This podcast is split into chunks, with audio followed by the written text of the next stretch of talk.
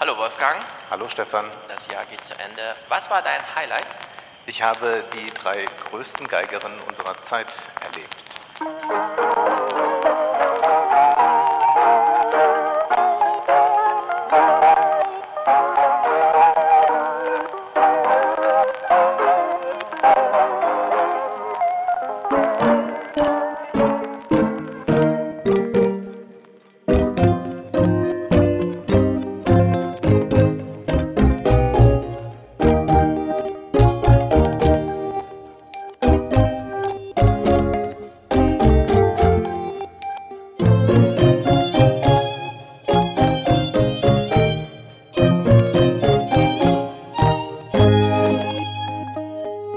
Das sind ähm, Ann-Sophie Mutter. Ja. Das ist das Einzige, was ich weiß. Und Hilary Hahn und Isabel Faust. Ich bin Sehr froh, gut. dass du nicht André Rieu gesagt hast, Ja. aber er ist ja auch ein Mann. Ich habe ihn auch dieses Jahr nicht erlebt, außer im Kino im Ja. Sommer. Aber ich äh, habe diese äh, drei Geigerinnen nun oft gehört auf Aufnahmen, habe viele CDs äh, von ihnen Mhm. und habe sie aber nie live erlebt. Und diesmal hat es tatsächlich geklappt. Also nicht alle drei zusammen, sondern Mhm. äh, nacheinander. Und es war äh, dreimal beeindruckend auf unterschiedliche Weise. Also äh, jede der äh, Geigerinnen hat ja ihren ganz eigenen Stil. Und äh, diese Brillanz zu erleben, diese enorme Leidenschaft, Musikalität, war für mich äh, das äh, Tollste. Ich habe viele schöne Konzerte und viele Opern gesehen, aber das war jetzt so ein lange gehegter Wunsch, der dann wahr wurde, diese drei mal zu erleben. Und es ist ja doch so, wenn man über das Jahr nachdenkt, dann sind es ja meistens Erlebnisse, die hängen bleiben, Mhm. oder? Ja, die Produkte bleiben ja auch im nächsten Jahr. Die kl Ja, klammert ja man nicht an ein Jahr fest. ja. Das stimmt. Ich war auch dieser Tage das erste Mal alleine in der Oper. Ach, Allein, weil sie mir so gut gefallen hat. nein. Martha? Wirklich nochmal? Wirklich? Es gab noch erste Reihe Plätze für Martha, also bin ich Ja. noch mal reingegangen. Ja, also wir müssen was dazu sagen. Friedrich von Flotow hat diese Oper komponiert Ja. äh, und nun ja, was soll man dazu sagen? Es ist eigentlich eine sehr biedermeierliche Oper, die auch nicht mehr so häufig gegeben wird. Mhm. Und bekannt ist eigentlich nur diese eine berühmte Arie, letzte Rose, da di, Genau. da da da. Und der Rest, na ja, wir waren gemeinsam da drin und ich dachte so nach einer halben Stunde, oh, oh, ob das Stefan gefallen wird. Und dann warst du in der Pause völlig begeistert. Ich Wolfgang war hatte Angst, nicht dass so es- hingerissen. Mir zu kitschig ist. Ja, Wobei ich doch, äh, wenn aufgeschlossen, dann vor allem für den Kitsch. ja. Sie Also geben sich ja richtig grandios. Mühe in Frankfurt, das zu modernisieren und so kann man da vielleicht sich dem nähern. Aber ich habe nicht so recht verstanden, ob wir diese Oper noch wirklich auf dem Spielplan brauchen. Aber Ja. es gibt offenbar junge Fans. Also ich sag mal so, die Oper Martha, äh, da, das hat man ja auch so gemerkt. Es gibt dann ein sehr altes Publikum, das noch dafür empfänglich ist, Total. äh, das auch noch kennt aus entsprechenden Shows, wo äh, ja. Ja. diese berühmten Sängerinnen äh, mit Peter Alexander darum gelaufen sind. Hm. Und die haben noch diese Erinnerung an diese Oper. Und wir wurden ja auch darauf hingewiesen, weil wir donnerstags uns Martha angesehen haben. Und ich sagte diesen Satz, Donnerstag ist Martag, äh, Do- Donnerstag ist Martha. Mhm. Und äh, dann wurde äh, uns ja gesagt, das ist ein Loriot-Sketch. Und tatsächlich, den gibt es an der Opernkasse. Ach, siehst du. Ja, kann man sich ansehen. Naja, du warst begeistert davon. Ich bin ein bisschen überrascht, denn wir haben schon interessantere Opern erlebt. Das stimmt. Und beim zweiten Mal war es auch noch insbesondere ein Erlebnis. Du kennst ja bestimmt die Situation, wenn irgendwelche älteren Herren oben noch mal reinrufen, das ist Oper live. Also was ist passiert? Äh, der eine Sänger war ein bisschen erkrankt, konnte Aha. nicht singen, aber spielen, Ah ja. weshalb man ein, äh, ich glaube, es war die hohe Stimme Tenors, die höhere, ne? Aus Wien einflog, der Ja. am Bühnenrand stand, aber Mhm. sich sichtlich unwohl fühlte, sich dann für die Pause entschuldigen ließ mit, ich bin jetzt auch krank, woraufhin der ursprüngliche aus dem Ensemble meinte, ich habe mich warm gesungen, ich schaff's jetzt. Was dann bedeutet, ist ja eh schon Szenenapplaus, komische Oper, es wird extra Zeit gelassen. Wenn der Typ dann nach der Pause sein erstes Lied singt und alle wissen, er kämpft sich hier gerade durch, ist natürlich die Hölle los. Toll. Ja. Also es war äh, tolles Jahresenderlebnis. mhm. Sehr gut. Die Leute sind ausgerastet und ich auch. Ja, für mich gibt's heute Abend noch AIDA. Oh ja, sehr gut. und dann schauen wir mal weiter. Ja, das waren äh, die Highlights, aber wir machen ja jetzt nicht einen fröhlichen Podcast äh, zum Jahresende, sondern die Doch, Themen sind ja sehr ernst. Ja. Ähm, zum einen, wir freuen uns natürlich alle, die in Frankfurt dabei waren. Ich hoffe, man hat mir nicht angemerkt, dass ich schon wieder ein bisschen angepisst war von dieser Technik, die einfach immer nicht so richtig funktioniert. Für nächstes Jahr haben wir aber einen Plan. Wir kaufen ein neues Gerät, das macht einfach die Aufnahme, danach schicken wir das an Joscha, der macht uns das hübsch. Okay. Also wir quälen uns nicht mal mit zwei Mikrofonen in der Case und so weiter, für alle, die das vor Ort gesehen haben. Ja. Und außerdem ist mir vorhin aufgefallen, wenn man am zweiten Weihnachtsfeiertag morgens seine Podcast-App aufmacht, gähnende Leere. Ja. Ist nichts da. In der Hinsicht, wenn ihr Fans von diesem Podcast seid und es ist jetzt gerade der erste nach Weihnachtentag und ihr macht morgens den Podcast auf und freut euch darüber, dass die 29er da sind, teilt das doch der Welt mit. Ja. Sehr viele Leute wissen gerade nicht, was soll ich denn jetzt hören, vier Tage lang? Oder zwei Wochen, bis das neue Jahr beginnt und damit die Podcast-Welt.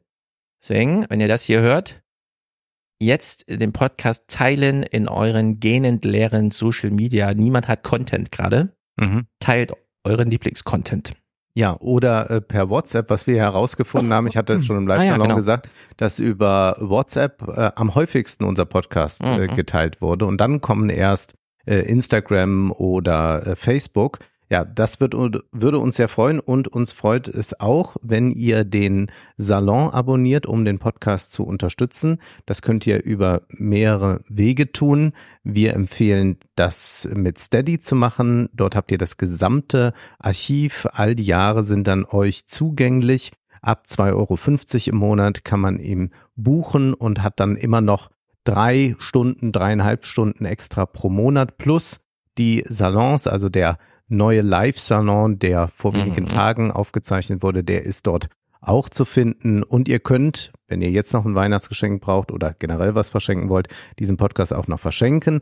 Ihr findet den Podcast aber auch über Apple, dort ist er zu buchen, über Patreon. Und wenn ihr bei Spotify diesen Podcast hört, dann könnt ihr auch von dort direkt auf einen Button klicken und kommt zu Steady. Also alles ist da Richtig. möglich. Und ja, es hilft uns sehr, wenn ihr den Podcast äh, teilt und gut bewertet. Denn äh, es ist äh, doch ein ein Kampf gegen die Algorithmen, äh, den, den man so führt. Es ist äh, ganz erstaunlich. Also wir werden heute noch über YouTube und Twitch äh, Mhm. sprechen und dann habe ich auch nochmal so ganz eigene YouTube-Erfahrungen äh, gemacht, wenn man da was sucht und es nicht mehr findet und all das. Ah ja. Mhm. Und das ist schon sehr erstaunlich. Ich hatte äh, mit einem Hörer äh, ein längeres Gespräch äh, dann äh, nach der Live-Show, der sagt, also er hat, er hat sich jetzt hingesetzt und mal äh, ganz äh, entschieden deabonniert weil, äh, und, und Sehr abonniert, was er wirklich hören will und gar nicht mehr auf die Empfehlungsseite blickt er, sondern er geht direkt zu den Abos, die er hat und schaut sich das dort an. Also er muss es so ganz bewusst machen, damit er dann auch tatsächlich die Inhalte bekommt, die er sehen will. Und bei mir ist jetzt der, der Browser natürlich völlig vernichtet, dadurch, dass ich im äh, Twitch-Beef äh, recherchiert habe. Da brauchst du den Porno-Modus der Browser. Die haben ja immer ein ähm, Inkognito-Dings, Ah, der sofort die ganze Historie, sobald man den Browser schließt, wieder löscht. ja. Dadurch Ja, verfängt sich da nichts. Irgendwas von muss ich da Zeug. machen, denn ich habe jetzt nur noch äh, Kuchen TV und so weiter dort angezeigt. Das ist nicht schön. Ja.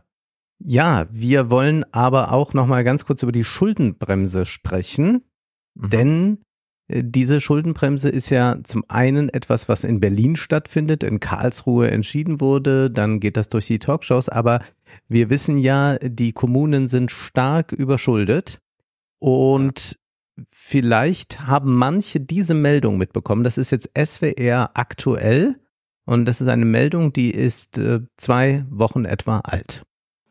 In Bosenbach im Kreis Kusel sind Bürgermeister und Gemeinderat geschlossen zurückgetreten.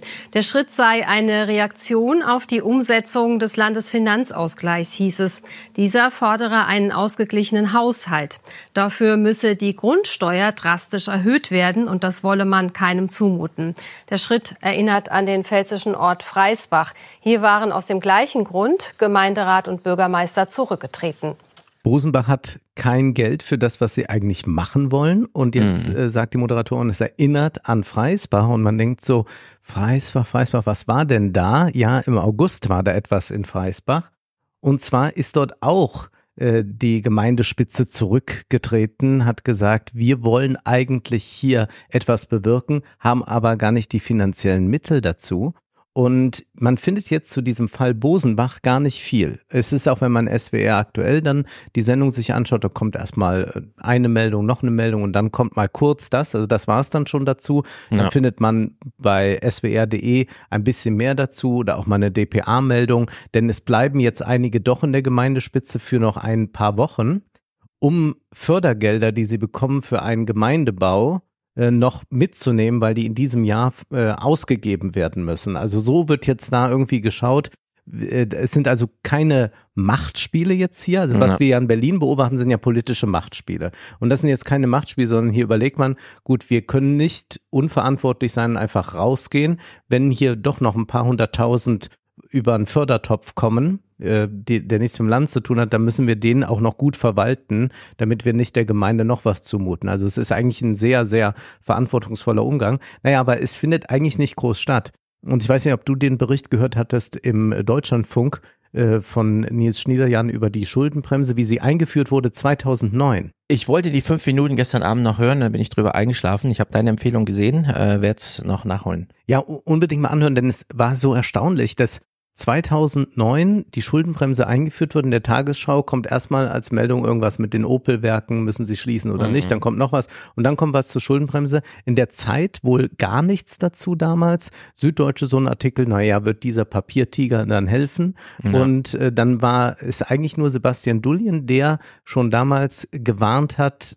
da äh, kettet ihr euch an, macht das nicht. Also sollte man diese fünf Minuten mhm. mal hören und da sieht man so, also so eine fundamentale Entscheidung, die jetzt das ganze Land lähmt, ja. inklusive der Gemeinderäte und so weiter, äh, wurde einfach so übergangen, weil dann gerade diskutiert werden musste, wird das Opel-Werk geschlossen ja. und dann kommen die Politiker hervor und nicht mit mir. Man weiß ja, wie das dann läuft. Und das ist jetzt auch wieder so ein Fall. Wir haben jetzt hier so einen Gemeinderat, ah ja, aber wer weiß schon, wo Bosenbach ist und wo Frau Freisbach ist, weiß eigentlich auch keiner in Rheinland-Pfalz. Und ich habe dann mal nachgeschaut, da gab es ein SWR-Interview mit dem Bürgermeister Peter Gauweiler, der nichts mit dem mm. CSU Peter Gauweiler zu tun hat. Du meinst mit dem reichsten Bundestagsabgeordneten aller Zeiten, der sich die ah. Anwaltsschar zusammensuchte, um das Bundesverfassungsgericht zu missbrauchen und Deutschland aus der EU und der Verschuldungsregel und so weiter rauszuklagen. Und wir haben das ja im Ganz Mai richtig. 2020 alles geschaut, das Drama.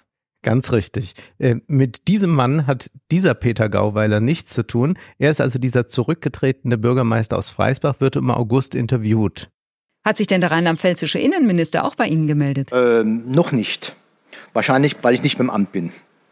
Ähm, wir hatten zwar informell mal Besuch von einem Landtagsabgeordneten, der die Halle angeschaut hat.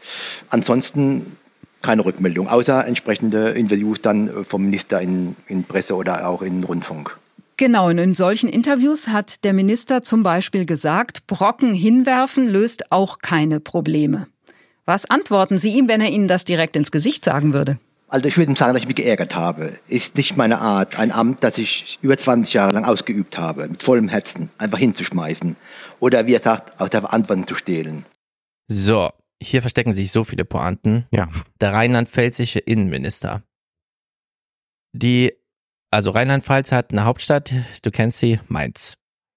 So, wer hat in Mainz regiert, als BioNTech dort Milliarden für die Stadt einfuhr, weshalb man in Mainz sagte, wir machen mal den niedrigsten Gewerbesteuersatz, Hebesatz in Deutschland, mhm. damit wir da konkurrenzfähig und so weiter. Ja, welcher Bürgermeister war das? Welches Amt könnte der heute? Ah, es ist heute der rheinland-pfälzische Innenminister, der hier für die Kommunen zuständig ist. Mhm. Also wir haben in kenne gerade seinen Namen nicht, Lutz oder irgendwie so heißt er. In einer Person haben wir die Erfahrung von, ich habe alle Gelder bei mir, ich kann alles machen, ich bin die reichste Kommune der Welt, weil bei ja. mir wurde der Biontech-Dings hergestellt. Ähm, was mache ich? Ich senke Steuern. Ja. Ich nutze mein Handlungsvermögen nicht, sondern erarbeite mir einfach einen Standortvorteil.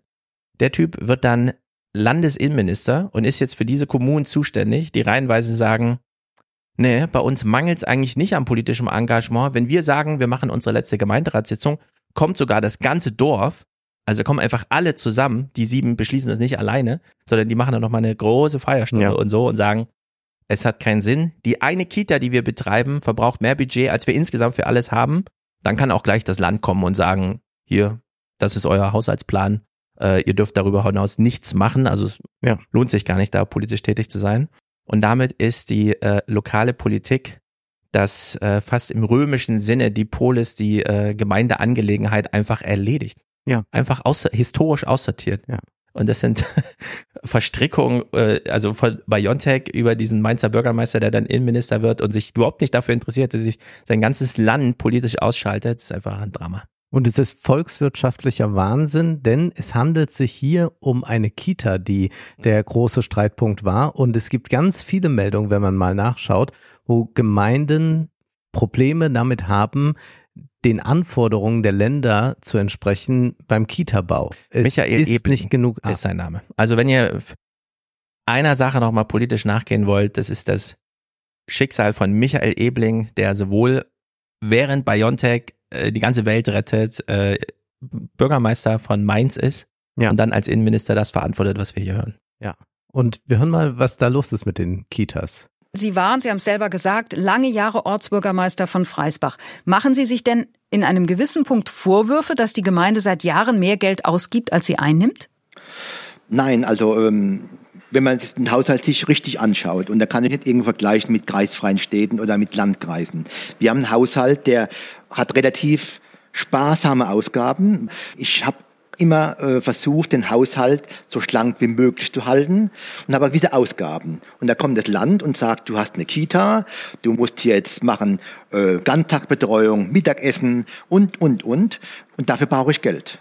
Eigentlich eine schöne Idee. Wir versuchen, es möglichst gut zu machen für die Kinder, Mhm. damit sie gut ausgebildet werden. Und dann haben Sie gesagt, Sie wollen die Kita neu bauen und Da haben wir so, ich, muss dann, ich will nicht, ich muss sie bauen, weil Ja. die Räumlichkeiten, die ich zur Verfügung habe, reichen nicht aus, um den neuen Anforderungen des Landes zu erfüllen. Und dann geht aber der Streit im Klein-Klein los, weil dann heißt es ja, vielleicht hätte ja auch ein Umbau genügt und kein Neubau und hin und her. Aber es geht Ihnen ja, wenn ich das richtig verstehe, um was Grundsätzliches. Also Sie wollten ja auch mit Ihren Kolleginnen und Kollegen im Gemeinderat zusammen etwas bewegen. Sie wollten auf ein Problem aufmerksam machen, oder? Ja gut, wir wollten auf das Problem aufmerksam machen, dass wir, wie alle Kommunen, dann Aufträge des Landes übernehmen, quasi Aufgaben, sprich Kita, und sind hier deutlich unterfinanziert. Meine Kita macht ohne Kindergartenneubau 380.000 Euro minus im Haushalt. Die fehlen mir eigentlich dann für Aufgaben, die ich in der kommunalen Selbstverwaltung sehe. Das ist doch der Das reine ist Wahnsinn. so irre. Also Michael Ebling, ich sag's nochmal, im Oktober 2022 hat er die Seiten gewechselt vom Ja. Ich kassiere das Geld ein als Oberbürgermeister von Mainz und danach ist er Innenminister von Rheinland-Pfalz geworden. Und seitdem lässt er die Gemeinden davor die Ja. für 380.000 oder so, ja, die Hunde. Und Fun Fact, Mainz hat schlimm. inzwischen so hohe Mieten, dass Ja. die Mainzer nach Wiesbaden, das war früher die Stadt der Reichen, der Pelzträger, Ja, ja, ja, ja. dass die nach Wiesbaden so ziehen, brutal. weil sie sich das Wohnen in Mainz nicht mehr leisten Ja. können, aber in Mainz dann arbeiten gehen. Und Gauweiler führt das jetzt nochmal auf so eine andere Ebene. Und wenn sich die finanziellen Rahmenbedingungen nicht ändern, das heißt konkret, muss das Land mehr Geld in den Topf des Finanzausgleichs ähm, reinfließen lassen, weil das Defizit, das ich hier in der Kita erzeuge, eine übertragene Aufgabe des Landes muss ausgeglichen sein. Wenn es nicht so ist, dann führt es zum nicht ausgeglichenen Haushalt. Und dieses Problem haben alle. Und wenn es so bleibt, gibt es ja für uns keinen Spielraum mehr. Warum sollen sich Ehrenamtliche für irgendetwas ja, einsetzen, wenn sie gar nichts bewegen können? Wir verwalten Mensch Schulden, für die wir nichts können. Ja, warum sollte man das machen? So Quatsch. Ja. Es wird immer weniger Leute geben, die sich im Ehrenamt engagieren, Ja. weil sie nichts bewegen können. Und eigentlich müsste man darüber nachdenken, ist das nicht eine gute Grundlage jetzt, dass sich eigentlich die Gemeinderäte äh, gegen äh, Land und Bund verbünden? Mhm. Also es gibt ja jetzt, die, die sind ja alle davon betroffen, ja. Also es Ja. wird ja kaum eine Gemeinde sein, die sagt, nö, wir haben aber eigentlich schon zu viel Geld. Das heißt, wenn die sich verbünden würden, dann könnten die tatsächlich den großen Aufstand wagen. Also ich glaube, eine wirklich Mhm. radikale Reform der Schuldenbremse könnte einhergehen, wenn eigentlich jetzt die Gemeinderäte alle streiken würden und sagen, ja, wir können nächsten Monat alle nicht arbeiten, wir haben ja gar kein Ja, Geld. Wir können ja Sinn. nichts verwalten, ist es sinnlos, Ja. wir wir bleiben zu Hause. Und dann würde man ja mal sehen, denn das sind ja alles keine Berufspolitiker. Die bekommen vielleicht äh, 60 hm. Euro Sitzungsgeld genau. oder so, ja. Also die sind überhaupt nicht abhängig davon. Das die sind ja bringen auch, sich nur ein. Ja, so Amtszeiten von sieben Jahren und so. Ja. Damit man so, oh puh, wir haben wieder ein, erstmal sieben Jahre Ruhe, weil wir eh schon keinen finden, ja. der da Lust drauf hat und so und dann sowas, ja. Ja, also die müssten jetzt eigentlich in den großen Streik gehen, dass äh, Land und Bund reagieren müssen. Und jetzt nochmal äh, muss man sich ja vor Augen führen, in Rheinland-Pfalz ist 2024 Kommunalwahl. Und im nächsten Jahr ist Kommunalwahl in Rheinland-Pfalz. Wie ja. schauen Sie darauf? Ja, genau, das gleiche Problem. Also ich gehe davon aus, dass das Problem, was wir haben, dann haben im Landkreis bei uns, glaube ich, 38 Kommunen schon einen nichtöffentlichen Haushalt. Mhm. Der Ehrenamtliche, der sich in seiner Freizeit einbringt, der will ja irgendwas bewegen drin. Mhm. Aktuell kann nur Sachen abnicken, die vorgegeben sind eigene Initiativen oder äh, sonstige Maßnahmen finden ja mangels finanzieller Mittel gar nicht mehr statt. Na, ja. das ist wirklich, äh, während wir gleichzeitig dieses, ich hatte es ja schon mal thematisiert, ich war hier in Frankfurt bei so einer komischen Veranstaltung. Mhm. Ich weiß nicht genau, wie man das nennt, Agentur, Kanzlei oder wie auch immer, also so Immobilienverwalter, die was weiß ich, so 30 Quadratmeter im Omniturm irgendwie für eine Million verkaufen und sowas, ne? Also so in diesem von mir jetzt Pi mal Daumen äh, dargestellten, die dann ehemalige hessische Ministerpräsidenten einladen, um nochmal ein Gespräch gegen die AfD zu führen, weil es wird ja jetzt wirklich gefährlich und es ist uns auch allen Herzensanliegen. Und dann steht da aber so ein Buffet für 5000 Euro für 30 Leute und dann äh, glaubt man am Ende des Abends tatsächlich, man hat jetzt was gegen die AfD getan, weil man mal kurz über die AfD gesprochen hat, so. Ja. Während rundrum alles bröckelt. Ja. Und die das auch wenn man da über Mietpreise redet und so, ne? Ich habe jetzt keinen Move gemacht dort, ich hab, war nur als Zuhörer da. Aber ärgert mich im Nachhinein, dass man da hätte doch nochmal so. Aber die Mietpreise, das macht alles keinen Sinn. Die Leute werden rausgezogen aus ihrem Engagement sozusagen. Ja. Es, es bleibt kein Handlungsvermögen übrig. Weder für den einzelnen Bürger, der einfach am dritten des Monats sein ganzes Geld an den Vermieter überweist. Und dann hier, Leute, die sich engagieren also die, was weiß ich, über den Elternbeirat Kindergarten reingerutscht sind, ach so läuft das, ja klar, stelle ich mich auf und so. Und dann stellen sie fest, nee, macht ja keinen Sinn. Wir schreiben nur irgendwas auf, schicken das ans Land, weil Haushaltsvorbehalt, wir müssen das ans Land schicken. Das Land schickt dann einfach eine Liste zurück mit äh, das, das, das nicht und das ja.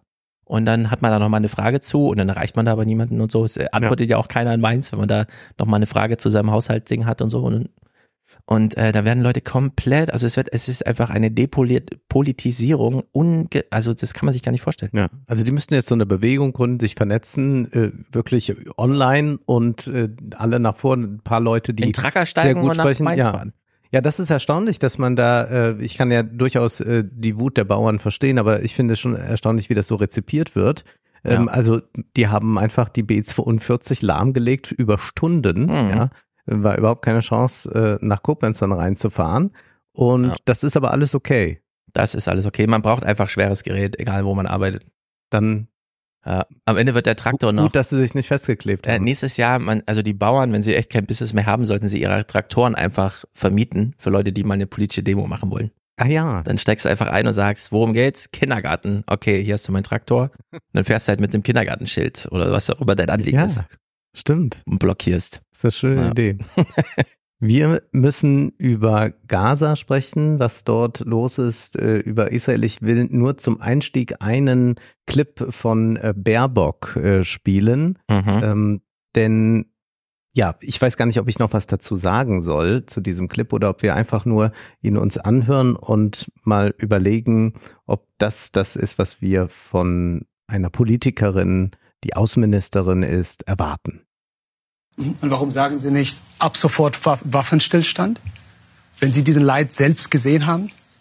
Weil um dieses Leid zu äh, lindern, um möglichst dafür zu sorgen, dass insbesondere jetzt in Gaza die Menschen mit dem Nötigsten versorgt werden können, mit Wasser, mit Lebensmitteln, dann hilft es eben nicht einfach aus dem Impuls heraus, die Waffen müssen schweigen zu sagen, weil das ist nicht Aufgabe von Politik, sondern daran mitzuwirken, dass auch äh, wirklich diese humanitäre Hilfe äh, ins Land kommt. Also für Frieden äh, zu sorgen, nicht die Aufgabe von Politik und Hilfsgüter ins Land. Irgendwas so in der Art, ja. hat sie gesagt. Naja, als der Clausewitz sagte, Krieg ist ja nur ein anderes Mittel, äh, äh, Politik mit anderen Mitteln, haben wir alle gesagt, nein, das ist was eigenes. Also sagt sie sich, ja, stimmt. Und ich bin ja Politikerin, also jetzt ist gerade Krieg, jetzt habe ich da nichts zu suchen. Ist, ist, ist nicht politisch. Ja. Oh Mann, ja. Es ist irre. Wir behandeln äh, kurz das Thema, aber ohne Clips weiter. Wir Mhm. können danach nochmal zwei Ja. spielen, aber die sind nur illustrativ. Ich habe zwei Texte. Wir haben uns ja lange gefragt, äh, wie verhalten sich die der innerste Mainstream sozusagen. Wann bricht es auf? Was kriegen wir eigentlich für eine Weihnachtsbotschaft? Und wir haben ja schon auf Instagram äh, festgestellt, ohne Namen zu nennen, selbst Leute, von denen wir dachten, die wachen niemals auf, die bleiben für immer woke, teilen plötzlich Botschaften, wo es heißt, das ist aber schlimm in Gaza. Ja. Hätte ich gar nicht gedacht, dass der 7. Oktober äh, dann doch so in Verirrung führen kann und so. Und äh, es gab zwei interessante Texte, die sich damit befassen und es spielt einen, also es macht echt einen dramatischen Unterschied oder einen dramaturgischen Unterschied, welchen man zuerst liest. Deswegen habe ich einfach nach äh, eine kleine Mickey Maus zog ihre Hose aus, zog sie wieder an und du bist dran ausgewählt, welchen wir zuerst lesen und es ist die New York Times. Mhm. Israel, ich habe es von DeepL auf Deutsch übersetzen lassen. Israel hat die Ma- Geldmaschine der Hamas schon vor Jahren entdeckt. Niemand hat sie abgeschaltet, lautet die Überschrift. Den israelischen Sicherheitsbehörden gelang 2018 ein großer nachrichtendienstlicher Coup.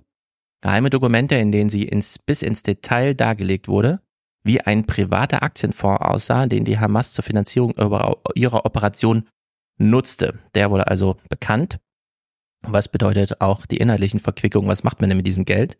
War dann bekannt, Zitat, in den Büchern, die aus dem Computer eines hochrangigen Hamas-Beamten gestohlen wurden, sind Vermögenswerte im Wert von Hunderten von Millionen Dollar aufgeführt. Die Hamas kontrollierte Bergbau, Hühnerzucht und Straßenbauunternehmen in Sudan, zwei Wolkenkratzer in den Vereinigten Arabischen Emiraten, ein Immobilienunternehmen in Algerien und eine an der türkischen Börse notierte Immobilienfirma. Die Dokumente, die die New York Times eingesehen hat, waren ein möglicher Fahrplan, um der Hamas den Geldhahn zuzudrehen und ihre Pläne zu vereiteln. Die Agenten, die die Unterlagen erhalten hatten, gaben sie innerhalb ihrer eigenen Regierung, äh, äh, ihrer eigenen Regierung und in Washington weiter. Und dann ein Satz, der als einzelner Paragraph in diesem Text steht. Es passierte nichts.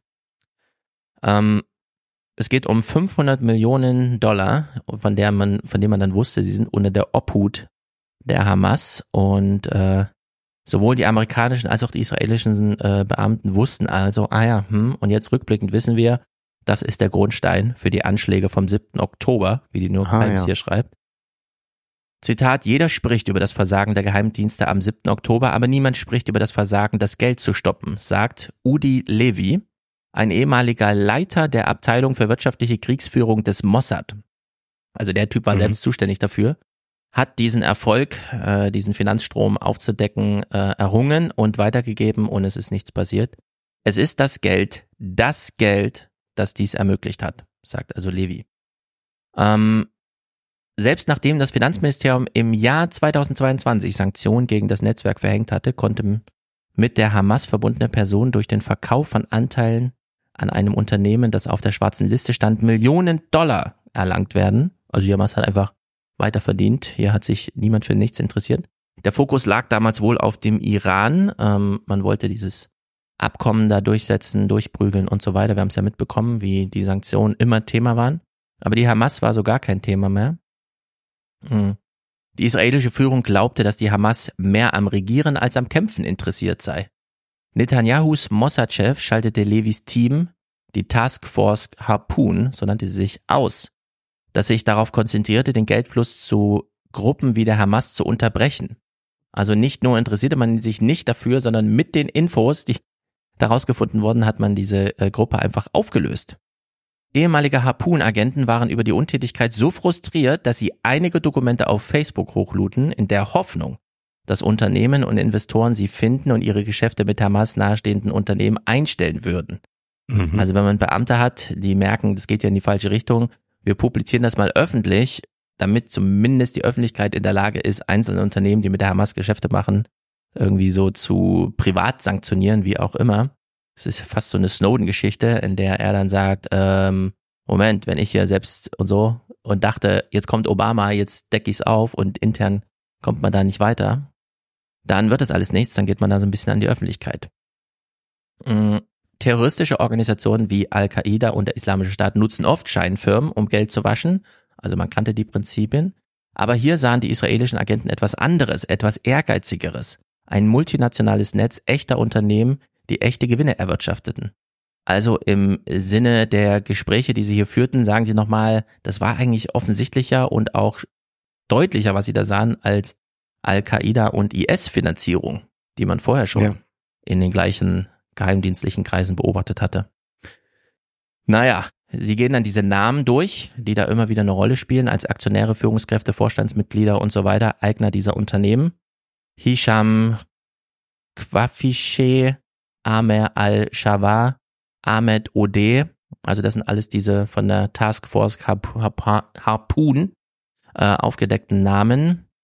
Mitarbeiter aus allen Bereichen der Terrorismusbekämpfung, Spione, Soldaten, Polizisten, Buchhalter, Anwälte, diese Taskforce war also groß aufgestellt. Man hatte wirklich aus allen Bereichen, also nicht nur Spione, Geheimdienst, sondern man hat sich in allen Bereichen äh, Israels Hilfe geholt. Und dann wurde es einfach aufgelöst. Ja? 2016 wurde diese Gruppe äh, von Netanyahus Regierung einfach aufgelöst. Nun ja, die Hamas hat ab 2016 GPS-Störsender, Drohnen, Präzisionswaffen gekauft, wurde alles dokumentiert. Äh, sie hat 6000 neue Aktivisten in ihre Reihen aufgenommen mit Arbeitsvertrag, mhm. wurde alles dokumentiert und registriert und Netanyahu so interessiert mich nicht, mich interessiert nur der Iran. Ähm, zu Netanyahu steht hier, insgeheim sagt er anderen, also Netanyahu, dass eine Stabilisierung der Hamas den Druck auf ihn verringern würde, über einen palästinensischen Staat zu verhandeln. Naja. Also er wollte, dass die Hamas sich da etabliert damit einfach gesagt werden kann, nee, wir müssen hier gar nichts mehr klären, weil dort sind die Palästinenser, regiert von der Hamas, wo doch klar ist, die machen eh nie wieder Wahlen und da geht's auch nicht demokratisch zu, sondern die machen, was sie wollen.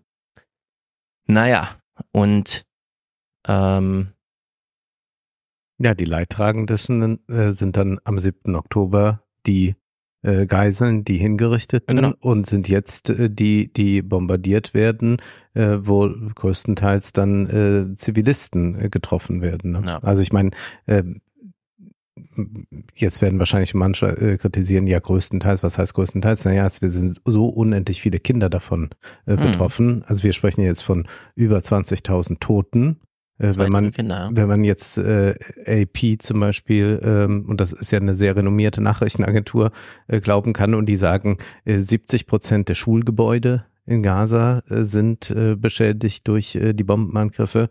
Ähm, ein ähm, Experte hier, der das, äh, der so Satellitenbilder auswertet von ähm, Van den Hoek, der sagt, äh, der Gazastreifen hat jetzt aus dem Weltraum eine andere Farbe, es ist eine andere Textur. Also mhm. so stark sind wir. Und jetzt aus diesem äh, AP-Bericht, ähm, da heißt es dann, in etwas mehr als zwei Monaten hat die Offensive mehr Zerstörung angerichtet als die Zerstörung des syrischen Aleppo zwischen 2012 und 2016, des ukrainischen Mariupol oder im Verhältnis dazu die alliierten Bombenangriffe auf Deutschland im Zweiten Weltkrieg.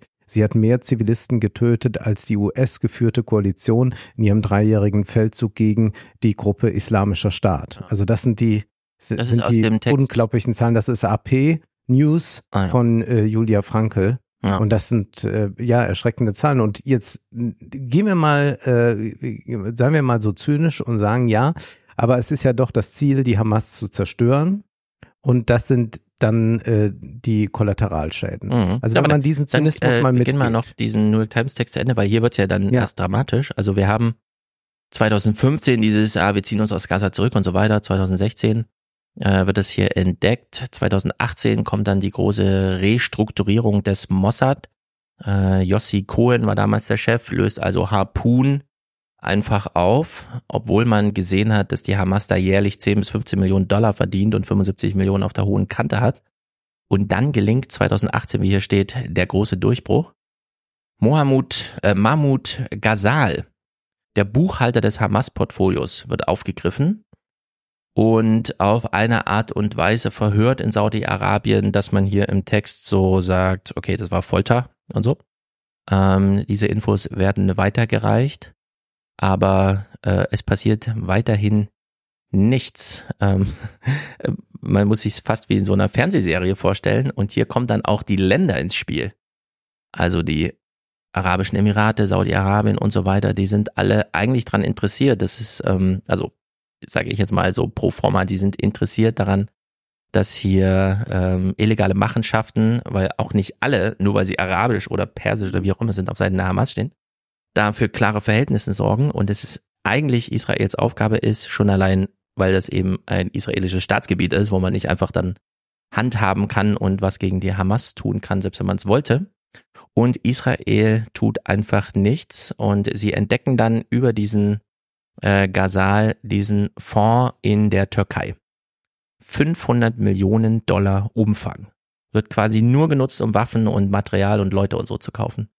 Und äh, die ganze Regierung weiß eigentlich Bescheid und es passiert trotzdem einfach nichts. Bis hin zu, dass dann diese äh, hauptsächlich von Frauen angeführte Beobachtungs- Brigade äh, kurz vor Gaza da sieht, dass die da sogar üben, Trainingsplätze einführen, Bomben werfen und sowas. Und äh, die noch Bescheid sagen, Achtung, hier steht irgendwas an, die planen irgendwas und so. Und äh, es passiert genau gar nichts. Also auch unter diesen Dimensionen hat es äh, wirklich so einen 11. September Charakter. Wir wissen ja, wie äh, die Nachwehen des 11. September waren, also relativ viele Fernsehserien, die das nochmal thematisieren, wie die Amerikaner da sehenden Auges oder eben Blindheit, weil 18 verschiedene Geheimdienste nicht miteinander arbeiten können und so. Also es war alles offenbar, aber es wird einfach nicht durchgegangen. Und wie äh, Erdogan zur Hamas steht, haben wir ja gesehen. Er hat ja auch im, ja, beim deutschen Staatsbesuch hat er sich nicht getraut, aber typischerweise thematisiert er ja die Hamas nur als Befreiungsorganisation, ja. die nichts mit Terror am Hut habe und so. Und von daher ist äh, so ein Geldmanagement-Ding über die Türkei abgewickelt, von denen selbst andere arabischen Länder international warnen und in echten Kontakt mit Israel stehen und sagen, wir haben hier jemanden, den haben wir auch verhört, ihr wollt nicht wissen wie und so, da droht irgendwas und trotzdem passiert es, ja. Also es ist wirklich ein äh, ganz großes, großes Drama. Ja, und deswegen ist das ja dann auch eine sehr eigenartige Aussage, wenn man sagt, man will die Hamas äh, jetzt zerstören. Und was bedeutet das jetzt eigentlich? Also äh, gehen wir mal diesen Zynismus weiter mit und sagen, ja, das sind dann Kollateralschäden und das sind dann auch Kinder, die äh, Bomben abbekommen oder so. Mhm. Ähm, was würde denn passieren, äh, wenn man jetzt noch viel, viele weitere wichtige Hamas-Kämpfer tötet? Die sind ja nicht alle in Gaza. Die äh, ja, halten sich ja woanders auf. Ja, genau. Das heißt, man kann sie gar nicht ausrotten, um es jetzt so ganz ja. äh, äh brachial zu Was sagen. Was ich immer wieder und ja. es sind auch noch weiterhin zwei Millionen Palästinenser da, von denen wahrscheinlich der ein oder andere sich jetzt gerade radikalisiert, beziehungsweise haben wir ja noch andere Gruppen, Hisbollah wäre zu nennen und andere, die durchaus Interesse haben, äh, dort auch äh, einen Fuß in die Tür zu bekommen, ja, mhm. oder, oder dort mitzumischen. Das heißt, es ist ja nicht so, dass äh, man sagen kann, ja, wir müssen noch etwa 1000 Hamas-Kämpfer töten und dann ist aber Frieden eingekehrt. Ganz im Gegenteil. Ja. Und deswegen ist ja gerade äh, das, was dann auch Baerbock sagt, so verantwortungslos, weil sie ja erkennen muss, dass es nicht eine Frage ist von, ähm, wie viel Hamas-Kämpfer müssen getötet werden, damit das Problem aus der Welt ist das Problem kann gar nicht so aus der Welt äh, sein, äh, aus, äh, aus der Welt geschafft werden, wie man sich das hier vorstellt. Und das bedeutet, dass man jetzt äh, weiterhin in dieser, dieser äh, Reaktion ist, dass man sagt, ja, aber ähm, der äh, 7. Oktober rechtfertigt diese Art äh, der Angriffe. Und dann würde ich sagen, das ist also auch vor der Weltöffentlichkeit und das hört man ja dann auch äh, zum Teil dann in Talkshows jetzt von Louis Klamroth oder sonst was, äh, wo sowas dann auch geäußert wird, auch dann von Leuten, wo man es gar nicht so erwartet, ähm, ist das äh, bald nicht mehr darstellbar.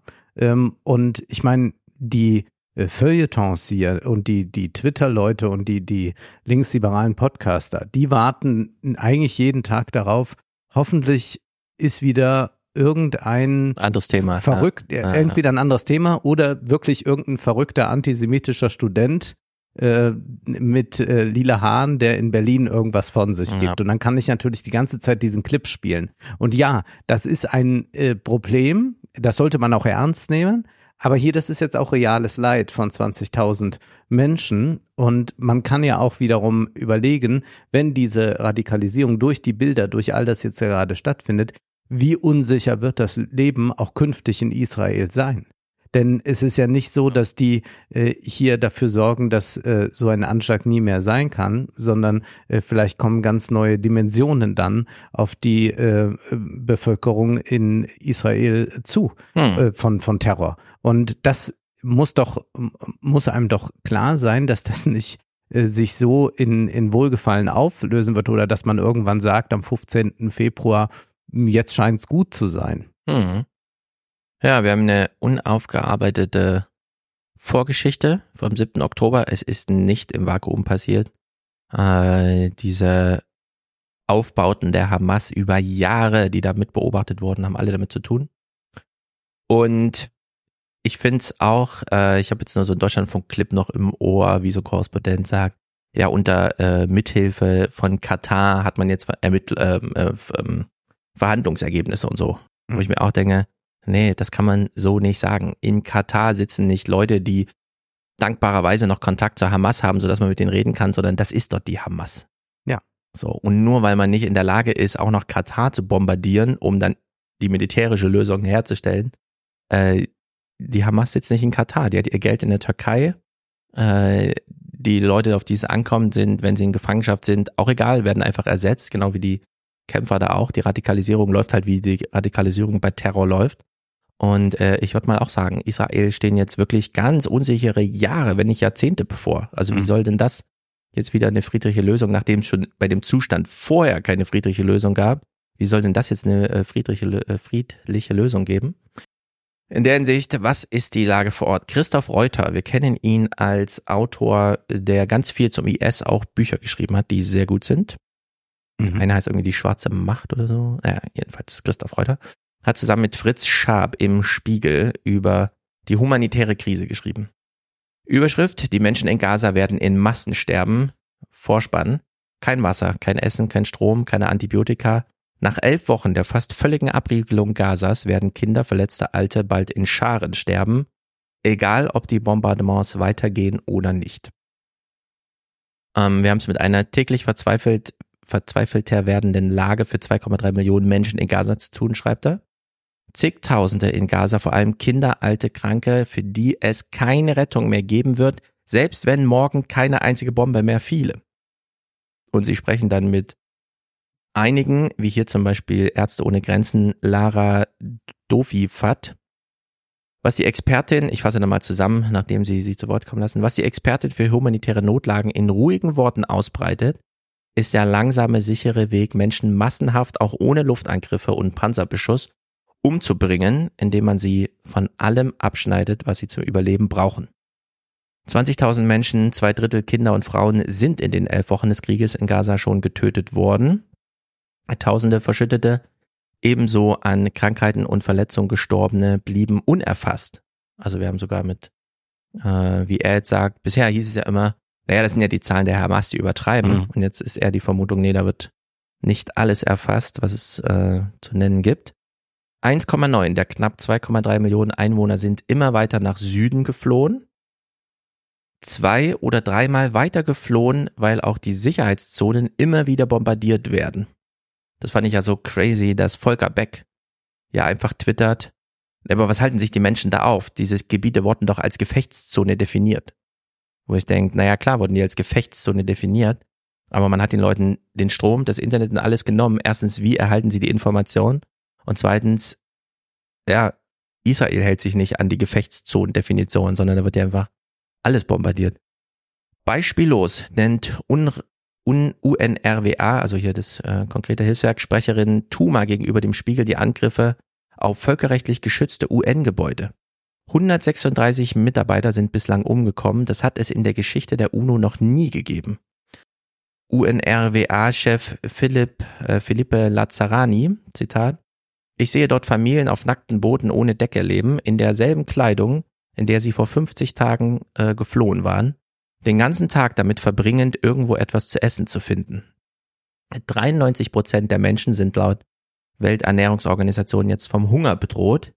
Die Menschen sterben nicht nur wegen mangelnder medizinischer Versorgung, sagte vor Tagen der Koordinator der medizinischen, des medizinischen Notfallteams der WHO, Sean Casey, Zitat, sie verhungern und verdursten.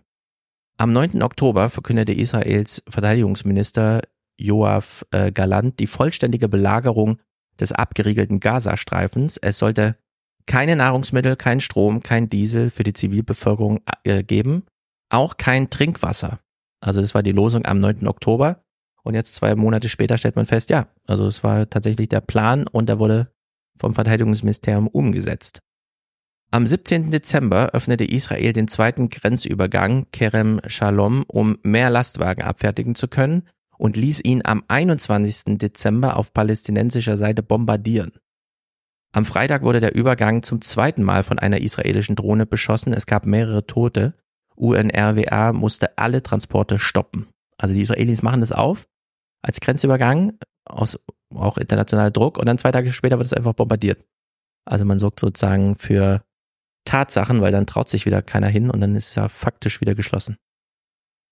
Äh, die Tuma von der UNRWA, wir brauchen eine Waffenruhe. Die Lieferungen müssen durch, sonst droht die absolute Katastrophe. Seit Mitte Oktober sind laut WHO 100.000 Durchfallerkrankungen gemeldet worden, die Hälfte bei Kleinkindern unter fünf Jahren. Und das fand ich ja, also ich meine, Durchfallerkrankungen, wir sind zum Glück verschont in meiner Familie, aber hört man ja immer wieder, Kinder haben so ein paar Durchfallerkrankungen. Mhm. Durchfallerkrankungen sind aber immer noch äh, die häufigste Todesursache weltweit. Also ah, ja. wenn die Nahrungsmittel einfach nicht im Körper bleiben und da drei Tage lang durchgespült werden, ist einfach äh, hm. üblicherweise, die Leute leben nicht alle in Frankfurt oder Suhl oder so, wo es Krankenhaus ja. gibt, sondern äh, wenn es hier heißt von der WHO Durchfallerkrankungen und die Hälfte betrifft die Kleinkinder, dann ist das wirklich lebensbedrohlich. Von 1,36 Krankenhäusern in Gaza, äh, Stand Donnerstag, sind neun noch teilweise funktionsfähig. Äh, Sie sprechen hier mit James Elder von UNICEF. Die Mangelernährung wird fatal. Der Zugang zu sauberem Trinkwasser liegt bei fünf Prozent von dem, was er sein sollte. Auf 700 Menschen kommt eine Toilette. Kombiniert man all diese Elemente mit dem Regen, werden die Krankheitsausbrüche, werden wir Krankheitsausbrüche erleben, die Kinder im selben Maße töten wie die wahllosen Angriffe der vergangenen zehn Wochen. Man steht hier vor einem Perfect Storm der Krankheiten. Also es ist UNICEF, die hier das sagen. Ähm, das Nasar-Krankenhaus im Süden Gazas ist eines der letzten, das noch Schwerverletzte und Patienten mit Verbrennung dritten Grades behandeln kann. Trotz wiederholter Angriffe der israelischen Armee, trotz äh, zuletzt am 17. Dezember, als die Entbindungsstation bombardiert wurde um ein, und ein Kind umkam, sind die Ärzte ohne Grenzen mit drei Mitarbeitern weiterhin dort. Die Notaufnahme ist völlig überfüllt, beschrieb vor Tagen ihr medizinischer Teamleiter Chris Hook die Bedingungen, Zitat, neue Patienten werden auf dem Boden behandelt, die Ärztinnen und Ärzte müssen über Leichen von Kindern steigen, um andere Kinder zu behandeln, die wahrscheinlich auch sterben werden. Die Menschenrechtsorganisation Human Rights Watch hat Israels Regierung am Montag vorgeworfen, mit dem Aushungern von Zivilisten sich eines Kriegsverbrechens schuldig zu machen. Also solche Debatten werden jetzt geführt. Diese Debatten werden in der Welt geführt, nicht so sehr bei uns. Nicht in Deutschland. Außer hier in diesem Spiegeltext. Unterdessen scheint das erklärte Ziel des Krieges in den Hintergrund zu rücken, also die Hamas zu bekämpfen, denn äh, man findet sie einfach nicht. Ähm, man hat damals am 7. Oktober 1200 Menschen getötet, verschleppt wurden 240 und man weiß nicht, wo die restlichen sind. Die ausgedehnten Tunnelsysteme, in denen die Hamas-Führung sich und die verbliebenen Geiseln versteckt hält, sind nach Angaben mehrerer israelischer Offiziere bislang nicht lokalisiert worden. Auch dürfen die Soldaten nicht in die entdeckten Tunnel vordringen. Man bombardiert, man bombardiert stattdessen die Eingangsschächte. Mhm. Also wir hatten ja gehört, dass jetzt drei Geiseln äh, erschossen wurden, nachdem sie unbewaffnet, fast ohne Kleidung und mit weißen äh, Fähnchen und so, äh, also klaren Signalen da auftraten und trotzdem erschossen wurden. Ähm, offenbar findet die israelische äh, Armee Tunnel und bombardiert sie einfach, statt nochmal nachzuschauen, ob da vielleicht Geiseln drin sind. Letzter Absatz. Auf konkrete Anfragen zur Bombardierung zuvor ausgewiesener Evakuierungszonen oder zu gezielten Erschießungen von Zivilisten geben die IDF fast immer nur allgemeine Antworten, die meist im selben Schlusssatz münden, Zitat, Die IDF agieren im Einklang mit dem Völkerrecht und treffen alle erdenklichen Vorsichtsmaßnahmen, um den Schaden für Zivilisten zu minimieren. Ja. Und den lassen sie einfach so stehen, den Satz. Also wir haben jetzt hier den Mainstream des Mainstreams präsentiert mit äh, dem Spiegel der New York Times und äh, der AP. Mhm. Und es ist doch erstaunlich, wie äh, wenig eine Sensibilisierung dafür in der deutschen Debattenkultur stattfindet. Man in diesen Grabenkämpfen ist, man sich äh, nur darüber streiten will, was an irgendeiner Universität in Berlin rumläuft äh, und passiert und gesagt wird. Also das kann man auch alles machen an äh, bunten Tagen, würde ich vorschlagen. Aber ich äh, sehe doch ähm, da so eine ähm, Ignoranz gegenüber jetzt äh, äh, Fakten und da braucht man ja gar nicht in dieses äh, ganze äh, Debattenfeld äh, Antisemitismus, welche Begriffe verwenden wir für was, sondern hier muss man ja sagen, hier geht es darum, äh, reales Leid äh, zu minimieren und darüber nachzudenken, wie man das schafft und wie kriegt man da einen äh, humanitären Ansatz hin. Und dazu braucht es auch eine wirtschaftliche Grundlage. Ich will das nicht äh, lange ausführen, aber nur darauf hinweisen, dass ähm, Patrick Kaczmarczyk und Adam Tooze gemeinsam in der Zeit einen langen Artikel geschrieben haben, der überschrieben ist mit dem Titel Den Kollaps verhindern. Die Verwüstung Gazas macht ein Leben dort langfristig unmöglich, deshalb muss es schnell zu einem bleibenden Waffenstillstand kommen. Europa kann aber noch mehr tun und dann zeigen sie die äh, prekäre ökonomische Lage äh, äh, der, der Palästinenser, wie ähm, dort ähm, gewirtschaftet werden kann, äh, wie äh, sehr man äh, dort aber abhängig ist natürlich von ganz vielen Faktoren. Also die palästinensische Wirtschaft besteht aus drei Fremdwährungen, ja. Also mhm. wichtigste für den Zahlungsverkehr ist der neue israelische Shekel, dann der US-Dollar und der jordanische Dinar. Und da kann man sich ja schon vorstellen, das ist nicht alles so einfach damit. Ähm, das produziert dann auch Handelsdefizit. Sie schreiben hier, ähm, diese Ungleichgewichte und Gegebenheiten führen dazu, dass das palästinensische Handelsbilanzdefizit von insgesamt 48 Prozent des BIP 2022 eines der höchsten der Welt ist. Äh, durch das hohe Handelsbilanzdefizit ist auch die Leistungsbilanz permanent defizitär, wenngleich die Einkommen der palästinensischen Arbeiter in Israel, Rücküberweisungen aus der Diaspora äh, sowie Hilfsgelder der internationalen Gemeinschaft das Defizit ein Stück weit korrigieren konnten. Allerdings blieb das Leistungsbilanzdefizit in den letzten 20 Jahren mit einem Durchschnitt von 16 Prozent des BIP enorm hoch. Und die Entwicklung ist weitgehend äh, miserabel. Äh, das bittere Fazit ist, schreiben die Autoren, dass das Projekt Zwei-Staaten-Lösung im Hinblick auf die Wirtschaft nie ernsthaft angegangen worden ist. Heute sind durch eine de facto Währungs- und Zollunion zwei Partner miteinander verflochten, die ungleicher nicht sein könnten und wo ein Land über allen Maßen von seinem größeren Partner abhängig ist, um die Ungleichheiten an einer Zahl festzumachen, auf ein US-Dollar-Einkommen für einen Israeli kommt ein Palästinenser auf lediglich acht Cent.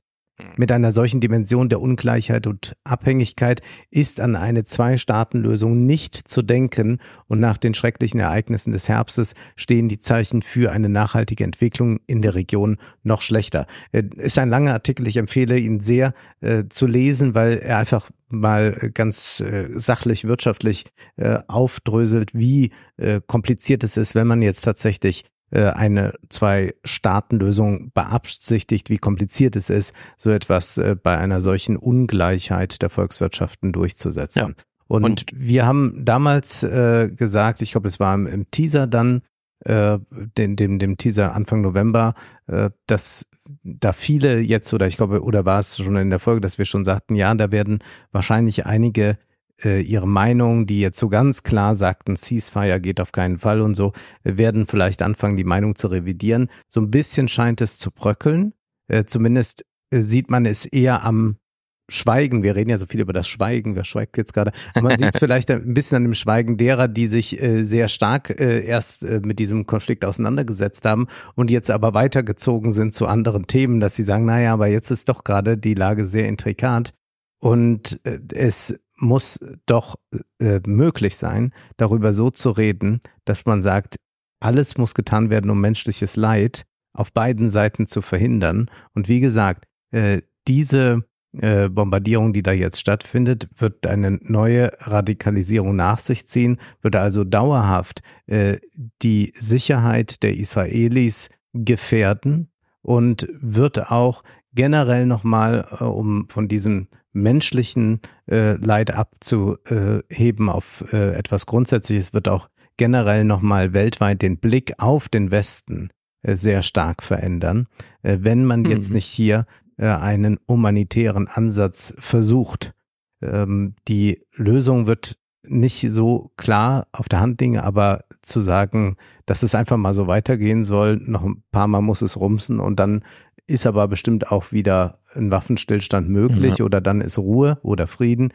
Davon kann ja nun tatsächlich niemand ausgehen. Und wir weisen immer mal wieder darauf hin, deswegen ist dieser Text ja so wichtig auch von Patrick und Adam Toos. Äh, am Ende ist das zwar auf dem politischen Felde, aber man braucht eine ökonomische, tragfähige Lösung. Mhm. Denn äh, wenn man eine Grenze hat und auf der einen Seite verdienen die Leute einfach 15 mal mehr im Schnitt als auf der anderen Seite, dann ist äh, Befriedung schwer. Dann nützen alle politischen Anstrengungen nichts. Ja. Entweder man gesteht den Palästinensern auch ökonomische Handlungsvermögen zu oder halt nicht, aber wenn nicht, dann hat man äh, eine Fortschreibung der Geschichte, wie sie bis hierhin führte. Denn von diesen äh, prekären Verhältnissen war ja offenbar, wie wir jetzt durch die New York Times erfahren, die Hamas nicht betroffen. Die konnten genau. ja die, die Gelder über ganz andere Kanäle nutzen. Ja. Es ist immer schwierig zu formulieren, aber äh, die, das palästinensische Volk, was da jetzt in Gaza lebt, ist in äh, unterschiedlichem Maße, aber es ist eine funktionale Augenhöhe Opfer der Hamas und der israelischen Regierung. Mhm. Also die werden da richtig zerrieben. Äh, ich komme immer wieder auf diesen Tweet von äh, Jan Fleischhauer zurück. Er meinte, die Lösung für Gaza ist doch ganz einfach. Die Palästinenser geben einfach die Geiseln zurück. Nur diese 2,2 Millionen Palästinenser, über die wir, von denen wir gerade lasen, die haben mit den Geiseln gar nichts zu tun. Ja. Also da gibt's einfach, das, die haben damit so wenig zu tun wie Jan Fleischhauer selbst. Ja. Und äh, in der Hinsicht ist das wirklich eine dramatisch verworrene Lage, die unbedingt auch eine ökonomische äh, Befriedung braucht. Ja, aber das passiert, wenn man äh, Regierung und Bevölkerung in eins setzt. Mhm. Und äh, das werden wir heute auch noch einmal erleben. Aber wir reden doch jetzt erstmal über den, denen es äh, gut geht. den, denen es am besten geht, nämlich unseren. Wen geht's eigentlich am besten? Was würden wir einfach so sagen, bevor wir wissen, um wen es geht? Nun, nachdem ich mir das Material angeschaut habe, bin ich, mich, bin ich mir nicht so sicher, ob es denen am besten geht. Also denen geht es ökonomisch am besten. Aber ich habe nicht den Eindruck, dass ich da so glückliche reflektierte, weise Menschen vor mir habe, ja. sondern es ist so ein doch recht brutales Ausagieren, wo man doch mit einer ja. solchen Summe eine Gelassenheit an den Tag legen kann, hm. die man vielleicht auch schon mit 5000 im Monat hätte, aber ja, da müsste es ja auf jeden Fall der Fall sein. Aber nein, man hat es doch mit äh, merkwürdigen Leuten zu tun, oder? Allerdings. Also wir reden über die Superreichen. Es gab ja diese Doku, von Julia, Julia Friedrichs, Friedrichs ja. und äh, Breyer, Jochen Breyer, die sehr gut ist. Wir empfehlen sie sehr. Sie geht eine Dreiviertelstunde, man kann sie sich einfach anschauen. Wir wollen trotzdem nochmal rote Fäden rausdröseln, aber ich finde auch die, den ersten Einschlag, den du jetzt gemacht hast, den, äh, um den geht's mir eigentlich. Denn wir starten jetzt in ein neues Jahr, in dem wir feststellen, gleich, okay, sehr vielen Leuten geht's wirklich sehr viel besser und die Zukunftserwartungen Einzelner sind schlecht. Bislang hatten wir statistisch immer so ein, okay, die Leute am Ende des Jahres gefragt, was für sie ein gutes Jahr, sagen die doch überwiegend ja, so auch dieses Jahr. Wir merken aber, es ist nur Hoffnung, dass das noch eine Weile so ist. Äh, ob die Leute wirklich äh, immer jedes Jahr dann nur sagen werden, nee, das Jahr war eigentlich ganz gut, ich habe nur Angst vor dem nächsten, aber das nächste wird dann doch nicht so schlecht. Diesmal äh, fühlt sich ja ein bisschen anders an. Ja, es fühlt sich nicht nur anders an, es ist ja auch ökonomisch sehr viel schlechter genau. geworden genau. für sehr viele so ein paar Leute. Kennziffern, die äh, sind In, nicht gut. Und nicht nur für die äh, ganz Armen, also klar, den hat man auch nochmal eins drauf gesattelt, aber äh, generell können wir das auch für äh, die, die ähm, ja so im mittleren Einkommenssegment sind, äh, feststellen. Also man merkt äh, generell eine sehr äh, negative Stimmung, die aber Mhm. äh, realwirtschaftliche Ursachen hat und die auch daran liegt, dass jetzt die Ampel diese Sparpakete durchdrückt. Sie hätte ja auch mal überlegen können, also jetzt SPD und Grüne meine ich damit, wenn doch bei der CDU auch manche, sagen wir mal, Redebedarf haben hinsichtlich der Schuldenbremse, hätte man nicht in ganz anderer Weise Druck aufbauen können. Äh, wenn ich das jetzt äh, richtig sehe, dann hat man ja doch wieder mehr Sanktionen, hat äh, beim Bürgergeld zurück, ja. Fortschritt, äh, äh, ähm, solche Fortbildungen rausgestrichen. Also eigentlich ist Hartz IV zurück, äh, kann man sagen. Und um das noch gerade anzuführen, bevor wir dann wirklich zu den Reichen gehen, noch für mich das Ärgernis des, äh, des Heiligen Abends am 24. Dezember Mhm. twitterte Sven Lehmann von den Grünen. Hast du es gelesen? Nein, Ah, oh ja. Gott. Sven Lehmann von den? Grünen, also Bundestagsabgeordneter. All I want for Christmas is, also das ist die Mhm. Zeile aus dem Mariah Carey Lied. Mit dem sie jedes Jahr 25 Millionen Dollar Tantiem verdient und so. Ich gratuliere und sie behauptet immer, sie hätte das eigentlich fast selbst geschrieben und dann kommt Ja. immer wieder der eigentliche Komponist und sagt, Ja. nee, nee, also sowas kann die gar nicht schreiben. Wie auch, äh, wie dem auch sei. All I want for Christmas is, dass Menschen nicht niedergemacht werden, weil sie arm sind, weder privat noch politisch. Mhm. Und Ja.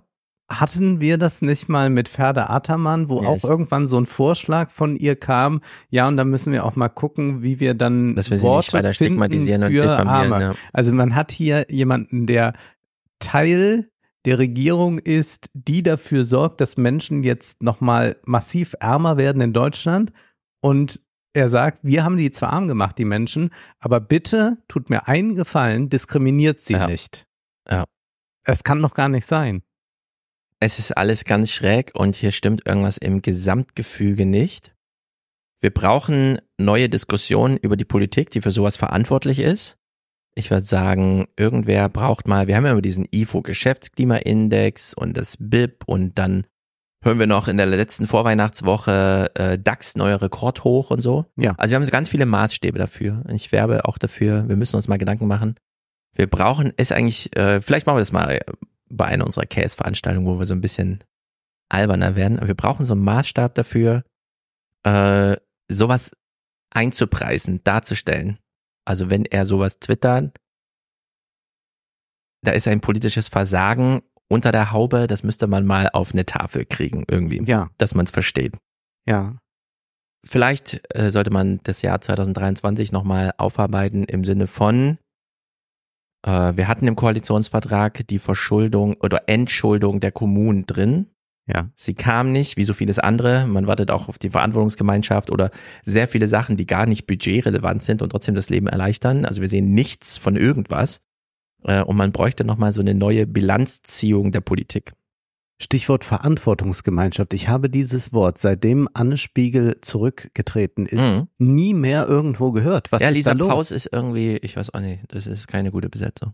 Weil ich meine, Wir haben es ja jetzt dramatisch gesehen. das war ja jetzt von, von Spiegel auch vorbereitet und ausgeführt und Ja, ja, Äh, äh, gab ja Sinn. Ja, eigentlich lag das alles bereit. Äh, ja, ich hab's in der alten Republik ja geschrieben. Wir haben Anne Spiegel nach Hause geschickt, weil sie mit ihrer, also weil sich Familie und Beruf nicht vereinbaren lässt. Wir hören heute zum Abschluss vielleicht nochmal einen ganz traurigen Clip über Olaf Scholz. Ich will jetzt nur teasern. Aber ja, wir brauchen so eine neue Bilanzziehung der Politik, in der wir knallhart äh, Kennziffern nennen. Ja. Wie zum Beispiel, wie viele Gemeinderäte sind gerade noch im Amt und wie viele Haushalte sind dort in eigener Hoheit und nicht unter Haushaltsvorbehalt des Landes. Und wenn wir dann feststellen, nee, eigentlich ist nur noch Weißerach frei, und dann fragt man sich, warum? Ah ja, weil ja die Porsche Teststrecke ist, klar. Die haben natürlich Gewerbesteuer, so. So, alle anderen sind komplett unter Wasser äh, und dann kommt auch noch echtes Hochwasser dazu. Also man muss das mal irgendwie bilanzieren, dass man, dass man so sieht, nee, macht keinen Sinn, äh, vor allem immer nur Bundesliga zu spielen in der Politik, also immer nur zu gucken, wie der Kanzler drauf ist, sondern man braucht da mal so andere. Wir nehmen Vorschläge entgegen. Gut, also wir brauchen eine neue Diskussion auf allen Ebenen, auch über Superreiche, denn die spinnen alle. Mhm. Und das meine ich jetzt nicht im Sinne von, ich bin neidisch, ich hätte auch gern so viel Geld, die machen das Falsche mit dem Geld oder sowas, sondern irgendwas stimmt da nicht mehr. Also das ist so, das ges gesamte Gemütszustandsgefüge in unserer äh, superreichen Klasse, angegliedert natürlich ganz nah das politische System, stimmt da nicht mehr. Und wir nähern uns dem aber langsam, also der Frage, wie stehen Erbe und Ehre eigentlich zueinander und wo überall schlägt sich Ungleichheit nieder, wenn sie finanziell ausgelöst ist. Da gibt es ja noch mehrere Aspekte. Und äh, wir nähern uns dem aber langsam, indem wir in der aktuellen Doku von Breyer und Friedrichs mal einer Frage nachgehen, wo sind eigentlich diese Superreichen? Denn es wird hier ein bisschen zu einfach gemacht. Hier irgendwo lebt die reichste Familie Deutschlands. Geschätztes Vermögen mindestens 50 Milliarden Euro. Das ahnt man hier nun wirklich nicht. Auf der Liste der reichsten Deutschen taucht die Familie nicht auf. Warum, sage ich Ihnen später. So, er läuft also durch irgendeine Stadt und sagt, irgendwo hier ist die Hausnummer der superreichen Familie, der reichsten Familie, die sich aber ansonsten bedeckt hält und auch in der Manager-Magazinliste nicht auftaucht, weil rausgeklagt und so. Man darf ja nicht einfach so darüber reden, habe ich auch gar nichts dagegen. Dann redet man halt nicht darüber, nur diese Frage, wo sind sie? Ähm, die kann man gar nicht so beantworten. Wo ist ein Milliardär? Ein Milliardär ist einfach überall. Mhm. Ich habe letztens mal äh, einen Milliardär hier leibhaftig, er stand drei Meter neben mir gesehen. Und äh, man spürt sofort, ja, dieser Typ ist halt jetzt gerade mal hier, aber wir wissen genau, wo der ist. Nämlich, der sucht sich einfach äh, aus seinen 80 Wohnungen eine aus und dann ist er halt einfach dort. Ja. Und die Frage, wie kommt er da hin? Naja, immer mit dem gleichen Transportmittel, mit seinem Flugzeug, mit seinem Auto. Da muss er nicht drüber nachdenken, der sagt einfach nur Bescheid. Ich will da sein und dann ist er einfach da. Also die haben ja ein ganz anderes Konzept von Raum. Ja. Einfach. Ja, ja. Die sind halt einfach irgendwo. Die sind immer Wissen selber nicht so genau, wo sie die eigentlich Premium-Touristen. Genau. Also von dem Milliardär, den ich hier gesehen habe, heißt es, der hat einen Travel Designer. Mhm. Der sagt ihm einfach, wohin, wann und wie. Also mit Ja, das welchen wird man das Rahmenbedingungen. bewältigen können. Genau. Und dann äh, ist er einfach ein Büro, das dafür arbeitet, dass er dann dahin kommt, zu dem Zeitpunkt, zu dem er dahin wollte. Also der äh, kümmert sich gar nicht um Raum. Für den ist einfach die ganze Welt, der ganze Globus steht einfach zur Verfügung. Ja, das Grundsätzlich. ist wie Zoomen.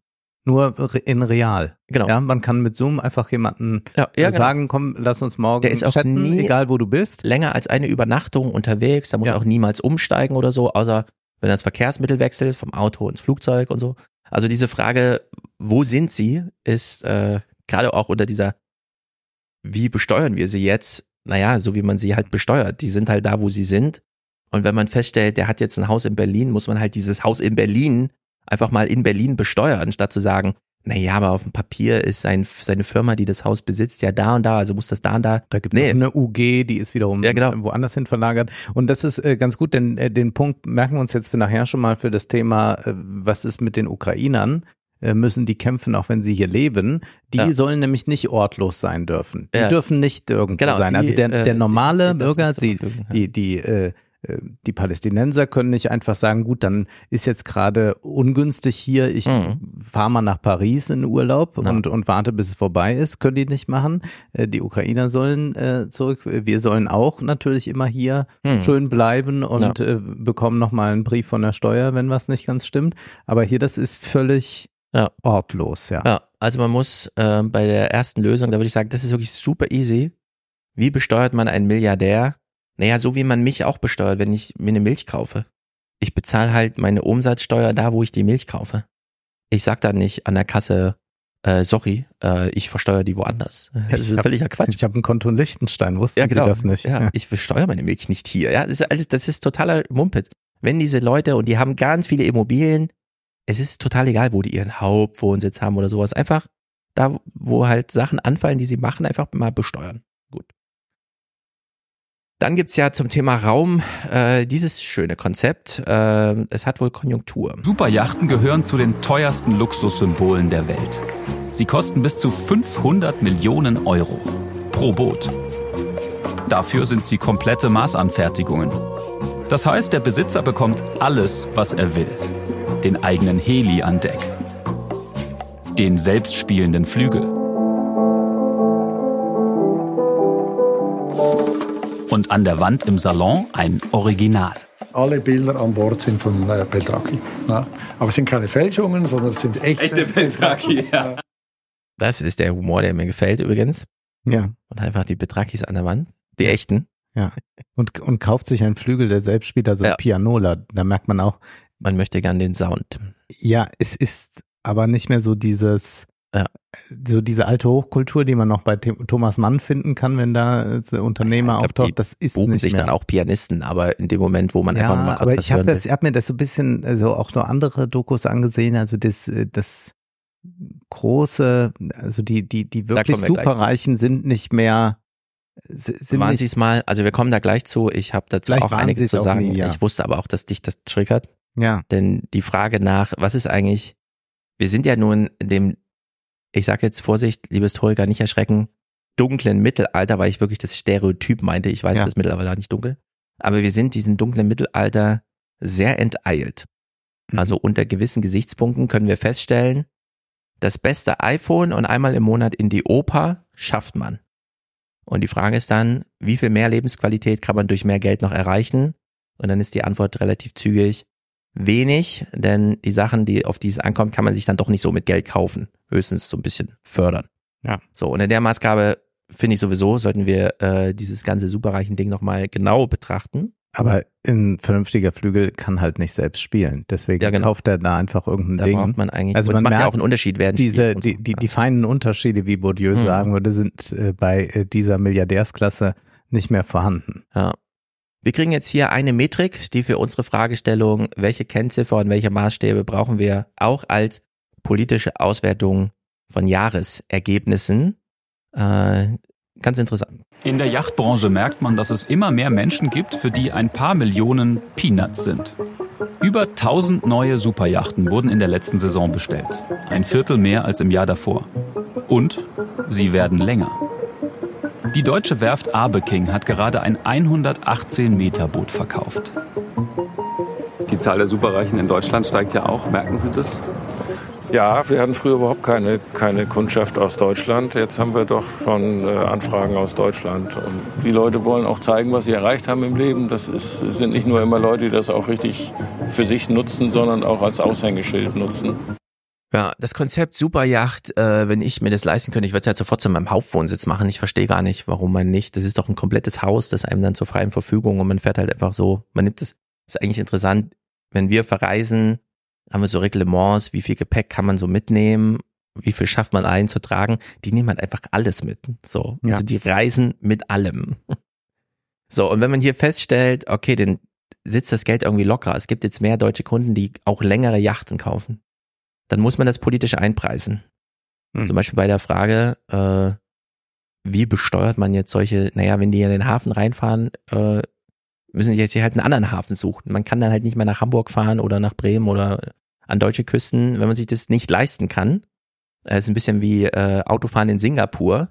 Das Auto kostet 50.000 Euro, aber die Lizenz, Auto zu fahren, eben auch. Und wenn man sich das nicht leisten kann, ja gut, dann kann man halt nicht Auto fahren. Ja. so ungefähr. Da muss man ein bisschen durchgreifen, denn hier scheint ja sehr viel Geld abgreifbar zu sein. Also bei der Frage Kindergrundsicherung, zwei Milliarden oder Yachten, das Geld einfach liegen lassen. Mhm. Die Leute dürfen hier kostenlos anlanden und so.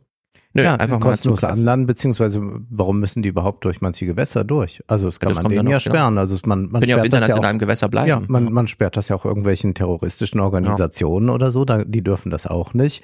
Äh, Und es gibt ja ganz viele Regeln im Verkehr. Also ich dürfte ja wahrscheinlich auch nicht mit dem Pferd über die Autobahn nach Frankfurt kommen. Äh, Insofern könnte man auch sagen, wieso sollen die daher? Ist Ja. nicht gestattet. Boote nur bis fünf Meter. Schluss. Traktor in Berlin ist schwierig. Fahrrad auf der Autobahn ist auch schwierig. Aber mit der Yacht kannst du überall rumfahren. Jetzt kommt Herr Wild, einer der Protagonisten. Äh, es ist ja wirklich dramatisch, ihn so zu sehen und Ja. zu hören. Man hört, man sieht ihn ja auch nur alleine. Ne? Er ist Ja. jetzt nicht in so, dass er da so eine Entourage dabei hat. Wahrscheinlich hat er das so extra getimed, dass man ihn da allein sieht. Wir hören hier mal, wie viel er so besitzt, wo und überhaupt. Milliardär Hans-Peter Wild ist nach langem Zögern bereit, uns mitzunehmen. Wir fliegen nach Paris zum Profi-Rugby-Club Stade Français, den sich Wild gekauft hat. An Bord nicht nur Chefstewardess Monique, sondern auch das Trinktütchen, das ihn reich gemacht hat. Und das So. Trinktütchen ist Capri. Capri-Sonne. Also, die Capri-Sonne. Ich habe einmal zu meiner FAZ-Zeit, ich habe es glaube ich ein paar Mal erzählt, eine Pressereise mitgemacht, Mhm. wo also Pre ähm, Reiseveranstalter Ich dachte, jetzt kommt einmal eine Capri-Sonne getrunken. Nein, ja, auch vielleicht. Nein, wo also ein Reiseveranstalter sagt, naja, ich könnte jetzt für 75.000 Euro die ganze Seite als Werbung buchen oder ich gebe halt einem Journalisten mal eine Reise für 10.000 Euro wert mhm. und dann schreibt er da drüber. Und so ist ja der Deal mit dem deutschen Journalismus, dass man dann einfach äh, für ein Apfel und ein Ei sozusagen die Werbeplätze kriegt. Aber dafür hat die Redaktion so ein bisschen Halligalli Spaß. Ich habe das einmal mitgemacht und ähm, saß dann also, weil das sind ja dann so hochpreisige Reisen, man sitzt dann so im Fünf-Sterne-Hotel in den Alpen irgendwie und wartet so auf seine Spa-Anwendung mhm. in so einem Foyerartigen. So, und da sitzen sie nun. Die Millionäre, die dann erzählen, womit sie so reich geworden sind. Und dann sagen die, während man selber so, ey geil, ich bin im Feuilleton, was schreibe ich morgen, was ist hier, da und überhaupt und so. Und dann reden die plötzlich über Kiesgrube. Und zwar stundenlang. Ja. Und das ist auch das ganze Leben, die Kiesgrube. Ja. Und ich will jetzt es ausdrücklich ganz despektierlich sagen, im Sinne vor, ich saß da als armer Feuilletonist und habe plötzlich festgestellt, wie erfüllt und reichhaltig eigentlich mein Leben ist, während die einfach nur eine Kiesgrube haben. Und es tat mir auch ein bisschen leid. Und ich meine das genau so. Da steckt ja. dann auch nichts dahinter oder so. Diese Leute werden einfach mit, wie soll man sagen, wirklich nicht erfüllenden Sachen super reich. Ja. Die Capri-Sonne ist eine kleine Alu-Verpackung, in dem man oben den Strohhalm reinsteckt. Und das ist seit 40 Jahren. Das ist, da kam keine bessere Idee dazu oder sonstiges. Der Typ hat einfach nur ein bisschen Erfolg gehabt mit dem Marketing, also hat die richtigen Leute angestellt, die da irgendwie die Märkte erobern und wie auch immer sowas dann funktioniert. Aber es ist einfach nur, das ist das ganze Leben, die Capri-Sonne. Ja, ein, ein zuckersüßes Getränk, ich kann mich gar nicht erinnern, es mal getrunken zu haben, wahrscheinlich als wirklich ganz, ganz kleines Kind mal. Äh, aber etwas, was du da jetzt gerade ausführst, findet sich pointiert bei Arthur Schnitzler in mhm. seinem Stück ähm, Weites Land. Und zwar ist dort ein Schriftsteller, der ja auch hadert mit seiner Existenz und äh, über sich nachdenkt und die Welt, aber doch äh, ja etwas Kreatives schafft. Und dann äh, taucht ein Fabrikant auf, auch ein Millionär und der sitzt dann diesem Schriftsteller wie ein Größus gegenüber und sagt, ja, Sie als Schriftsteller, äh, Sie haben ja Ihre äh, Leidenschaften und Ihre äh, Mängel, die Sie spüren und führt das aus und, und so weiter. Und dann sagt der Schriftsteller irgendwann zu ihm, und wissen Sie, was Sie sind? Ein Glühbirnenfabrikant, ein Fabrikant von Glühbirnen, ja. nichts weiter. Und das ist eigentlich die richtige Aussage dazu. Äh, diese Leute tun so, als hätten sie äh, unglaubliche Erfindungen gemacht, als seien sie äh, Da Vinci und Michelangelo in einer mhm. Person. Und ja, sie haben Glück gehabt, dass sich dieses Tütchen mit diesem sehr süßen Getränk wahnsinnig gut verkauft. Und äh, der Rest geht ja dann quasi von selbst. Genau. Wir reden ja jetzt in diesen modernen Internetzeiten, wo man alle nur noch mit so einer ganz immateriellen Idee, äh, Idee, also man braucht noch einen Server, auf der das alles läuft, aber im Grunde ist alles nur noch Software. Und dann sagt man immer, äh, ja, äh, so richtig die richtig großen Erfolge werden dann einfach skaliert. Mhm. Also Amazon.com, Jeff Bezos verkauft Bücher. Und der Unterschied ist dann einfach nur noch, verkauft er Bücher an 100 Leute oder an 100 Millionen Leute.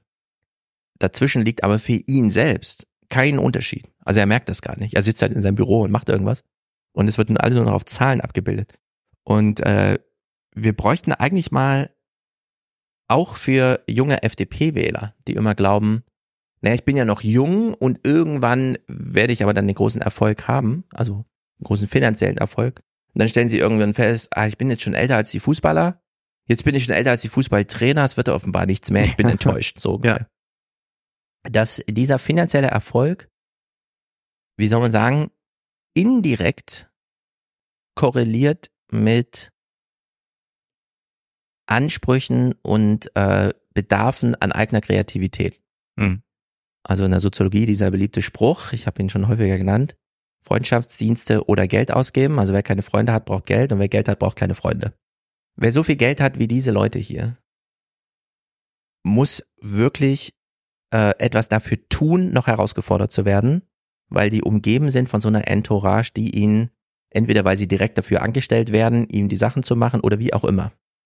Äh, wenn man einen Travel Designer hat, sind die Reisen eigentlich fast nichts wert, weil man kommt halt irgendwo an, aber Äh, auch wenn es jetzt ganz albern klingt, aber ähm, diese ganz profane, ich organisiere jetzt mal eine Reise und springe dann über eine Hürde, die mir echt Kreativität abverlangt, weil ich kann es mir nicht einfach kaufen.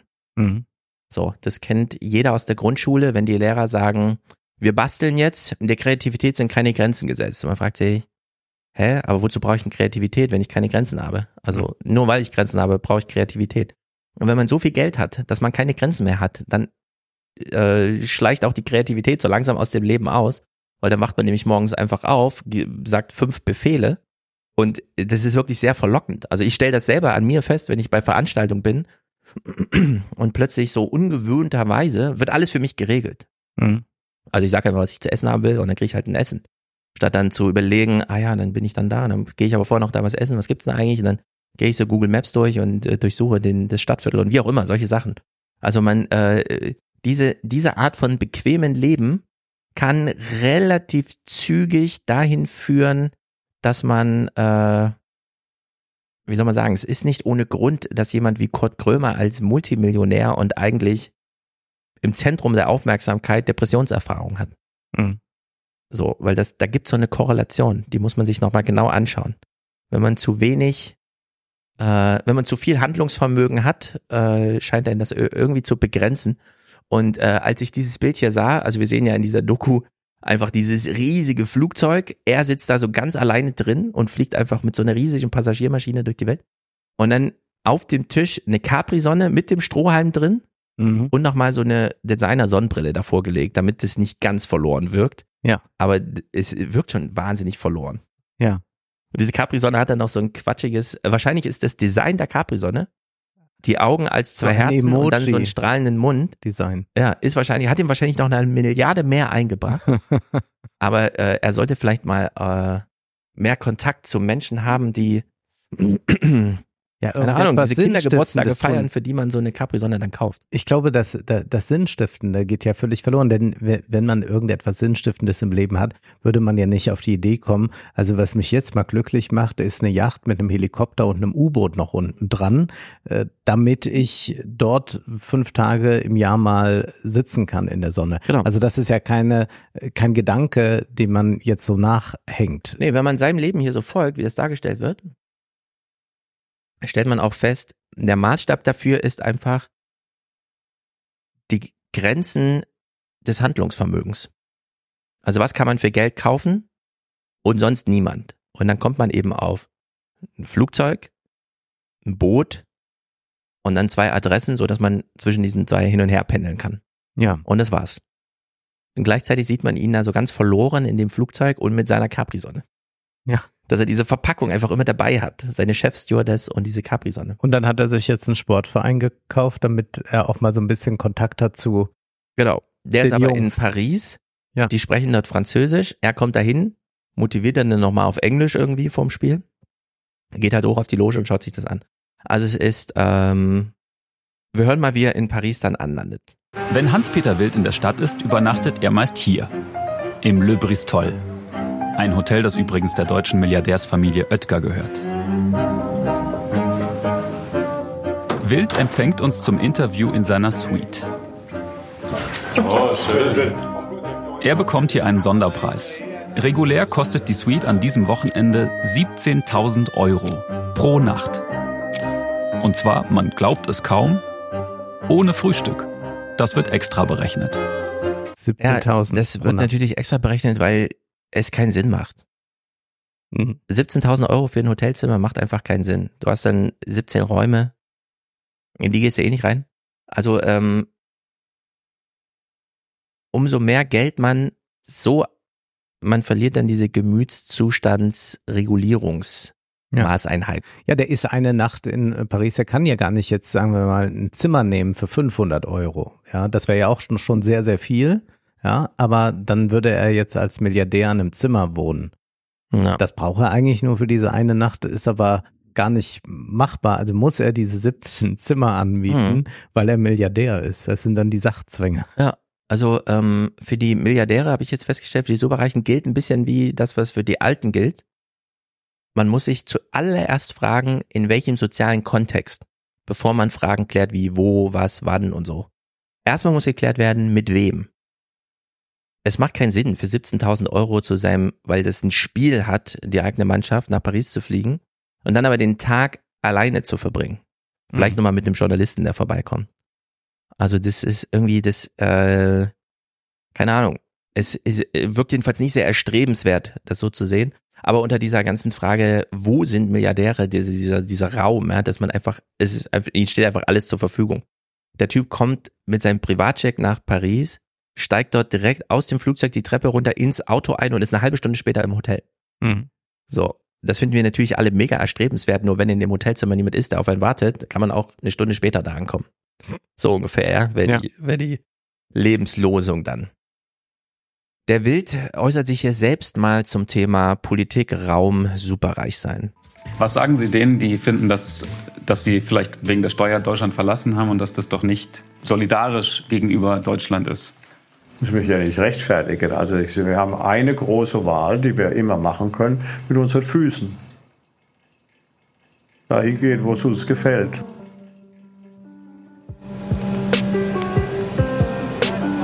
Aus unseren Daten wissen wir, mehr als jeder Zehnte der deutschen Milliardäre hat bisher mit den Füßen gegen die Steuergesetze abgestimmt und das Land verlassen. Ja, die Leute haben das Land nicht verlassen, ganz wichtig. Die sind einfach sowieso überall. Ja, aber haben den Ort, wo sie Steuern zahlen müssen, geändert. Das Ja. ist die Abstimmung mit den Füßen. Und wie gesagt, diese Doku läuft, während wir zugleich eine Debatte darüber haben, äh, dürfen die Ukrainer mit den Füßen abstimmen und hier Mhm. leben oder sollen die mal gefälligst an der Front sterben? Und äh, müssen wir auch mal kriegstüchtig werden, damit wir unserem Land was zurückgeben? also bitte nicht abhauen, ja? Ja. Du bist ein Mann, du kannst kämpfen. Du darfst nicht mit den Füßen abstimmen. Ja. Und er chattet hier rum und wird wahrscheinlich Deutschland auch nicht mitverteidigen. Äh, vermutlich nicht. Ja. Da wird er auch was anderes vorhaben. Zum Thema Raum in Aber der Berlin. wird bestimmt so eine Capri-Sonnenspende dann an die Front ja, schicken. genau, der wird für Belustigung sorgen. In Berlin gibt's ein China Club. Es ist völlig egal, wo äh, sie ihren Hauptwohnsitz haben. Sie sind eh überall. Ich kann es nicht häufiger betonen. Außer man will mal was von der Politik. Dann ist man nämlich einfach ganz nah dran. Im Sinne von einfach nah. Hier, das ist normalerweise mein zweites Zuhause, wo ich immer bin. Das ist mein Lieblingsraum. Wie oft waren Sie schon hier im China Club? Ähm, circa 3000 Mal. 3000 Mal. Bis zum Regierungsviertel sind es nur ein paar Meter. Das macht den China Club so attraktiv für die Elite aus Politik und Wirtschaft, wie es immer wieder heißt. Die sich den Rückzugsort einiges kosten lässt. 10.000 Euro Aufnahmegebühr. Dazu 2.500 Euro Jahresbeitrag. Plus Kosten für Speisen und Getränke. Können Sie einen Karottensaft bitte bringen und einen äh, Kamilletee? alles am Tisch eigentlich. Wo, dann zeigen Sie mir, wo der Karottensaft ist. Ich sehe keinen. Sehen Sie den? Nee, da haben Sie tatsächlich recht. Man muss schon ganz schön vermögend sein, um hier immer wieder herzukommen, oder?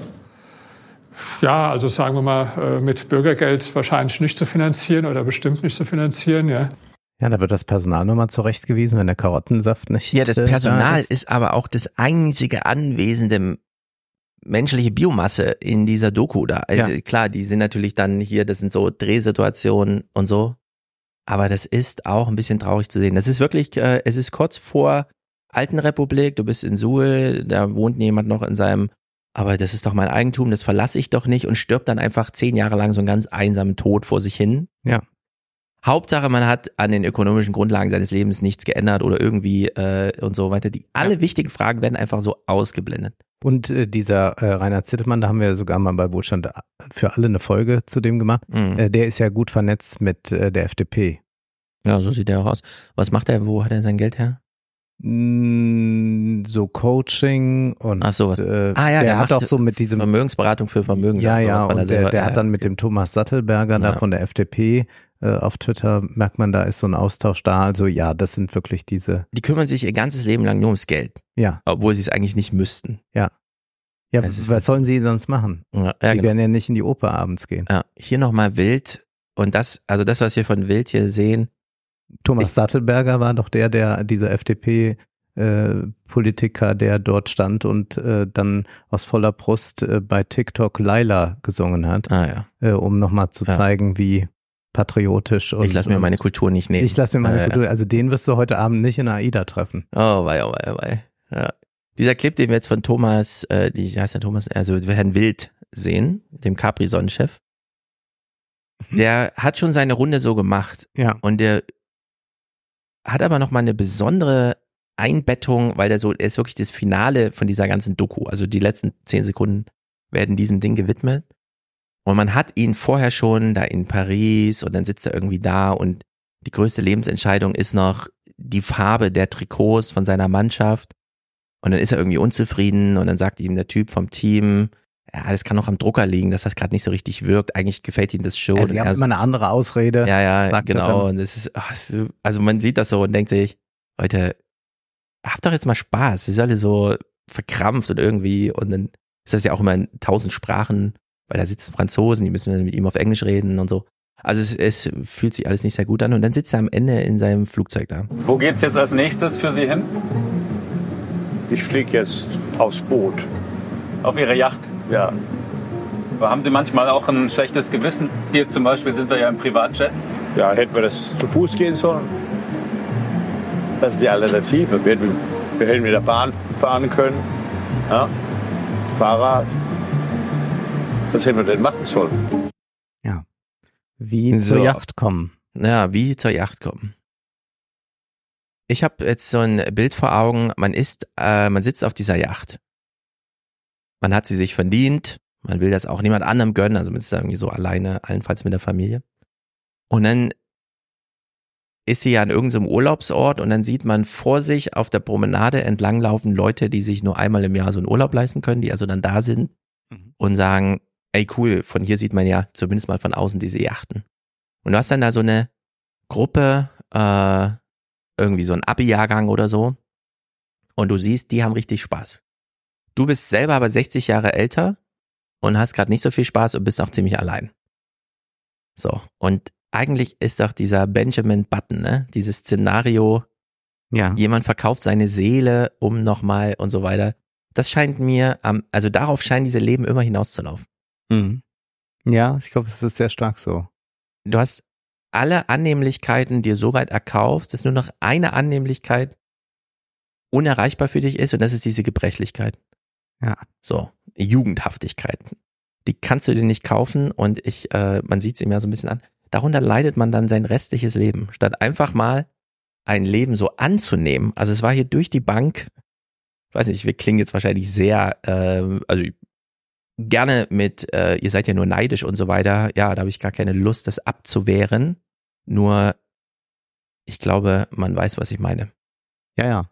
Also das ist äh, ein Leben, das nicht erstrebenswert aussieht. Also das ist tatsächlich so. Also ge gewisse Vorzüge äh, sind mir, also da habe ich auch in meinen Vorstellungen nicht die Yacht oder so. Also ich fände es jetzt auch angenehm, ich würde manchmal irgendwo hingefahren werden Ja. und müsste es nicht über die Deutsche Bahn regeln.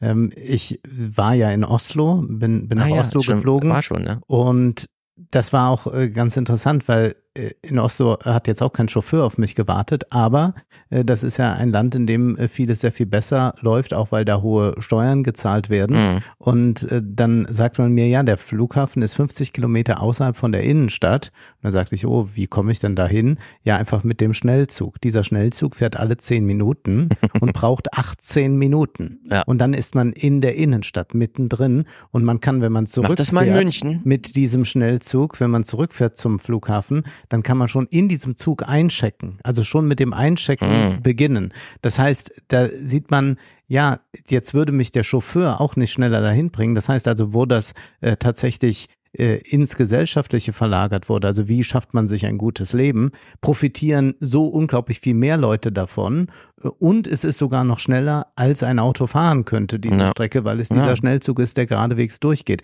Äh, Ich fahre aber von Berlin ab, bin in einem Hotel in Berlin Mitte, weil ich da im Brechthaus war. Und ich musste früh am äh, Flughafen sein. Da sagte man mir, ja, ich könnte mit der, äh, mit der Bimmelbahn fahren. Äh, dann fährt man da 45, 50 Minuten hin. Also Mhm. bin ich mit dem Taxi zum äh, äh, Flughafen gefahren, Ja. das so teuer war wie mein Flug nach Oslo. Ja, Ja, und ja. da, da, da merkt man einfach, wie wenig dann wieder da funktioniert. Ja, Ja. es ist äh, ge- genau das, was sich ändern müsste. Aber Äh, ja, das Thema Fliegen machen wir nochmal ein, ein andermal, da habe ich Mhm. auch nochmal äh, eigene Thesen zu, aber da äh, zeigt sich dann auch, wie äh, ist eigentlich das Leben so. Und wenn, wenn ich das dann in Oslo sehe, also wie das dann auch äh, dort äh, so am Abend, wie dort die Ausgehkultur ist, dann fand ich das jetzt äh, sehr, sehr angenehm. Ja, also ein erfülltes Leben, glaube ich, äh, führt man dann, wenn es egal ist, ob man mit seinen Freunden gerade in so einer Bar ist, wo es die Cocktails für sieben Euro gibt oder auf einem Boot. Ja. Also wenn es einfach fast keinen Unterschied macht, außer dass nochmal die Kulisse des Fotos so anders wirkt, natürlich auf die Leute, die es dann sehen. Aber wenn das keinen Unterschied macht und äh, den Herrn Wild in dieser Doku zu sehen, ohne jemals mit irgendwem, der nicht gerade von ihm bezahlt wird, seine Chefstewardess, sein Rugby-Team oder was auch immer, nicht Rugby, Dings, Cricket, äh, sondern ihn nur zu sehen von unfassbar teurem äh, Kram. Ja. Ist wirklich die Programmierung auf ganz große Unzufriedenheit, würde ich sagen. Nun gut, jetzt hat das alles mit uns zu tun und äh, da wird es natürlich dramatisch. Wir gucken eine andere Doku, die diskrete Welt der Superreichen. Steffen Klusmann seinerzeit, ich glaube, die Doku ist so 2018, 19, auch ARD-Material, äh, war damals Chef des Manager-Magazin. Heute Mhm. leitet er ja den Spiegel. Und er macht äh, so eine kleine Anmerkung nur. Also gerade in Großstadtimmobilien, in Metropolen sind die Preise ja in den letzten zehn Jahren dermaßen explodiert. Da haben ja viele Leute ihr, ihr Immobilienvermögen mehr als verdoppelt. Also und wenn man da dann mit fünf Milliarden gestartet ist, dann sind es halt heute mal gerne 10 oder 15. So, also du hast eine gute Idee, Capri-Sonne. Dann hast du plötzlich Geld. Er sagt ja so, ich wollte 150 Millionen Cash haben. Also hat das irgendwie so organisiert, dass aus dem Unternehmen das rausfloss. Das bedeutet für ihn, naja, das gibt man nicht aus, das investiert man. Wie? So, dass sich es verdoppelt. Klusmann sagt Immobilien, also Immobilien. Unsere Wohnungsnot hat also direkten, ist, ist direkt verkoppelt. Das ist jetzt hier ein klassischer Steffen Mauscher Triggerpunkt. Ja. Wie schon angemerkt. Deren Vermögen ist über unsere Wohnpreise mit uns verkoppelt. Ja. Eins zu eins. Selbst wenn wir sagen, äh, mein Vermieter wohnt da unten, der gehört da nicht dazu. Stimmt, aber in Städten wie Berlin, falls ihr in Berlin zuhört, 80 Prozent der Leute mieten, sind ungefähr zweieinhalb Millionen Menschen. Und es gibt eigentlich nur 3000 namhafte Mieter.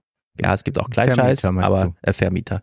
Ja, und Berlin wird von 3000 Leuten vermietet. die äh, kleinen äh, Vermieter, die kleinen Vermieter, die äh, darunter wohnen, unter einem, äh, die profitieren ja davon auch. Also die äh, profitieren ja von diesem Anstieg der Mieten äh, ganz genau. Die werden so ein bisschen mitgeschliffen, genau, da hat sich ja genauso verdoppelt. Ich lieg heute Morgen im Bett und denke, ich höre mal einen Podcast, stelle fest, es ist Weihnachten, niemand macht gerade Podcasts. Also gehe ich in Apples Podcasts-App. Ich reproduziere das gerade mal, ob das immer noch so ist. Gehe im Reiter unten auf Entdecken, sehe oben unsere Lieblingspodcast 2023 von Apple selbst ausgewählt. Ganz links oben, teurer Wohnen. Ja, das war ein sehr guter Podcast. Sechs Etappen oder so Ja. von Decoder Dings. Ist es Decoder? Decoder FM? Detektor FM, so heißen sie. Decoder ist ja das, die uns die Russen übersetzen. Also, Detektor FM. Ich spiele nur einen so einen kleinen Clip und wir steigen ein ins Thema Erben und Ehre, denn jetzt kommen wir zu den richtigen Fehlspezifikationen. Eben mit dem Raum, das war ja nur so nebensächlich. Also, teurer Wohnen, Ausgabe 2. Ähm, sie reden mit so einem Typen, der die Wohnung hermacht für Leute, die dann für 22.000 Euro den Quadratmeter, also 100 Quadratmeter, zweieinhalb Millionen Euro, in Berlin Wohnung kaufen. Und wenn die Leute dann zucken, weißt du, das ist nicht das richtige Objekt. Okay, was sind das für Leute, die nicht zucken, wenn sie zwei Millionen Cash auf den Tisch legen sollen? Fast alle unsere Kunden, die solche Immobilien kaufen, sind Unternehmer. Das sind keine Leute, wo Mama und Papa sagen, hier hast du mal eine Million. Das sind Leute, die haben sich das selbst verdient, die haben das erarbeitet. Es gibt ganz wenig Fälle, wo jemand sagt, ich habe das Geld geerbt, ich habe es geschenkt bekommen, ich habe es auf der Straße gefunden, ich habe ein Lotto gewonnen. Ja, das, das, das gibt es einfach kaum. Hm. In Deutschland wird auch einiges vererbt. Das Deutsche Institut für Wirtschaftsforschung schätzt jedes Jahr rund 400 Milliarden. Natürlich landet davon auch einiges in Immobilien. Aber diese UnternehmerInnen, von denen Achim Ammann spricht, die habe ich ja auch im Grundbuch gefunden. Also die, die an der Ecke Wieland Pestalozzi kaufen, da sind bestimmt einige dabei, die in ihren Jobs ordentlich Geld verdienen. Aber einige sind ja auch noch sehr jung. 24, 23. Die jüngste ist erst 21 Jahre alt. ob die wirklich schon so viel verdient haben? So. Können wir lösen? Mit Branko Milanovic, der hat ja dieses Buch äh, geschrieben, Mhm. äh, Kapitalismus global und einige andere Bücher über Ungleichheit. Und er sagt, ja, es gibt einen Unterschied zum 19. Jahrhundert. Im 19. Jahrhundert waren die Superreichen fast alle nur Rentiers. Das heißt, die haben einfach nur eingenommen, äh, Mhm. von äh, Pachtzinsen angefangen bis hin äh, zu Handel. Die haben selbst nie gearbeitet. Mhm. Die neuen Superreichen arbeiten auch. Aber die haben in der Regel Geld im Hintergrund gehabt. Eine unglaubliche Anschubfinanzierung, ja. Und diese konnten sie dann extrem skalieren. Warren Buffett beispielsweise hat äh, einen Vater gehabt, äh, der war Senator, der hatte ein Unternehmen, der hatte also Geld. Verglichen mit dem, was Warren Buffett heute hat, hat er natürlich wenig gehabt. Aber Warren Buffett konnte da also sehr, sehr einfach äh, auf einem hohen Niveau anfangen und konnte das dann äh, vervielfachen. Im Übrigen auch äh, in anderen Bereichen. Karl Lagerfeld äh, ist der Sohn eines äh, Mil äh, Kondensmilchfabrikanten. Hm. Äh, da war immer klar, wenn er Geld braucht, es ist vorhanden, er kann nach Paris gehen, er bekommt auch noch äh, äh, den, den neuesten Mercedes dazu und eine Ja. Wohnung und einen Chauffeur. All das ist möglich und dann kannst du dein Business auch noch äh, weiter skalieren. Und das heißt also, wir haben es bei den Superreichen mit Leuten zu tun, die auch arbeiten, weil so Branko Milanovic, und ich glaube, das ist sehr eindeutig, weil das Arbeiten auch mit zum Lifestyle gehört. Was sollte man sonst auch machen? Ja. Also man fliegt hin und her, hat Business Meetings, aber natürlich erwirtschaftet man ja nicht, also das muss ich ja, glaube ich, nicht eigens betonen, äh, diese Beträge, sondern andere arbeiten für einen, erwirtschaften diese Beträge und man selbst Man staubt die Mehrwerte ab. ja, und man selbst koordiniert dann noch so ein bisschen rum und sagt, ja, äh, ich, ich arbeite 80 Stunden die Mhm. Woche, sagen die dann immer. Ich mein, und dann Typ- sage ich, ja, kann ja sein, aber warum ergibt das ein paar Milliarden? Ja, der Typ ist jetzt so ein typischer Gentrifizierer, der also Häuser kauft, alte Vermieter raus, dann wird irgendwie nur halb so viele Wohnungen, damit sie größer sind und so weiter. Und dann hat man das fertig. Und dann steht er so da und sagt, nee, das ist alles, ich verkaufe nur an ehrbare Kaufleute sozusagen. Ja. So, und man kann ihn einfach statistisch Schachmatt setzen. Mit 3800 Euro netto im Monat verfügbaren Nettoeinkommen gehört man in Deutschland zur Top 10 Mhm. mit 7800 zu Top 1 Prozent. Mhm. So. Wenn jetzt ihm, also wenn er sagt, äh, für mich ist maßgeblich, wie die Leute reagieren, wenn ich ihnen sage, die Wohnung kostet zwei Millionen Euro, dann ist einfach völlig klar, er verkauft nicht an die 99,9 Prozent. Ja. Er kann, kann er gar nicht. Ja. Weil das Arbeitseinkommen im Sinne von, wie er meinte, die haben sich das selbst erarbeitet, reicht einfach nicht. Für niemanden. Ja. Man braucht Vermögen. Aus dem Einkommen allein kann man solche Wohnungen gar nicht kaufen. Man braucht Vermögen. Und wenn die Käufer 21, 23, 24 Jahre alt sind, dann haben sie es nicht erarbeitet. Kann Geht nicht einfach sein. nicht. Nee. So. Ist einfach faktisch ausgeschlossen. Warum, Werden ja nicht alles Topmodels sein. genau, warum sagt er das trotzdem so? Ja. Wir wissen ja wahrscheinlich sehr genau, er wird die Leute nicht danach fragen, wo das Geld herkommt. Er will es einfach nur Ja. haben. Er kann sich das also schönreden, er weiß es nicht besser. Mhm. Aber wo kommt die Motivation her, sich bewusst nicht einzugestehen und das auch noch vor laufender Kamera sozusagen, also eingeschaltetem Mikrofon, so felsenfest zu behaupten, ich arbeite nur für ehrbare Leute, die hier nicht, äh, mein Onkel hat die Capri-Sonne erfunden oder sowas. Äh, wie kommt es zustande? Und das war auch in diesen Dokus äh, schön zu sehen, wenn wir jetzt versuchen, da so einen roten Faden äh, rauszuleiern, wie man einfach äh, sich das selbst einredet, statt ein Erbe zu sein, ein ehrbarer Arbeiter zu sein. Also da gab es einige Beispiele. Wir hören hier mal fast wahllos rein. Also was wir jetzt hier so sehen und miterleben, ist ja nur ein kleiner Teil ihres Lebens. Sie sind Erbe, sie sind Aber bin ich Unternehmer. eigentlich, also ich kann Ihnen nur sagen, das Erbe ist da. Sonst, aber ich hatte einen guten Start ins Leben. Der Typ redet gerade über ein Erbe aus dem Bankvermögen Saal Oppenheim, damals größte Bank des Landes und so, Ja. in der seine Familie Eigentum, Besitz hatte. Ja. Die besaß diese Bank. Ja. Und das spielt für ihn so wenig eine Rolle. Er Ja, haut verglichen mit dem, was du heute hast, sagt er, ja, ja da haben Er wir auch mal klein zu. angefangen. da wütend auf den Tisch. Nee, das, also das spielt gar keine Rolle. das, das ist gar keine Frage. Aber das ist nicht das, was ich im Leben verdient habe. Nicht mal an der Archivo. Das habe ich alles selber verdient. Woran machen Sie es denn fest, dass Sie mit den Dingen, die Sie anpacken, Erfolg haben? Wenn ich was mache, rechne ich mir schon aus, dass man scheitern kann. Jeder kann scheitern, das ist doch nicht so schlimm. Aber letztendlich, das gleiche mit dem Restaurant, das wird zum Erfolg hier. Vorher hören wir nicht auf. ja, das wird hier zum Erfolg. Ja, da sollte doch Thomas Pscher einfach mal einen Ratgeber schreiben. Fest dran glauben, manifestieren. Wir haben im Live-Salon Genau, drüber manifestieren. gesprochen. Und dann wird es schon so sein, dass da natürlich alle Möglichkeiten im Hintergrund sind, mit dem besten äh, Koch zu arbeiten in dem Ja. Restaurant und, und, und. Alle, alle Kontakte zur Stadtpolitik da sind, um sowas Hm. äh, groß aufzuziehen. Naja, das, das ist was anderes. Aber wenn man fest will, dann Ja. wird's schon. Ich meine, wenn er hier sagt, scheitern kann jeder, das stimmt ja nicht. Und auch die ist die Frage, was ist das Maß für Scheitern? Leute sind in Deutschland so arm, dass es für sie schon als Scheitern gilt, äh, die 3,80 Euro, die sie brauchen, um mit einer öffentlichen Straßenbahn zu fahren, Hm. nicht zu haben. Ja. Also äh, Helene Steinhaus hatte letztens so einen Tweet, die twittert ja mal aus ihrem sanktionsfrei Kosmos. Äh, Dingsterbums wohnt an der Nordsee, will auch mit ihrem Hund immer mal hinfahren. Man denkt sich so, oh cool, die wohnt an der Nordsee. Aber die 2,80 Euro für die Straßenbahn sind zu teuer. Sie Hm. kommt also gar nicht zur. So. Hm. Auf diesem Niveau scheitert man bereits, wenn man beispielsweise äh, die 2,80 Euro mal hat und dann findet man sie aber morgens nicht. Ja. Weil man hat sie irgendwie verlegt oder keine Ahnung. Ja. Oder man muss was anderes, dringenderes dafür kaufen. So, dann, dann, also auf der Ebene ist das dann schon so ein persönliches Scheitern. Mein Ziel für heute ging nicht auf. Mhm. Für ihn ist Scheitern, naja, ich habe jetzt fünf Millionen über fünf Jahre in dieses Restaurant gesteckt und es macht immer noch keinen Gewinn. Mhm. Aber ich habe ja noch 500 Millionen weitere, also mache ich einfach weiter. So. Das ist für ihn so, ah, nö, wir scheitern, also wir scheitern hier nicht.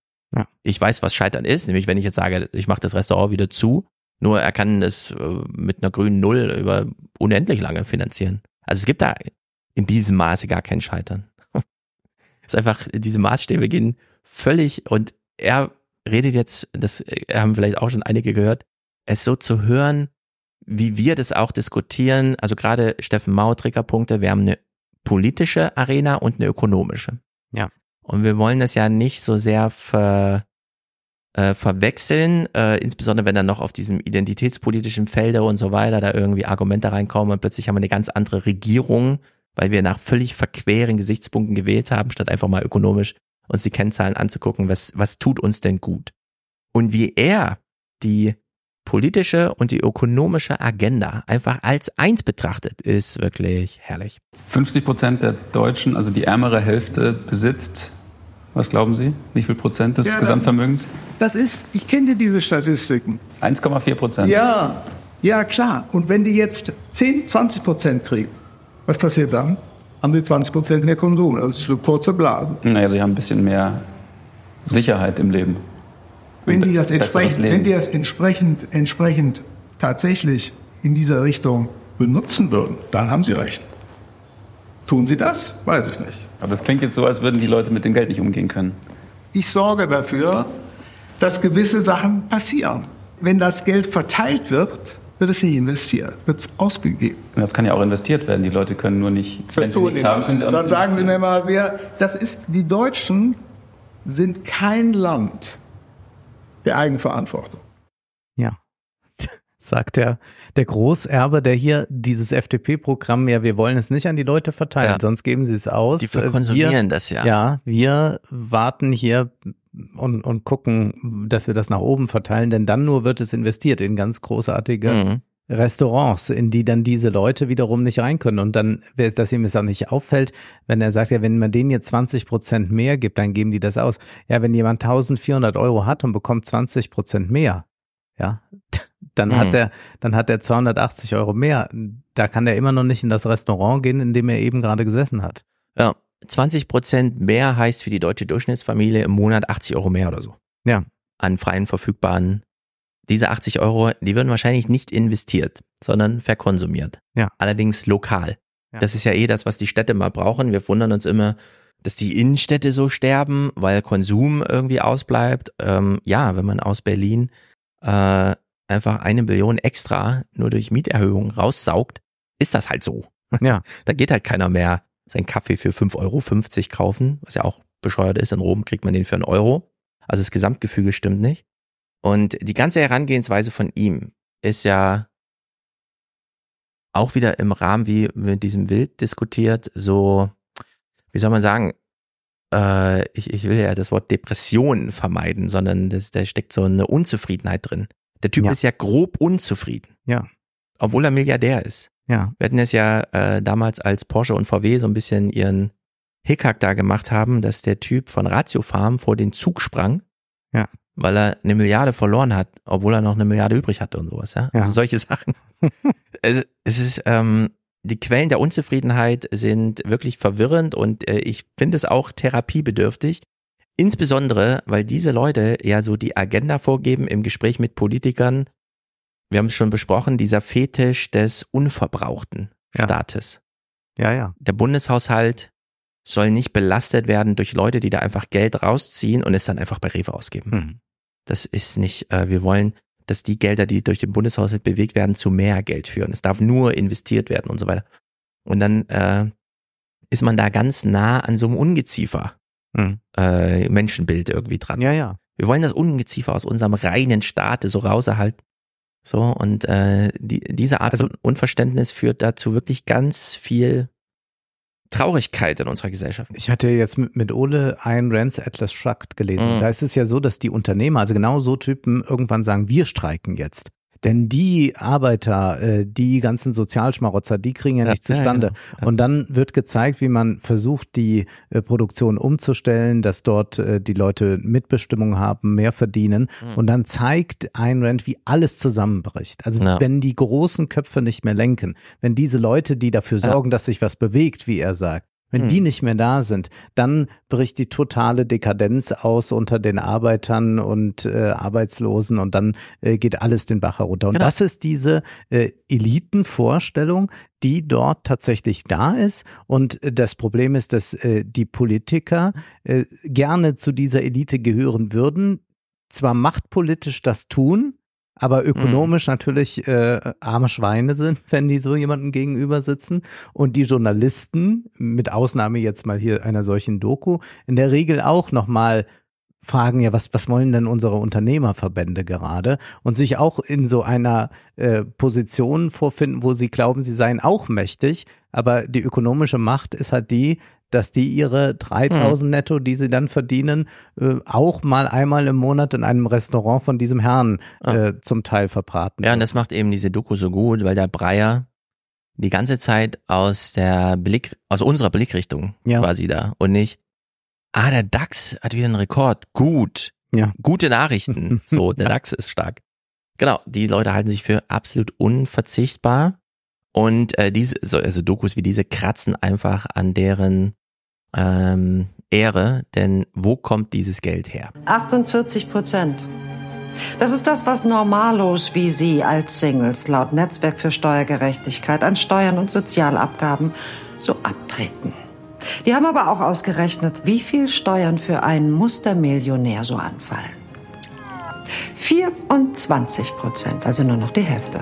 Und das alles ohne Tricks. Überhaupt ist die Politik in den letzten Jahren den Superreichen, sagen wir mal, entgegengekommen. Nehmen wir zum Beispiel Sie hier. Frau Susanne Klatten, Unternehmerin, BMW-Erbin, geschätztes Vermögen mindestens 25 Milliarden Euro.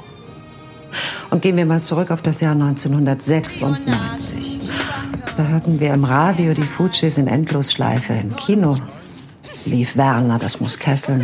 Und er hier war immer noch ewig Kanzler, Helmut Kohl.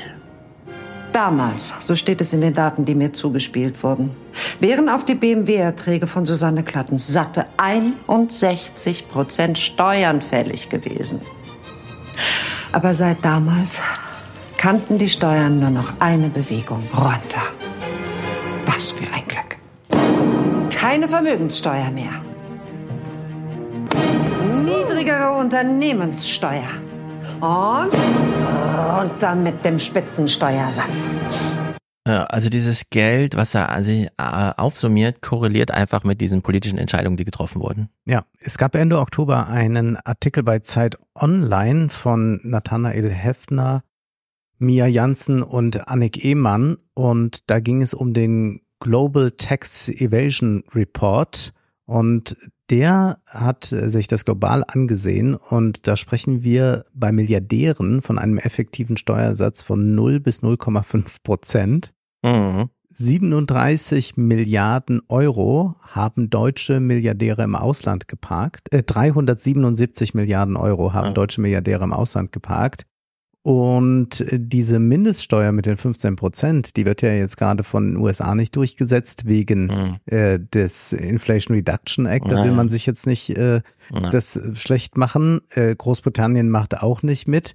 Und äh, gerade sind wir da so bei äh, 8 Prozent in, in Deutschland dann mit dieser, wenn, wenn äh, also statt der Mindeststeuer, wenn wir die Mindeststeuer da hätten, äh, dann würde Deutschland auch fün- äh, 17 Milliarden Euro mehr pro Jahr einnehmen, wenn diese Mindeststeuer auf 15 Prozent käme. Ja, und generell haben die ausgerechnet, dass man, also wenn man mal äh, so mit diesen Mindeststeuern und 2% Vermögensteuer äh, sowas rechnen würde, 2% Vermögensteuer ist ja auch wirklich wenig, dann hätte man äh, 300 Milliarden Euro mehr Steu äh, Steuereinnahmen von Unternehmen und 250 Milliarden Euro mehr, wenn es diese Vermögenssteuer für Milliardäre gäbe. Ja, genau. Und, das jetzt- sind ja alles noch moderate äh, Forderungen, Genau, weit weg von jetzt- dem, was hier Ja, vorgestellt wurde. total. Wir wollen jetzt triggerpunktemäßig das äh, zusammenklamüsern, weil die Milliarden nützen uns ja nichts als pure Zahl. Aber wenn wir, äh, wie der Joach, der Johannes Winkel da in der Landsendung feststellen, ja, im Bundeshaushalt müssen 117 Milliarden mobilisiert werden, um die Renten äh, aufzufüllen. Dann sind das diese 117 Milliarden, die fehlen, weil die ja vorher rausgezogen wurden. Also man hat über Entkopplung von Produktivität und Lohnentwicklung die Löhne gedruckt, gedrückt, damit auch die Lohnnebenkosten, es ist weniger Geld da reingeflossen. Der Bedarf ist aber geblieben und jetzt hat man halt eine Lücke von 100 Milliarden und fragt sich, wo kommen die denn her? Und dann fängt er irgendwie an, in der Geschichte rumzuwühlen und irgendwie irgendwem Vorwürfe zu machen, aber wir haben ja das Geld. Ja. Wir müssen es ja nur einsteuern wir brauchen halt für den Bundeshaushalt da eine Geldquelle und hier haben wir sie gesehen. Mhm. Ja. Ich meine, 17 Milliarden allein über diese Mindeststeuer, das ist ja äh, zehnmal so viel, wie wir jetzt für die wahrscheinlich nicht kommende Kindergrundsicherung bezahlen. Ja, ja. Das, könnte eine einzige Person einfach bezahlen. Ja. Da braucht man gar keine große politische Diskussion. Das könnte man im Eins zu eins Könnte man lösen. anrufen, sagen, äh, zahl mal, Genau. wir brauchen Wir hier für kleben alle dein Kinder. Name dran. Das ist dann die Kindergrundwildsicherung. So irgendwie. Hast du auch diesen Clip mit Kevin Kühnert dabei? Ja, den hören wir, glaube ich, gleich. Okay. Hoffe ich. Erbe und Ehre, die Superreichen äh, äußern sich hier mal zum Thema. Sie schreiben, Reiche seien eine diskriminierte Minderheit. Das hat mich ehrlich gesagt sehr überrascht. Wie kommen Sie darauf? Ich habe geschrieben, es ist eine Minderheit, die mit Vorurteilen und Stereotypen konfrontiert ist. Ja? Weniger so im täglichen Erleben, sondern in den, in den Medien ja? oder auch in der Politik, dass, dass immer irgendwie eine Stimmung gemacht wird äh, gegen Reiche. Ja? Ich sage Ihnen jetzt, in meinem Bekanntenkreis sind überwiegend Unternehmer. Und ich kenne fast keinen, fast keinen, der nicht über Auswandern nachdenkt. Und zwar ernsthaft nachdenkt. Das werden jetzt viele nicht tun, aus unterschiedlichen Gründen. Und warum denken die über das Auswandern nach? Wegen dieser Stimmung. Ja? Wegen dieser Stimmung, weil sie sagen, ich fühle mich nicht willkommen, ich fühle mich nicht gewertschätzt. Ja, was können wir für sie tun, dass sie sich Ja, wohler die fühlen? Armen. Ja. Sie Vor gehen allem- natürlich nicht. Ja, aber auch wie er sagt, nicht jetzt aus dem alltäglichen Erleben, sondern mehr die Stimmung in den Medien. Ja. Ich meine, wenn du superreich bist und irgendwie den Schulklassen deiner Kinder, die alles bezahlst und dich da engagierst und so weiter, du wirst angehimmelt im ganzen Stadtteil. Im ganzen Stadt, du ersetzt ja quasi den Gemeinderat, Ja. der aus Finanzierungsgründen dann ausfällt. Und so. Und wie er dann trotzdem noch dieses, obwohl man sich das ja auch kaufen kann, gute Stimmung. Ja. Das dann noch bemängelt. Ja. Dass da irgendwie so, es ist äh, ganz, Dass, ganz da, dass absurd. da schon mal so eine Doku erscheint, das ist aber auch wirklich skandalös. Ja. Das verhagelt uns das ganze Fest. genau. Hier hören wir den Wild, den Capri-Sonnentyp. Ist das Bild, was von Vermögenden in Deutschland existiert, ist das fair? Ist ein negatives Bild, würde ich sagen, ja. Mein Vater hat mir, als er noch relativ jung war, hat er mir gesagt, das größte Problem in deinem Leben, was du haben wirst, ist die vielen Leute, die auf dich neidisch sind. Ja, das ist natürlich So. ein hartes Los. Hier hören wir auch wieder, ah, sein Vater hat die Erfahrung auch schon gemacht. Warum? Mhm. Naja, Startkapital und so. Also Mhm. Der Typ kennt es gar nicht anders. Ich habe dann auch so ein bisschen drüber nachgedacht, wenn er das jetzt so sagt. Sein Vater sagt eben, die Leute werden auf dich neidisch sein wegen deinem Geld. Da steckt ja eigentlich äh, die Botschaft drin, du wirst den Leuten egal sein, nur dein Geld ist entscheidend. Also du als Person wirst einfach keine Rolle spielen. Da könnte man ja auch ansetzen und sagen, ich möchte aber als Person eine Rolle spielen.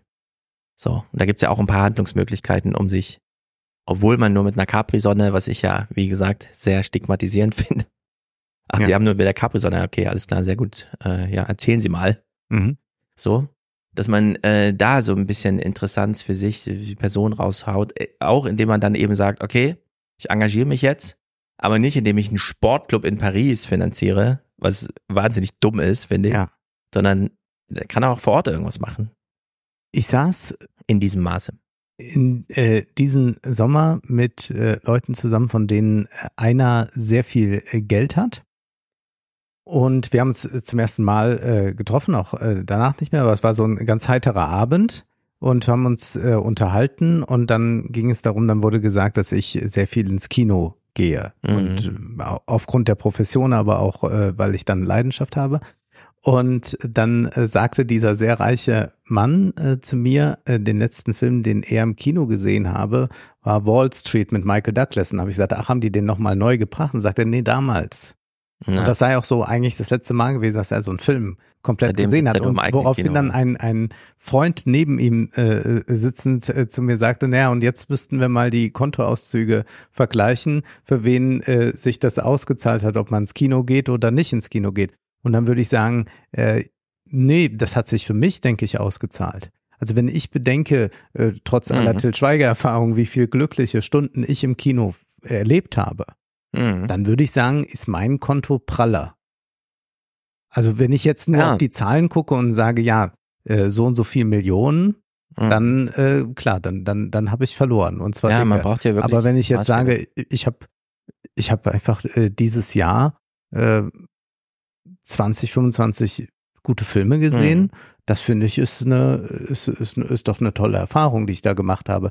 Und das fand ich so interessant. Also äh, nichts gegen die Herren, die waren wirklich sehr amüsant und lustig, haben das auch sehr scherzhaft vorgebracht. Aber ich habe gedacht, nee, das ist eigentlich eine sehr gute Rechnung, wo ich sagen würde, ja, weiß ich nicht, Mhm. wo da wo, wo da das Vermögen, also das Vermögen würde ich sagen, ist auf meiner Seite. Äh, Wir haben eben, als du nach meinen Highlights gefragt hast, gesagt, ja, die Erfahrungen. Klar, ich brauchte das Geld, um diese drei Konzertkarten zu kaufen. Und äh, das ist dann äh, schon ein Privileg, das machen zu können, dass man sich diese drei Konzerte leistet. Ähm, da, da red, redet man dann von, von 60 oder 80 oder 90 Euro die Karte. Ja. Ähm, aber äh, wenn wir mal von, von diesem Sockelbetrag weggehen, also von dem, was man, was man so haben kann und jetzt über die, die ganz hohen Summen nachdenkt, würde ich sagen, na ja, du hast ja gar keine Zeit oder kein, oder konntest dich nicht öffnen dem, äh, dass dir äh, ein Konzert von Hilary Hahn äh, Freude machen könnte. Mhm. Ja, also wir brauchen hier so ein paar Maßstäbe und äh, die Frage ist, ab wann geht's los, dass man diese Art von Vermögen oder Konsumausgaben anders verbucht?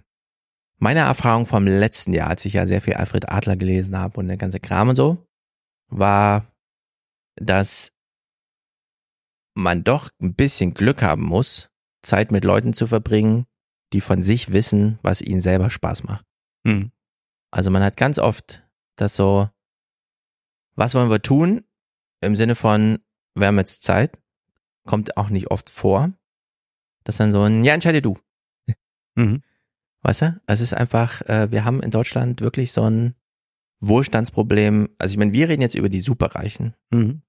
Aus einer ghanischen, äh, nigerianischen Richtung sind wir die Superreichen. Ja. Und zwar auch faktisch. Also Ja. wir gehören zur Top 5 Prozent der Welt, alle hier in Deutschland. Also selbst Bürgergeldempfänger gehören dazu. dann die grundlegenden Sachen, Dach überm Kopf und so weiter, wenn auch unter schwierigen Gesichtspunkten im Vergleich zu, wie es wünschenswert wäre, ist erstmal grundsätzlich geregelt. So. Und trotzdem haben wir so eine große Orientierungslosigkeit und Unzufrieden, weil man einfach nicht so richtig, also man weiß, wenn man ganz ehrlich mit sich ist, einfach nicht so richtig, was man jetzt mit freien Wochenenden macht und sowas. Gut, das sind Ich sehe, jetzt ich erlebe auch ganz viele Leute, die, die haben sich so für Kinder entschieden. Ja. Unvorbereitet. Ja. Und wissen einfach nicht, was sie mit diesen Kindern anfangen sollen. Ja. Grundsätzlich.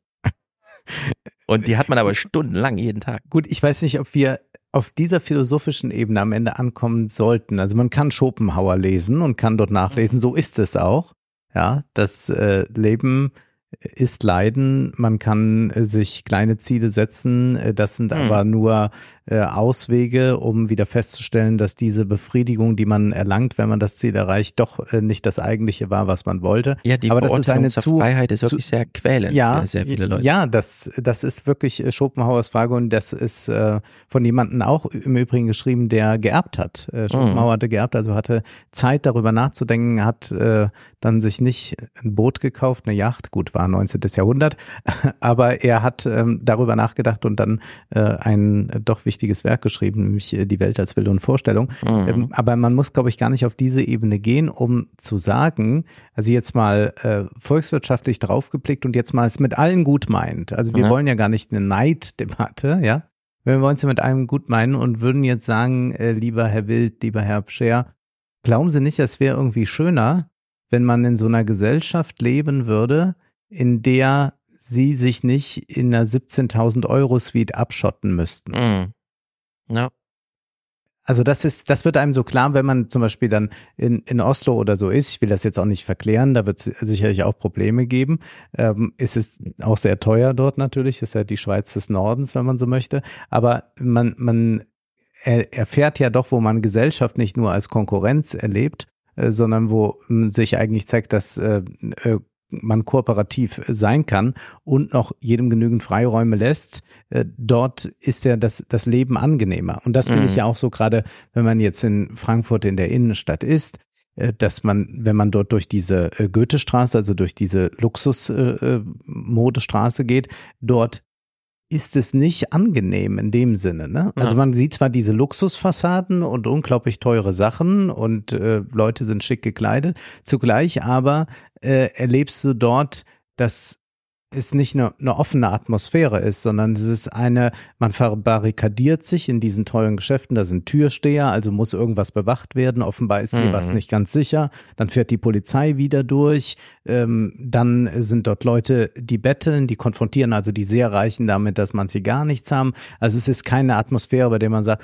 oh, hier möchte man aber eigentlich verweilen, sondern die einzige Ja. Möglichkeit, die man hat, ist zu sagen, äh, ich gehe jetzt auch in so ein Geschäft und äh, zeige denen hier, ich habe paar tausend Euro zum Ausgeben, also hofiert mich jetzt mal, macht, ihr- macht mir Mhm. mal eine Stunde eine gute Zeit hier. Und das ist also kein äh, angenehmes Leben jetzt. Ja, man fühlt sich da äh, mitten in der Innenstadt wie am Flughafen. Mhm. Und am Flughafen, ich habe noch niemanden getroffen, der mir sagte, ich fühle mich hier wohl. Mhm. Wenn man da durch diese äh, steuerfreien, ich weiß auch gar nicht, ob die Leute wirklich am Flughafen plötzlich so Luxuskram, also diesen kleinen Einzelhandels-Luxuskram kaufen. Ja. Das wundert mich durchgehend. Äh, Nee, ich bin da auch gar nicht in der Stimmung zu, dann jetzt zu sagen, ich gucke jetzt mal nach einem Parfum. Ja, auch so äh, Innenstadt Frankfurt, diese, diese Unterschiede zwischen dem Menü für 300 und dem Menü für 30 Euro. Äh, es kommt nicht selten vor, dass dieser Gag abends nochmal durch die WhatsApp-Gruppen fliegt mit, das war für mein Essen für heute Abend, ich hole mir jetzt erstmal einen Döner. Also Mhm. das ist eh so eine, ob das vielleicht auch mit Absicht ist, dass man äh, ungenügend äh, bespeist wird, wenn man irgendwie für dreistellige Beträge, also da, es gibt auch ganz vielen Ebenen ganz komische Gefüge, die einfach nicht passen und die aber latent bleiben. Das ist eigentlich das größte Problem. Wir haben diese Diskussion darum eigentlich nicht. Wäre es nicht, äh, auch in München oder so, für alle besser, wenn man äh, Mobilität und ein restverfügbares Geld noch hat, um jenseits der Miete die Lage, in der man mietet, zu nutzen. Mhm. Also einfach äh, nicht alles über Freundschaftsdienste abdecken, dann noch mal einen schönen Tag am Wochenende auch als Student in so Städten zu haben. Also es müsste eigentlich alles mal manifestiert werden in eine politische Diskussion.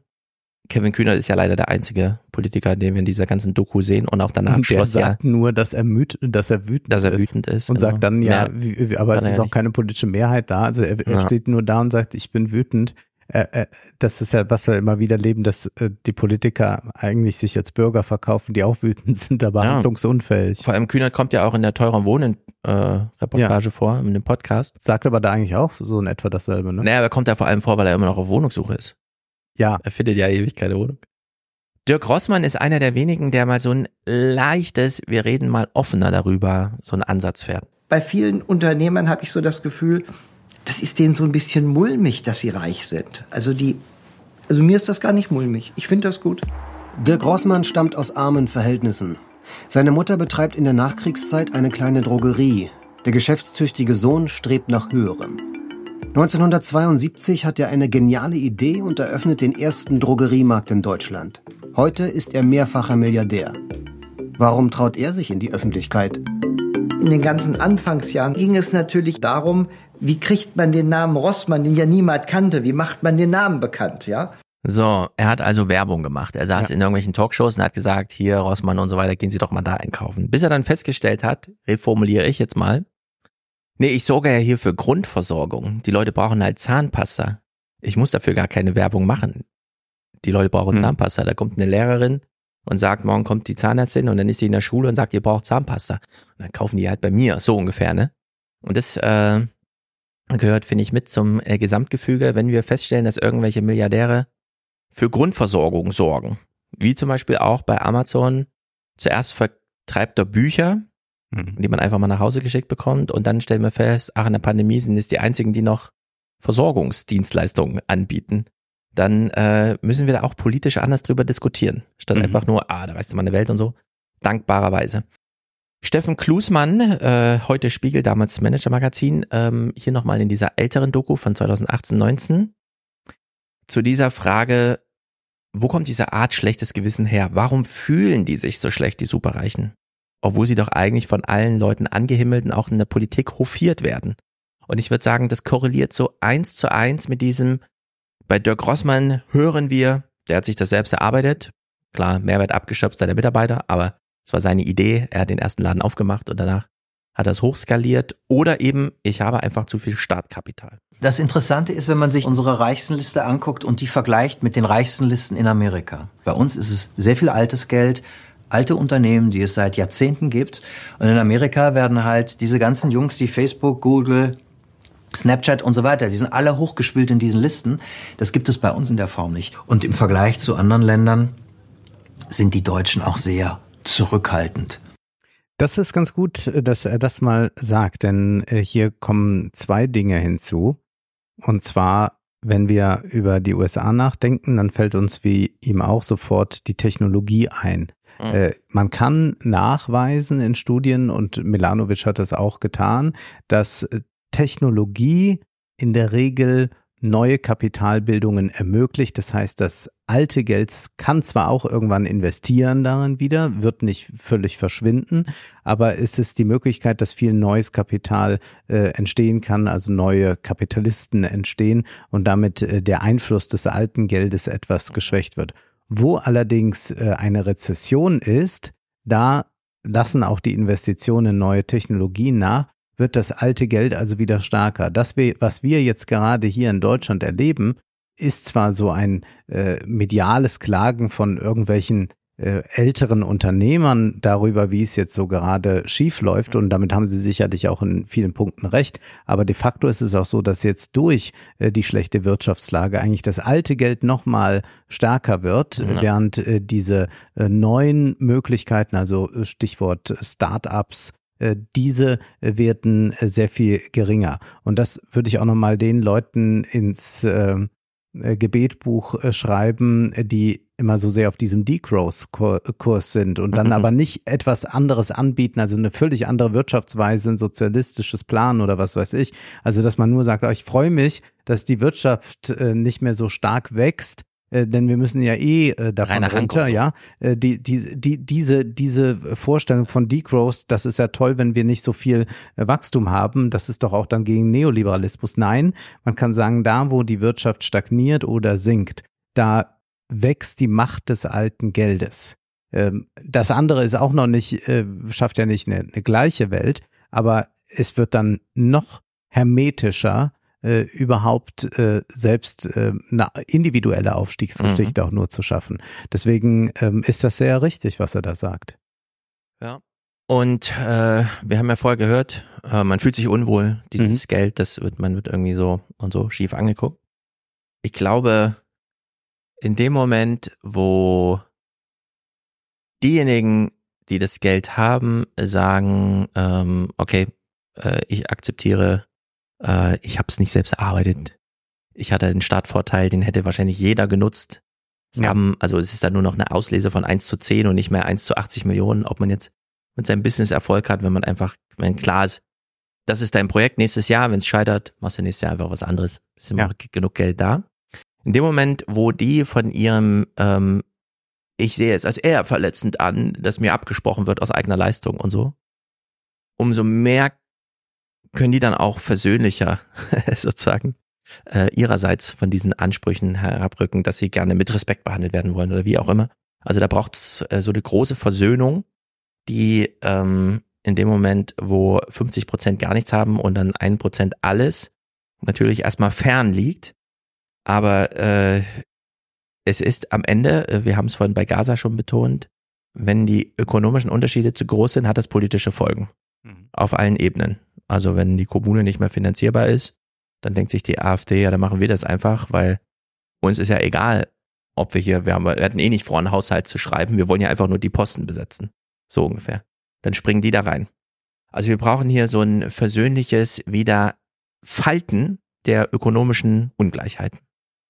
Ja, das klingt alles sehr gut, äh, wenn man von vernunftbegabten Bürgern ausgeht. Aber jetzt bringe ich dir mal unsere neuen, noch nicht Milliardäre, aber Millionäre, nämlich wir werden ja noch über Twitch sprechen. Und da sind ja einige sehr reich geworden, also Millionäre, Multimillionäre geworden Mhm. dadurch, dass sie Glücksspiele bewerben, live zocken, dass sie äh, dann Leute locken, auch in solche Glücksspiel-Apps zu gehen, dafür Provisionen erlangen. Da sind ja ganz erstaunliche äh, Karrieren hervorgegangen und diese prahlen auch enorm damit, dass sie so äh, sehr reich geworden sind durch Glücksspiele. Nun ist ja Glücksspiel, wie der Name schon sagt, ein Glücksspiel und zugleich wird da ja nicht mehr irgendein Narrativ bedient von, wir haben es uns selbst erarbeitet, sondern es wird ja nur noch dann von den Fans,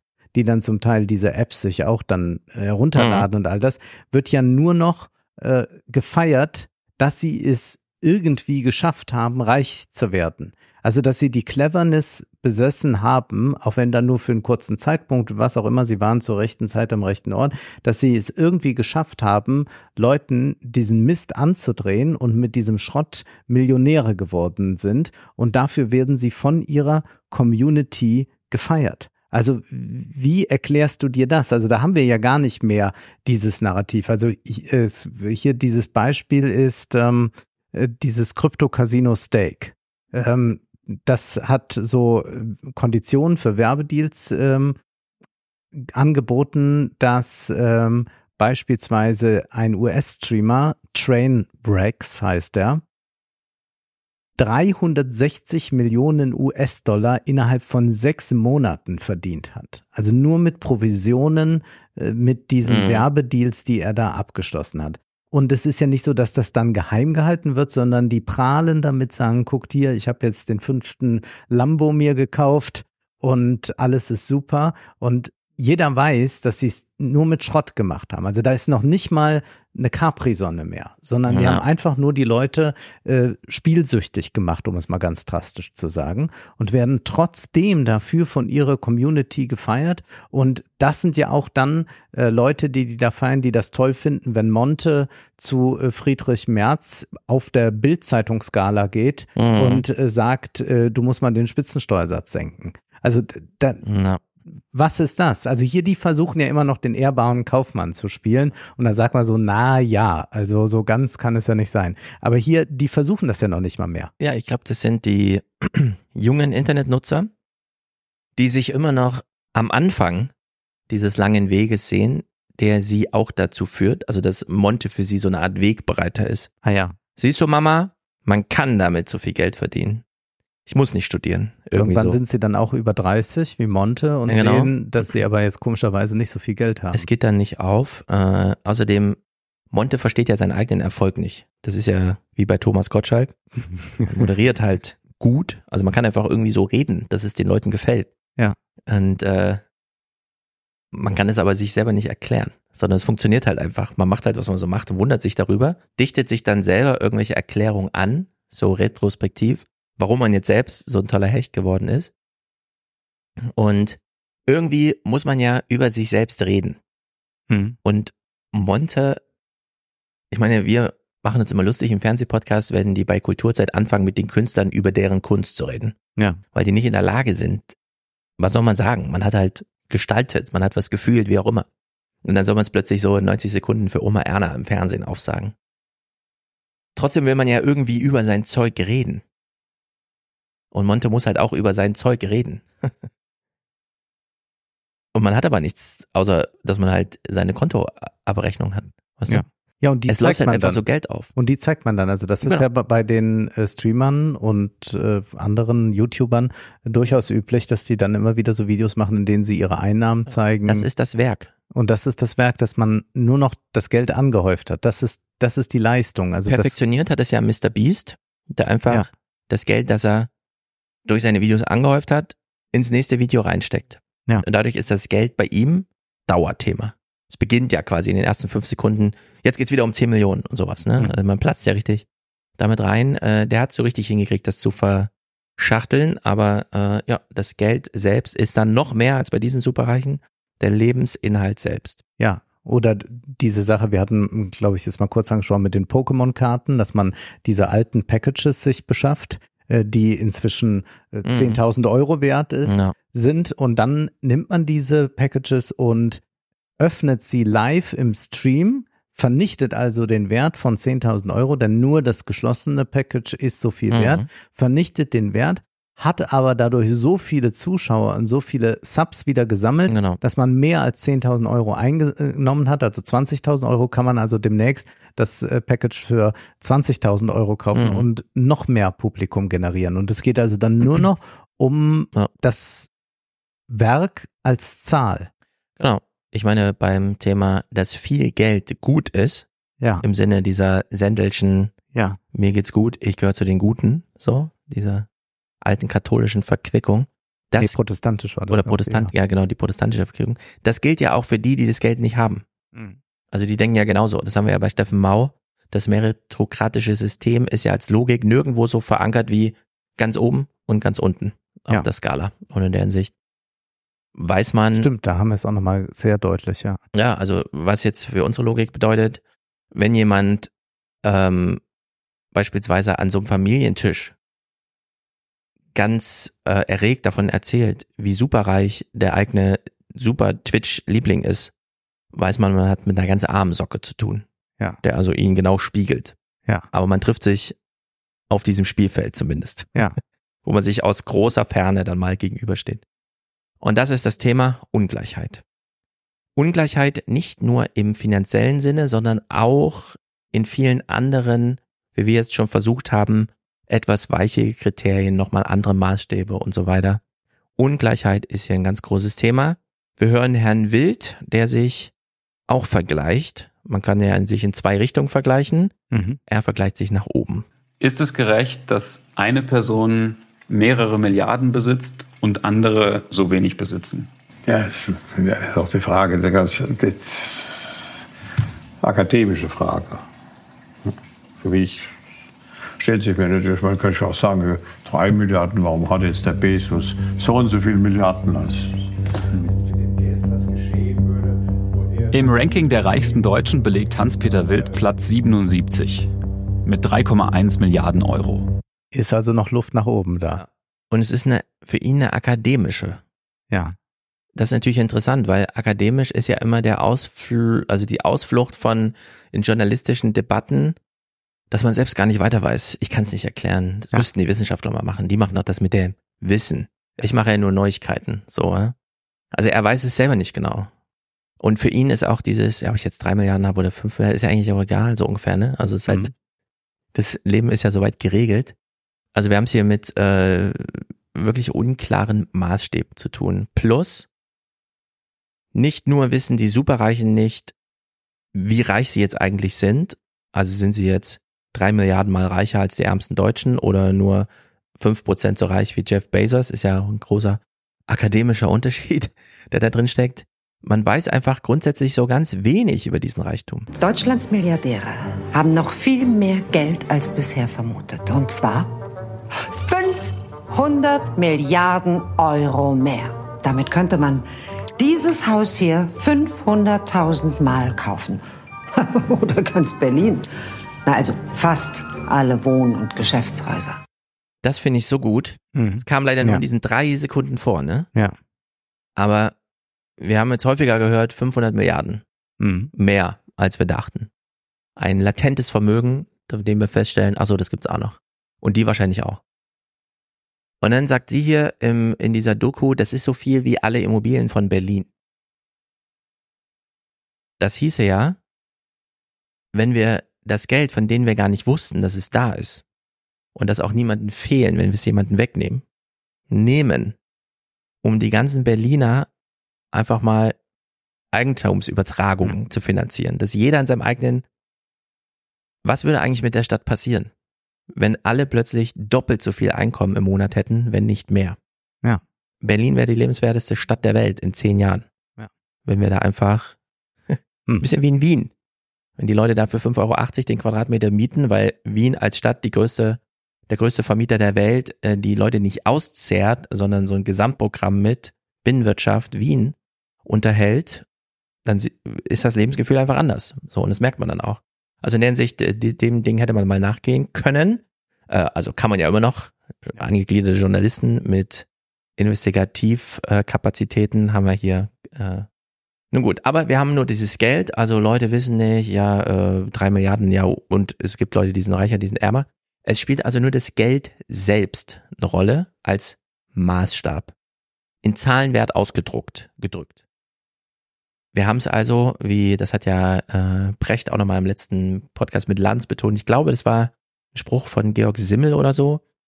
Geld ist das einzige, dessen Qualität sich komplett in der Quantität ermisst. Also Ja. mehr Geld ist einfach mehr und weniger ist weniger und mehr kann man mehr machen, wie auch immer. Also spielt nur noch die Logik der Zahlen selbst eine Rolle und die muss man dann entweder als Vermögen hochtreiben oder als Belastung durch Staat und Verantwortung runter.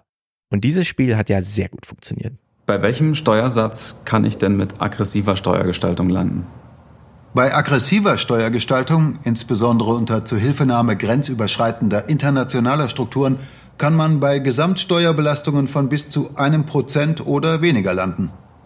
Ganz ehrlich, ich bin kein Steuerexperte, aber weniger als ein Prozent, das kann nicht fair und nicht legitim sein.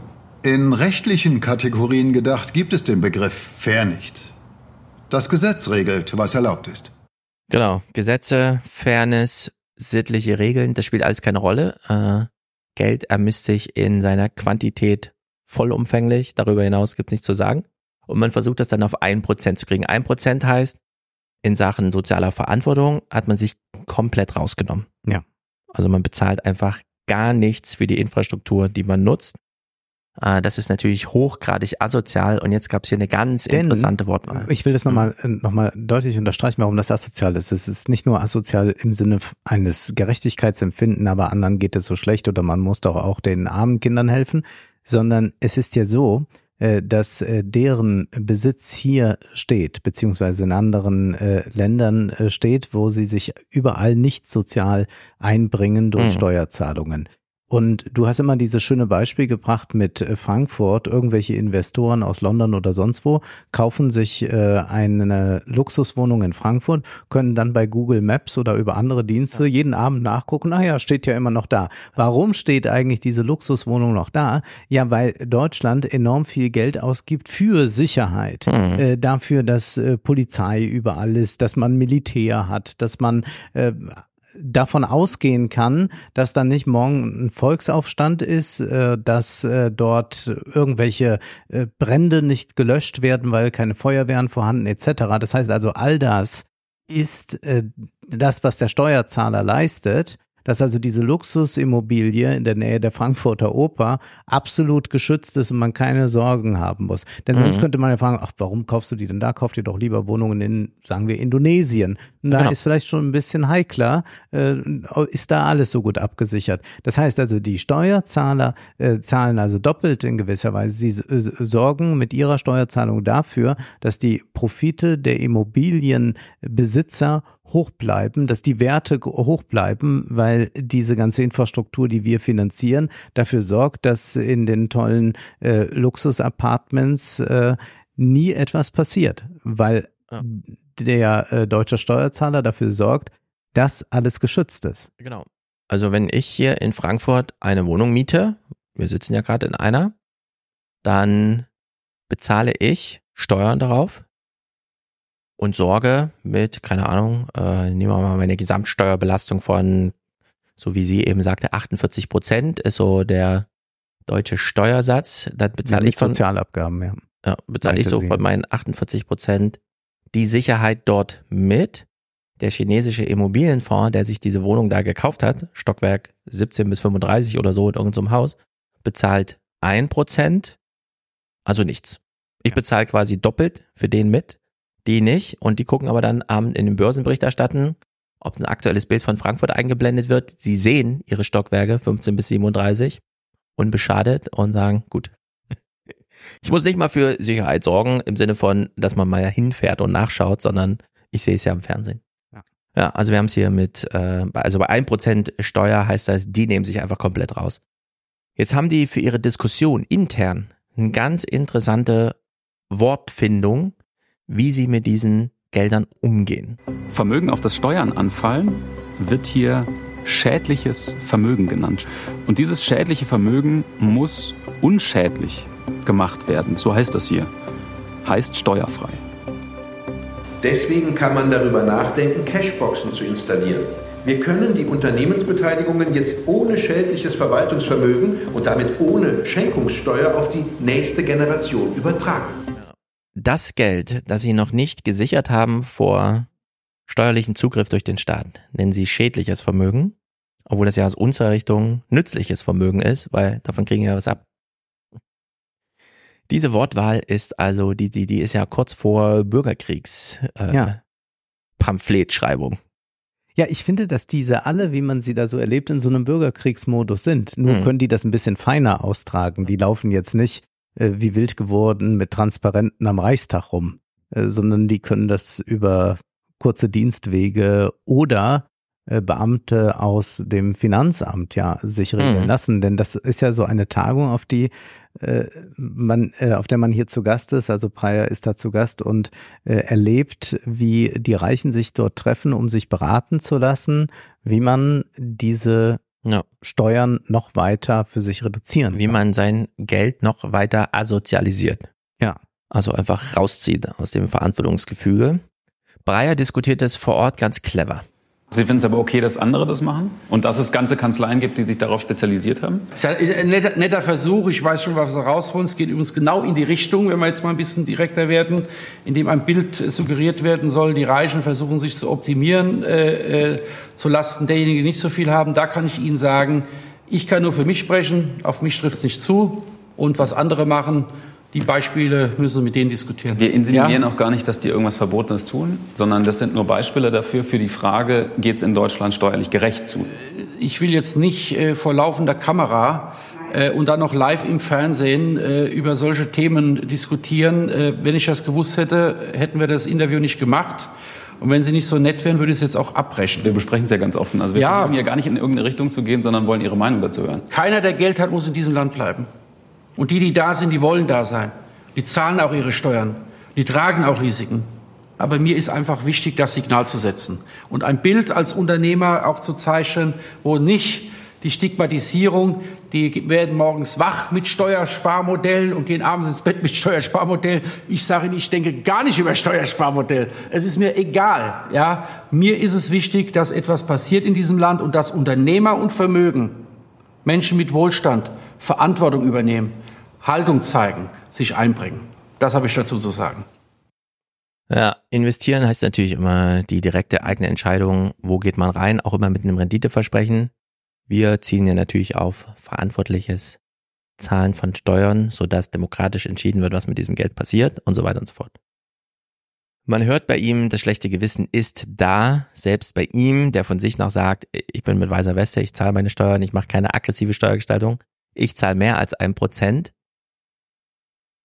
Also egal wie weit man es treibt, äh, die Qualität aus dem Geld hinauszutreiben, alles nur in Zahlen zu definieren, Reste von schlechtes Gewissen machenden Gedanken bleiben. Ja, zumal er ja mit der bestehenden Rechtsordnung äh, gut schon sehr gut dran ist. Also die, das ist ja jetzt nochmal diese Spezialfälle, dass dann Leute gibt, die sagen, ich will eigentlich gar keine Steuern zahlen. Mhm. Aber generell ist es ja so, äh, dass äh, Einkommen viel höher besteuert wird als Kapitalerträge. Das Ja. hat man ja irgendwann mal so entschieden. Warum muss jemand sein Arbeitseinkommen höher versteuern Mhm. als äh, irgendwelche Aktienportfolios, die ähm, äh, ständig äh, Gewinne ausschütten. Äh, warum äh, kann man mit Immobilien so herumtricksen, dass man da Ja. GmbHs bildet und all das? Das heißt, diese Ordnung ist ja schon einmal geschaffen. Das heißt, wenn wir jetzt über diese äh, Leute reden, die da äh, Grauzonen ausnutzen, die kriegen dann äh, gar nicht mehr den Hals voll.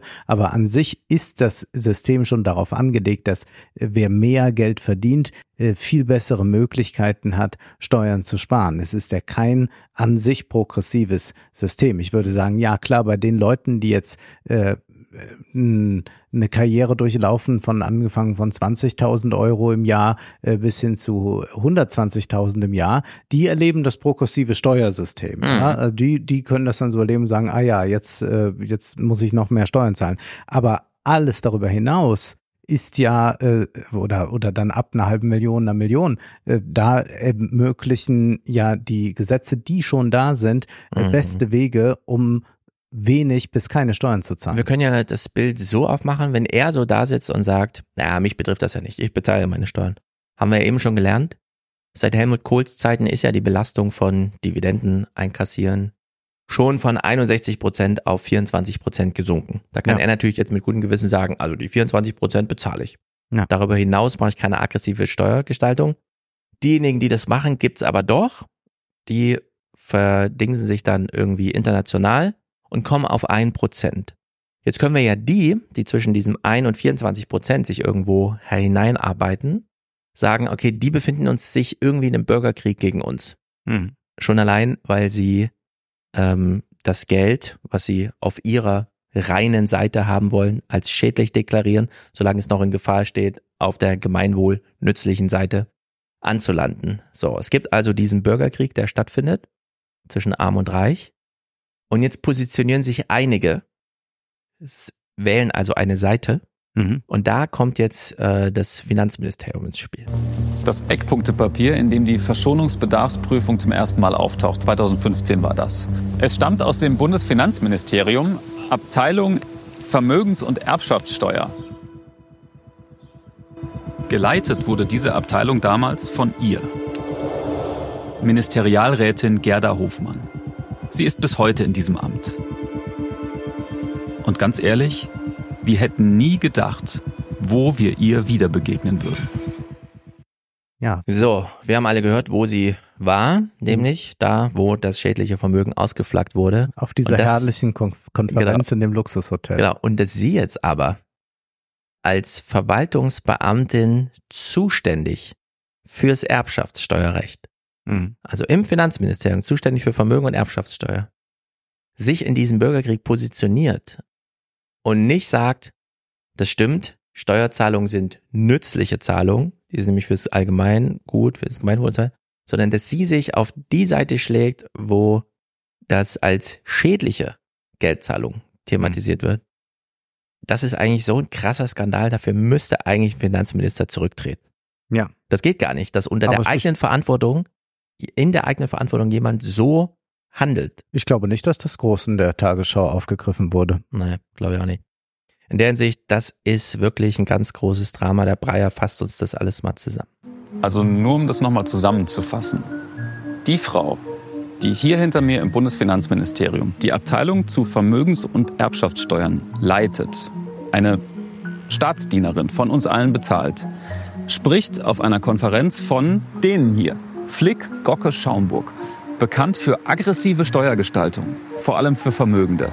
Und diese Top-Beamtin aus dem Bundesfinanzministerium warnt die Berater davor, dass sich ein Steuerschlupfloch schließt, sagt aber, keine Sorge, ich habe da meine Werkzeugkästen. Also mehr und besseren Journalismus zum Thema kann man da nicht machen. Nee. Wenn jetzt die Leute nicht in ihre Traktoren steigen und sagen, ich habe da was dagegen, ich fahre nach Berlin, weiß ich auch nicht so richtig weiter. Ja, aber die Aber wir spiel den Clip, hier- spiel den Clip hier, Kevin Kühnert. Ja, jetzt kommt Kevin Kühner. Die einzige politische Reaktion in äh, die überhaupt, wenn die Superreichen sind verschlossen, ne? Aber Mhm. die Politiker zum Thema Superreiche, da sind sie richtig verschlossen. Ja, das ist ein dickes Ding. Dickes Ding. Dickes Ding.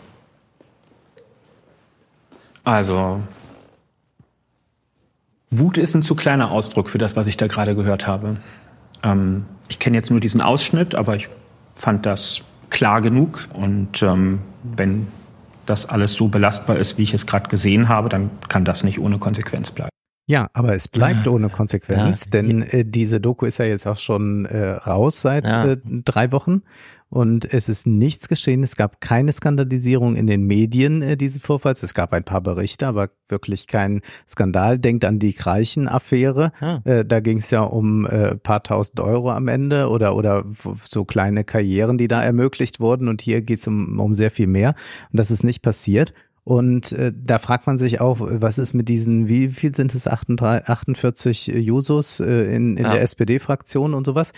Und ich habe äh, da, wenn mir, ich hatte auch so eine E-Mail äh, bekommen, wo, wo gefragt wurde, ja, aber die, die jungen Bundestagsabgeordneten, da passiert ja gar nichts. Ähm, hier hatte jemand geschrieben, in den 29er habe ich eine Diskussion über die jungen Abgeordneten gehört. Die Analyse aus der Ferne, dass die jungen neuen Abgeordnete wie Kevin Kühn und eine aktivistische Außensicht haben, würde ich ja zutreffend bezeichnen. Also, dass die immer nur sagen, so, ich bin jetzt wütend, aber sehen sich nicht als Politiker. Ähm, und da, als ich äh, arbeite in dem Bereich Mhm. und erlebe die äh, gar nicht so frischen Frischlinge im Parlament als entfremdet vom politischen System, Ja. schreibt dieser Mensch mir. Sie versuchen mit nicht ernstzunehmenden Maßnahmen Politik im Innern des Apparats zu machen und werden darum von den Alten schnell übertölpelt. Es ist ein Verfall des Wissens um die politische Funktionsweisen in diesem Land. Viele der Abgeordneten sind nicht entsprechend gewillt, die Dinge durchzusetzen, weil es aufwendig und komplex ist. Gleichzeitig gibt es keine Allianzen unter ihnen, also Mhm. Leute. Das ist also jetzt ein jemand, der einen äh, sehr äh, engen äh, Umgang da hat und und äh, also den, da einen sehr sehr direkten Blick auf all das hat.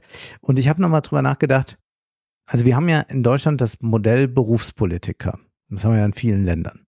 Mhm. Und wenn man jetzt mal, und das meine ich jetzt gar nicht so despektierlich, wie ich es sage, aber ich will es trotzdem auch mal so sagen, ähm, also Leute wie Kevin Kühnert, Ricarda Lang oder äh, Emilia Fester, die, diese ganzen jungen Wilden, die würden ja in der freien Wirtschaft niemals 10.000 Euro verdienen.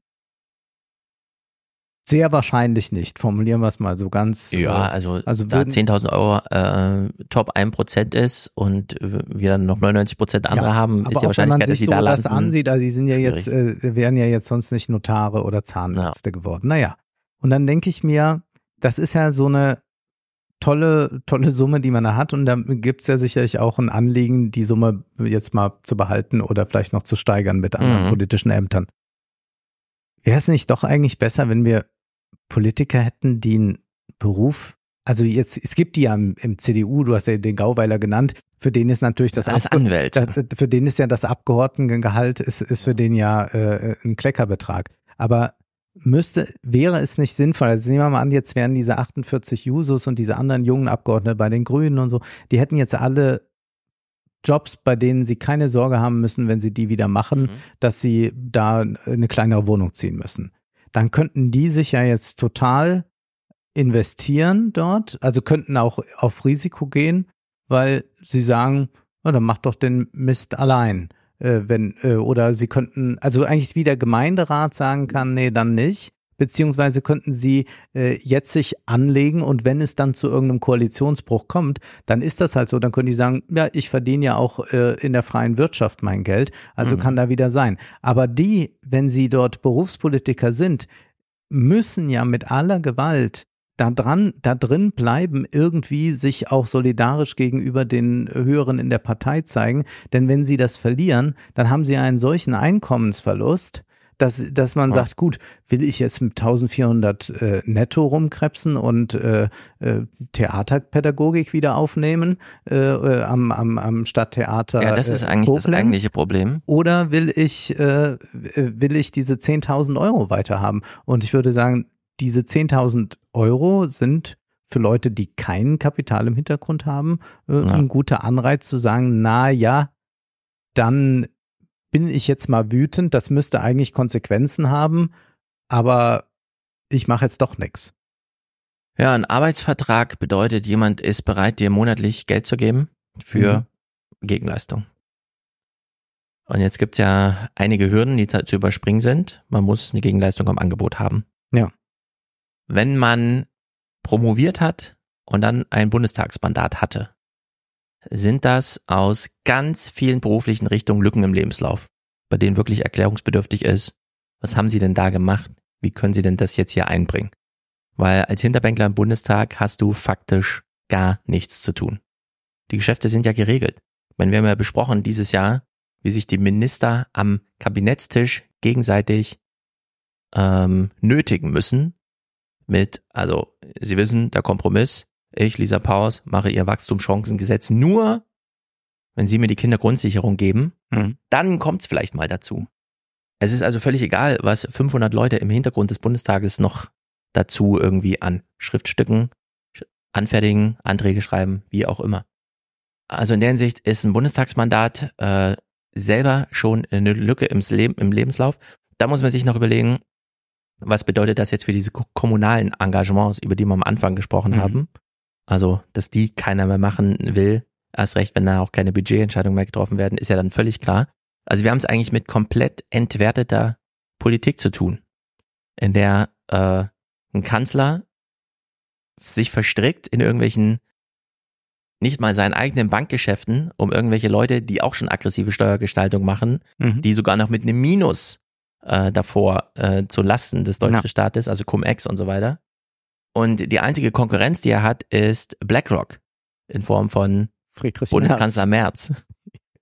Ja, also wir haben es eigentlich äh, mit einer ähm, wirklich ziemlich entleerten politischen Klasse zu tun, was das angeht. Ja. Und das sieht man ja auch hier. Kevin Kühnert sitzt da und sagt, das ist ja ein dickes Ding.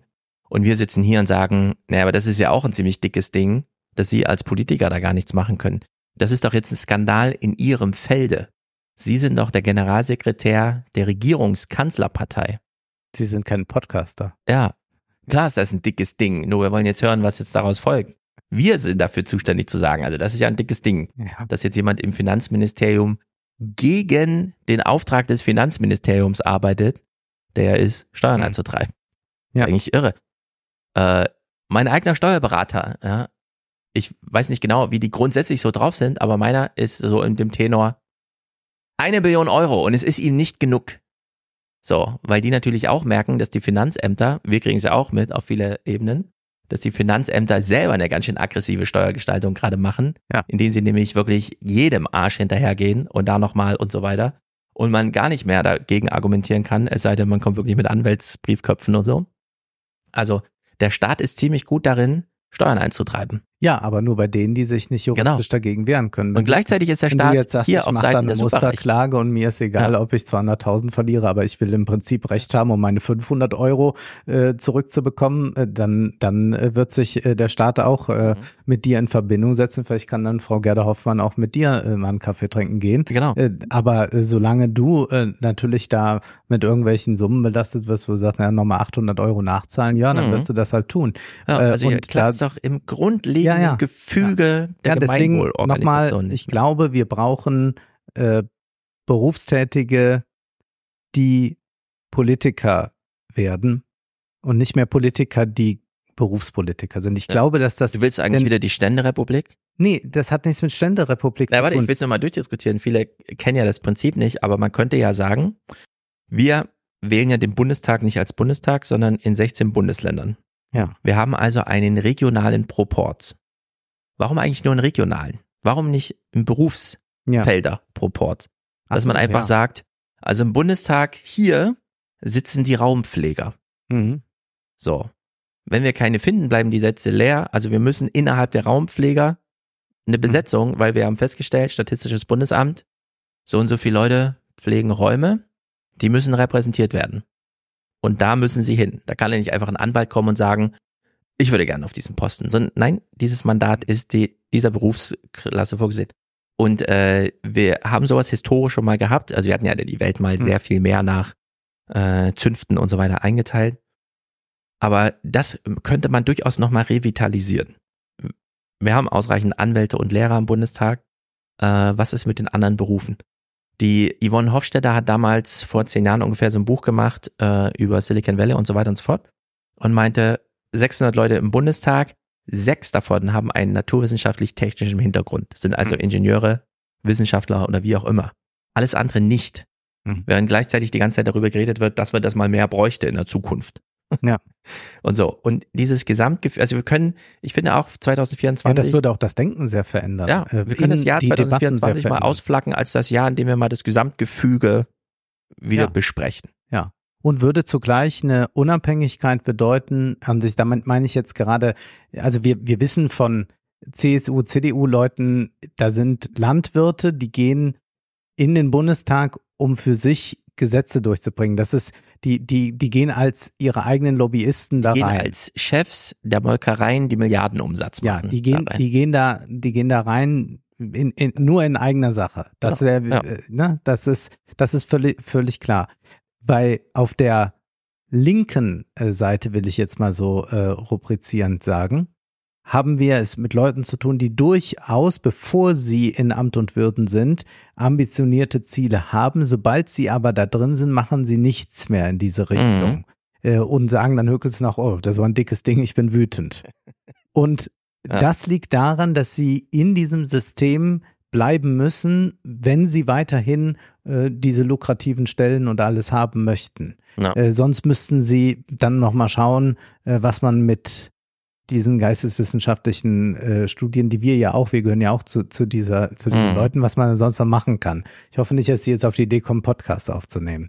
Aber äh, die sind also sehr eng daran gebunden, dass sie da irgendwie ihr Geld verdienen und müssen sich deshalb im großen Maße anpassen. Und wenn man aber eine Unabhängigkeit will, wäre gut, wenn das Leute wären, die auch noch äh, durchaus mal so sehr auf Mhm. Konfrontation gehen, dass das möglicherweise deren Stelle kostet. Also, aber dann können die wieder in einen richtigen Job zurückgehen. Ja, Ja. das ist ja ein bisschen, wie wir das auch beschrieben haben, also dieser hohe Anpassungsgrad äh, bei ähm, vielen jungen Journalisten im Zuge der Ukraine-Berichterstattung, dass man weiß, okay, es gibt eh kaum noch Stellen hier bei der Zeitung. Wenn ich jetzt noch querschlage zu der allgemeinen Losung mehr Waffen an die Ukraine, dann werde ich auf keinen Fall Chancen auf die Stelle haben. Ja. Und die, diese finanzielle Abhängigkeit sorgt natürlich auch für eine Meinungsabhängigkeit. Und ich glaube, dass wir auch eine hohe politische Abhängigkeit deshalb haben, weil wir es mit sehr vielen Leuten dort zu tun haben, äh, die äh, sagen, ja, ich verdiene jetzt gut Geld, ich will jetzt das aber auch nicht so schnell wieder Mhm. verlieren. Ja. Also diese Frau im Finanzministerium, wir gehen jetzt mal, das wäre vielleicht eine Filmidee. So fünf einzelne Szenen, die erstmal nichts miteinander zusammen äh, zu tun haben, bis man am Ende des Films versteht, wie doch. Ja. Wir stellen uns jetzt einfach die Frau im Finanzministerium vor, die einen klaren Arbeitsauftrag hat, Steuern gestalten. Dass der Staat Einnahmen hat. Sie macht das Gegenteil. Jetzt stellen wir uns eine Filmszene vor mit einer Kindergärtnerin, mit einem Kantinenkoch, einem Polizisten, einem Sportlehrer Mhm. und noch irgendwas. Wie sähe das aus im Alltag, wenn sie, ohne dass es jemand weiß, genau das Gegenteil machen? In der Kantine die Leute vergiften, äh, Kindergarten, statt die Kinder in den Schlaf singen, einfach so lange den Hals zu halten, bis sie halt still sind. so ungefähr. Ja. Also das müsste man sich mal visualisieren. Ja. Was das eigentlich bedeutet, was für was hier ganz dickes Ding ist, wie Kevin Kühner sagt.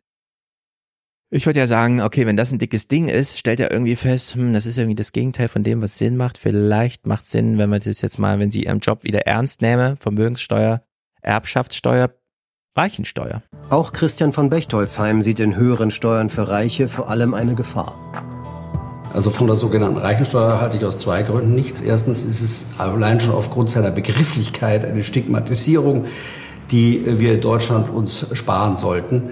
Und zweitens ist es so, dass die Reichensteuer absolut nichts bringt, sondern genau im Gegenteil, die wird an dem Rückgrat der deutschen Wirtschaft sägen, weil der deutsche klassische Reiche ist ein mittelständischer Unternehmer. Das ist der Backbone der deutschen Wirtschaft. Ja, das ist völlig falsch. Völlig falsch. Ja. Julia Friedrichs hat Aber er jetzt hat in einen sehr Buch, schönen Anzug an, oder? Den könnte ich so ja, der- eins zu eins immer wenn es so übernehmen. grün schimmert, bei ihm sieht es auch noch so ins Leder gehende aus. Toll. Das ist ganz gut.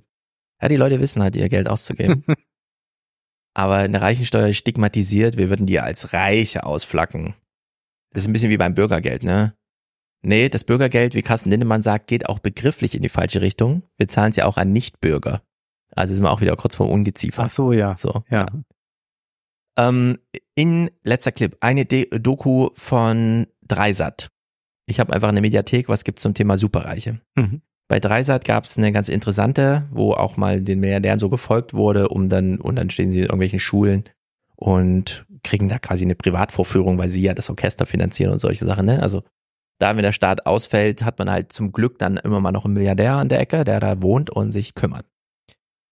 Wo haben diese Leute ihr Geld her? Die reden jetzt mit dem Hapag-Lloyd-Chef, also Reederei, Hamburg und so weiter. Der so, weil wir jetzt immer denken, die haben ihre Steuern ja so gestaltet, aggressiv steuergestaltet und so.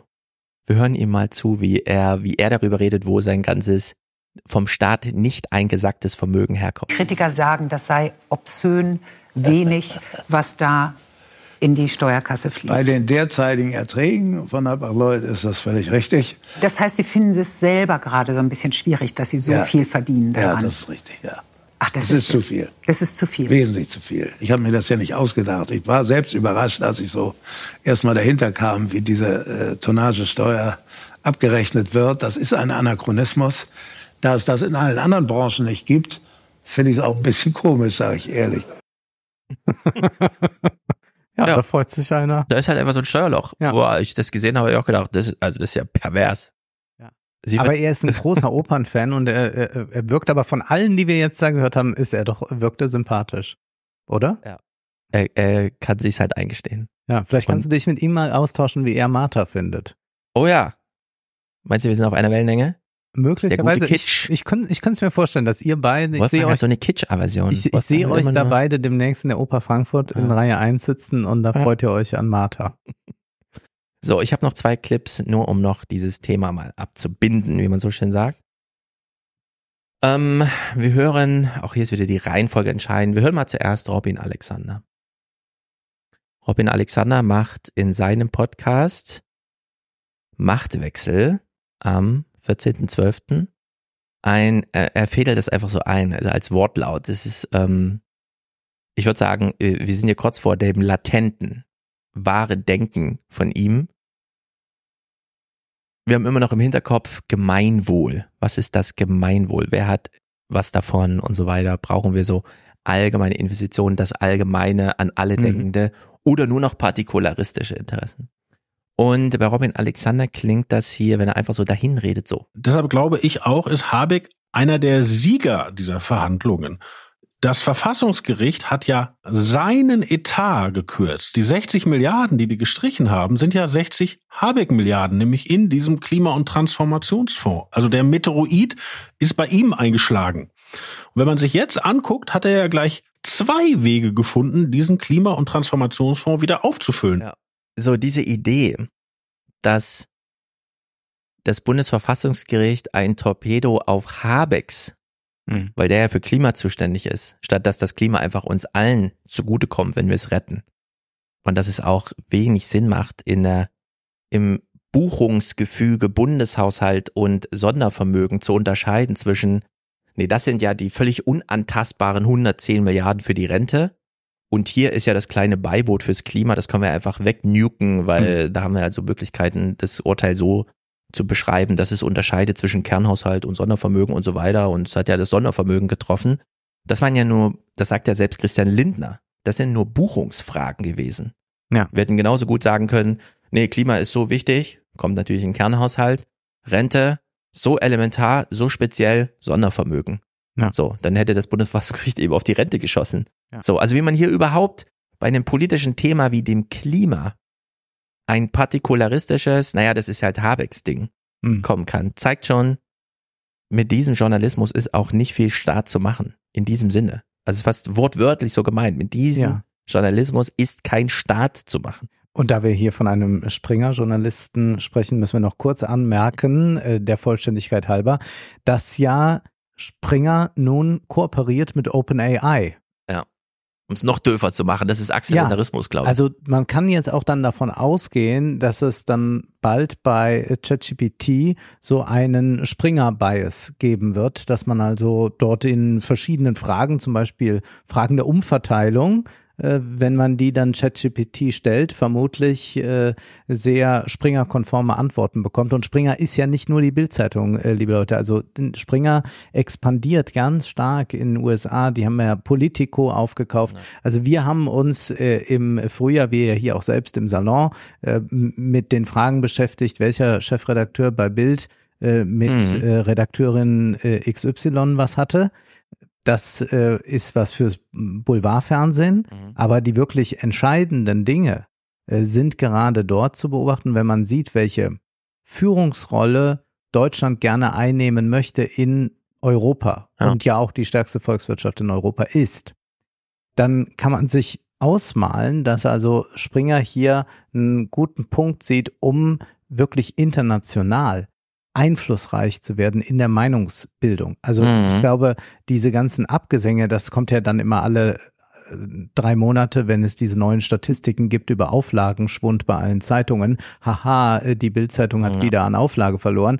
Äh, lasst doch bitte mal diese Kinder rein und guckt euch mal an, wohin dieser Konzern expandiert, was diese Verbindung mit KKR denen gebracht hat. Also das ist das Interessante, was man recherchieren muss und nicht, ob da äh, irgendwelche Affären äh, nicht so ganz sauber gelaufen sind. Ja, und dazu Also kann wir man auch, auch machen, kann man auch machen. Ja. Äh, mag auch äh, nicht ganz so unwichtig sein. Ich würde nur auch hier nochmal darauf hinweisen, äh, wenn wir so in zehn Jahren im Deutschlandfunk äh, wieder etwas thematisieren, wie konnte das eigentlich sein, dass Springer jetzt so weltweit beherrschend wurde? Mhm. Habt ihr das nicht mitbekommen? Und dann äh, macht ein Redakteur beim Deutschlandfunk Ah. nochmal so eine Nachrichtenschau und sagt, Ah nee, die haben ja alle über so einen Roman damals gesprochen. Da ging es um eine Redakteurin, Ja. die war bei dem Chefredakteur. Ja, Mhm.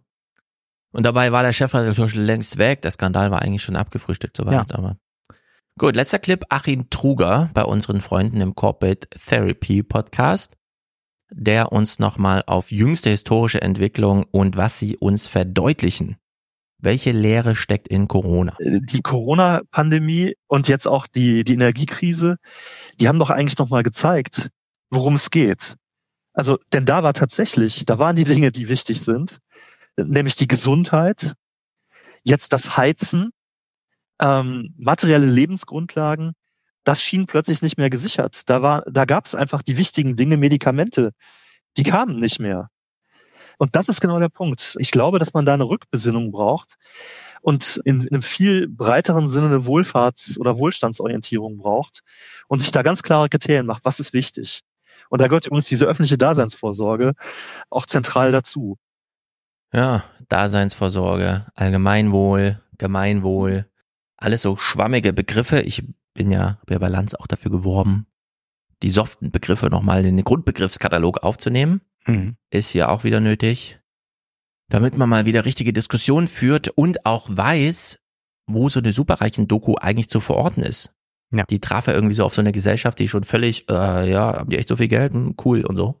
Sondern nee, da muss man ja nochmal das, äh, die, Naja. das hat ja Aussagekraft. Ja, ich finde das immer so schade. Es gibt jetzt diese wirklich herausragende Doku. Wir empfehlen sie noch einmal ausdrücklich.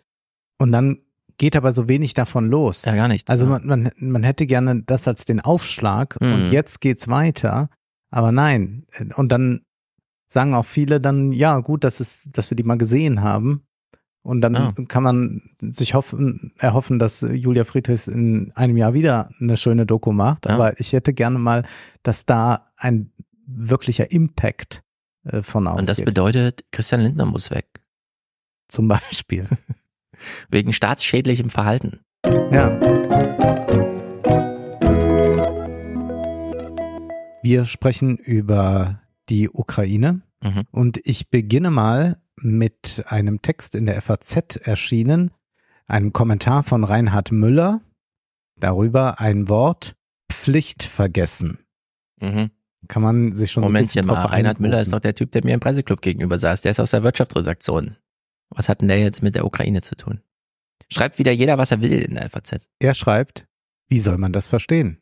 Zitat, dass wir nun Menschen gegen ihren Willen zu einer Wehrpflicht oder zu einem Kriegsdienst zwingen, das wird nicht der Fall sein, sagt Bundesjustizminister Marco Buschmann.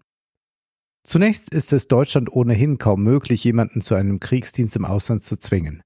Im Fall der Ukraine geht es aber auch nicht darum, dass eine Diktatur junge Männer in einem mörderischen Vernichtungsfeldzug verheizt, hier müsste man nach Russland blicken, sondern darum, dass ein demokratisches Land seine Bürger in einem Verteidigungskrieg in die Pflicht nimmt.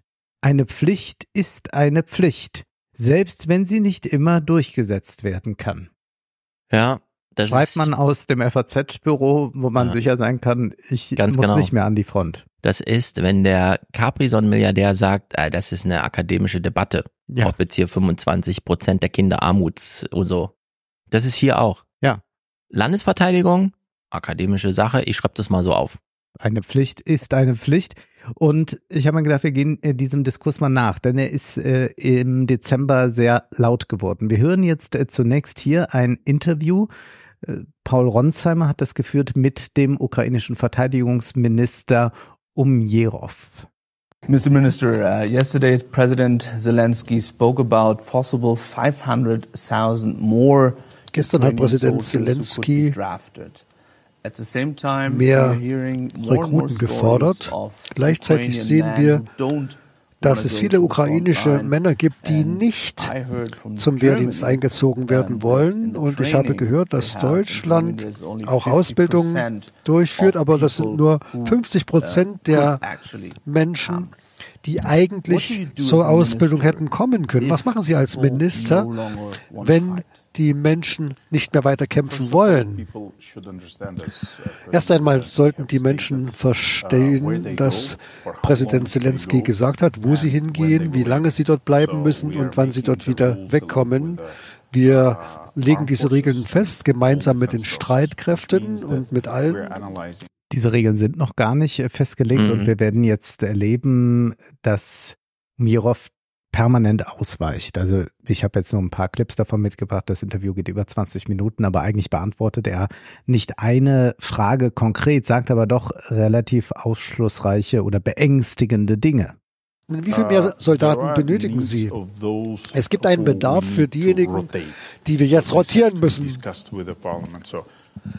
Und da es ja einen laufenden Krieg schon gibt, seit eigentlich seit zehn Jahren, äh, und dann die vollumfängliche Invasion in den letzten beiden Jahren, muss es auch einen Dienst geben. Die Frage war also, wie lange wird jemand, der jetzt äh, in diesen Dienst gerufen wird, dann dort bleiben muss, äh, um dann wieder entlassen zu werden? Oder geben wir ihm vielleicht nach zwei, drei Jahren erst einmal Zeit zur uh, Erholung oder soll es ein Fünfjahreszeitraum oder Sechsjahreszeitraum sein? Das ist alles noch in der Diskussion. Wir bemühen uns aber, dass wir jeden in diese Diskussion mit einbeziehen. Ja, jeden mit einbeziehen ist natürlich auch eine Lüge, mhm. da man ja weiß, wie diese Entscheidungen gefällt werden. Und wir reden also jetzt darüber, dass man zwei, drei, fünf oder sechs Jahre ja. in einen Krieg ziehen soll. Das ist also diese Normalisierung des Krieges, ja. des großen Kampfes, ne? Das ist schon wie in dieser Literatur.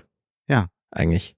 Nein. Dass man dann schon so Rotierungs, Rotations, Urlaubsplanung und so weiter, das schon als Mitarbeiterführungsproblem ausflagt, wie beim letzten Mal besprochen. Ja. Wir hören mal noch weiter leisten das auch als ähm, einen Dienst für unser Land. Ich weiß, dass von russischer Seite das alles verteufelt wird und dass auch die Propaganda dagegen eingesetzt wird.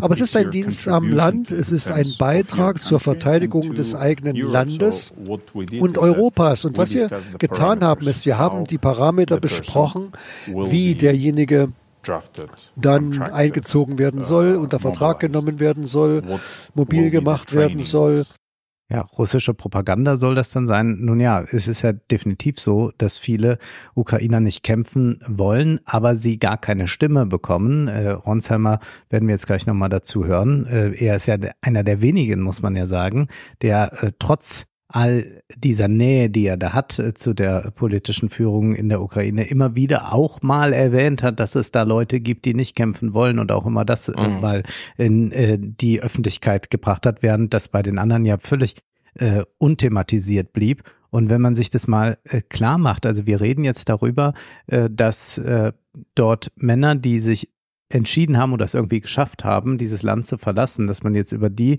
äh, äh, reden will, wie man die wieder an die Front bekommt äh, oder überhaupt an die Front bekommt und wie man auch die Männer, die im Land noch sind, in der Ukraine und nicht kämpfen, wie man die auch äh, da einziehen kann. Und es gibt keinen Aufschrei. Mhm. Also ich finde, dass, ja. ich meine, wir, wir, wir wundern uns jetzt seit Monaten darüber, aber man, man, das kann doch alles gar nicht sein.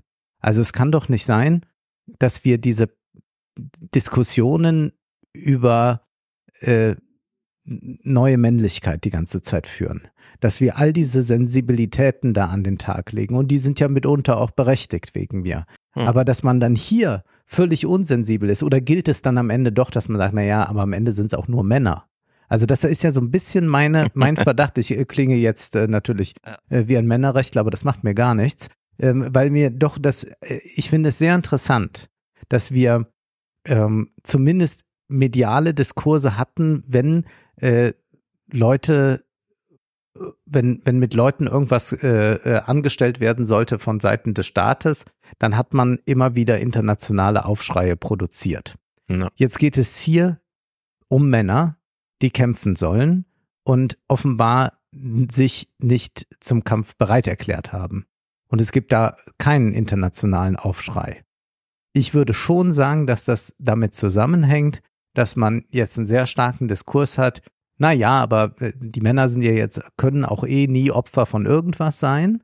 Mhm. Und deswegen thematisieren wir die auch jetzt gar nicht als Opfer. Also ich glaube schon, dass es äh, so eine, äh, ich traue mich das zu sagen, dass es das äh, unbewusst oder bewusst in vielen Leuten gibt, dass man sagt, naja, es sind auch nur Männer.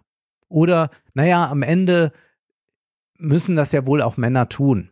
Also ja. warum müssen es eigentlich Männer tun? Also könnte man ja auch mal äh, äh feministisch draufblicken und sagen, wieso, ich meine, diese äh, Hightech-Sachen oder so bedienen, können Frauen gleichermaßen gut. Mhm. Ja, äh, ich will jetzt aber nicht dafür anstiften, dass man jetzt dann noch die Frauen an die Front schickt, sondern ich will eher mal da, darauf äh, aus äh, sein, dass man, dass man doch das als etwas eigentlich mal vollkommen breit akzeptiertes gesehen hat, dass man niemanden zwingt, in den Krieg zu ziehen. Ja. Also das war die ganze Diskussion 2015, dass wir sagten, natürlich sollen die aus Syrien und sonst woher zu uns fliehen können. Da waren es nur AfD-Leute, die sagten, ja, wenn Krieg ist, dann hat man zu kämpfen, dann hat man nicht in andere ja. Länder zu fliehen.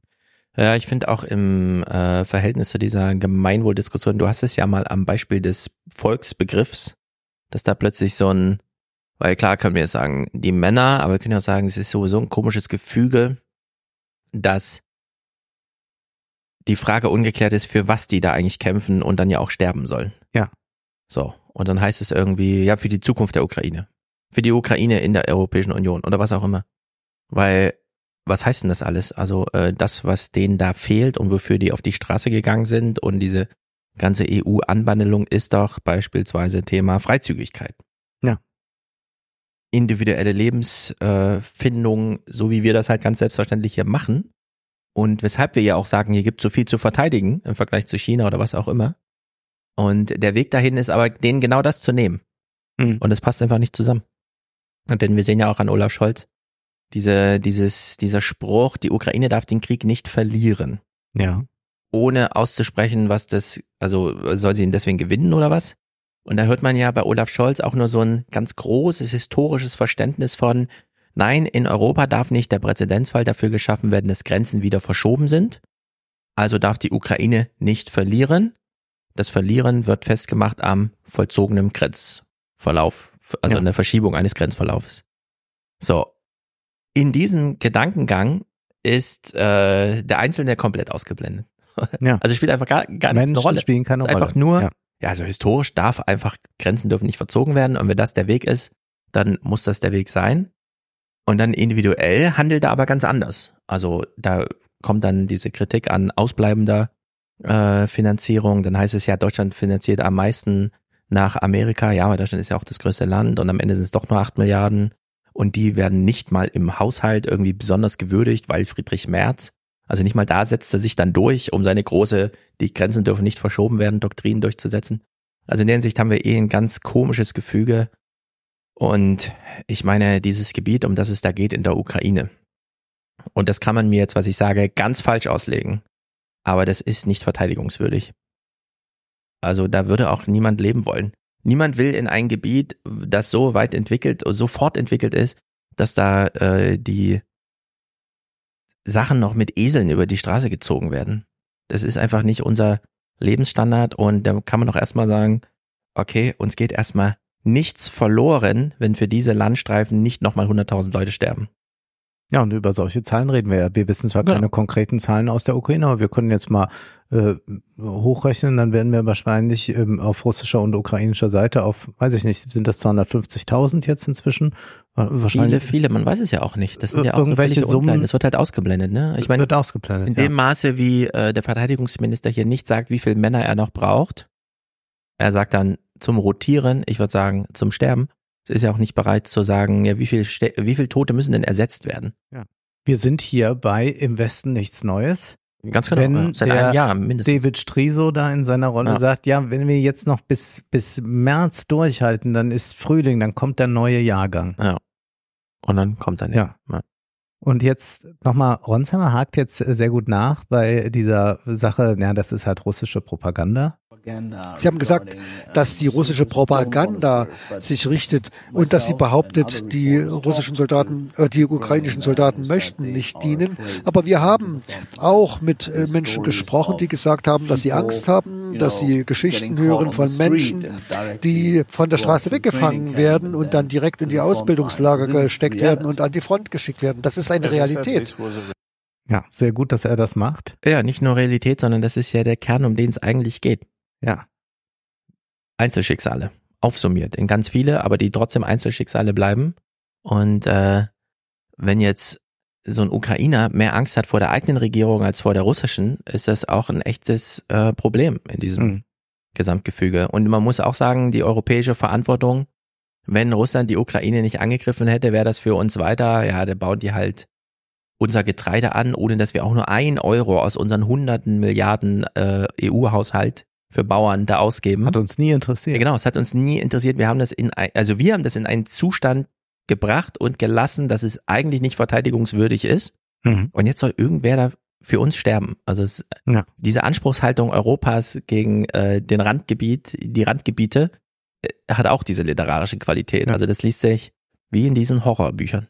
Ja, und zugleich sind wir so sensibilisiert, was Gewalt angeht. Also wir haben eine riesen Debatte gehabt über Will Smith.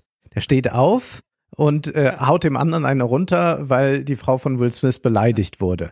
Und dann sagt man, das geht nicht. Also in einer Zivilisation, äh, die es so weit gebracht hat, kann man jetzt nicht immer auf Bühnen stürmen, äh, stürmen und Mhm. äh, Leuten eine runterhauen. Und da, das ist also schon so ein Punkt, bei dem man sagt, oh, das, das, äh, das ist gegen, gegen unser Empfinden. Also diese mhm. Gewalt haben wir nicht mehr. Die wollen wir, es gibt zwar strukturelle Gewalt und es gibt äh, Institutionen, äh, die dafür sorgen, dass Gewalttäter auch dann vielleicht eingesperrt werden. All das haben wir. Aber dass ich jetzt äh, mit dir rede und wir gleich eine Auseinandersetzung haben und dann schlagen wir uns mal kurz und dann setzen wir uns wieder zusammen, wäre völlig undenkbar. Ja, ist völlig undenkbar. Also das ist, da ist man hochsensibilisiert und das würde ich als einen großen Fortschritt ansehen.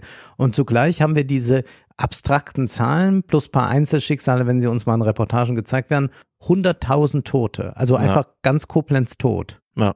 So. Ja. Das ist äh, auf, auf einer Seite und auf der anderen Seite dann auch nochmal. Es ist so unglaublich. Naja, und dann hört man solche Sätze hier. Ich habe ja gesagt, das war die Verantwortung unserer Streitkräfte.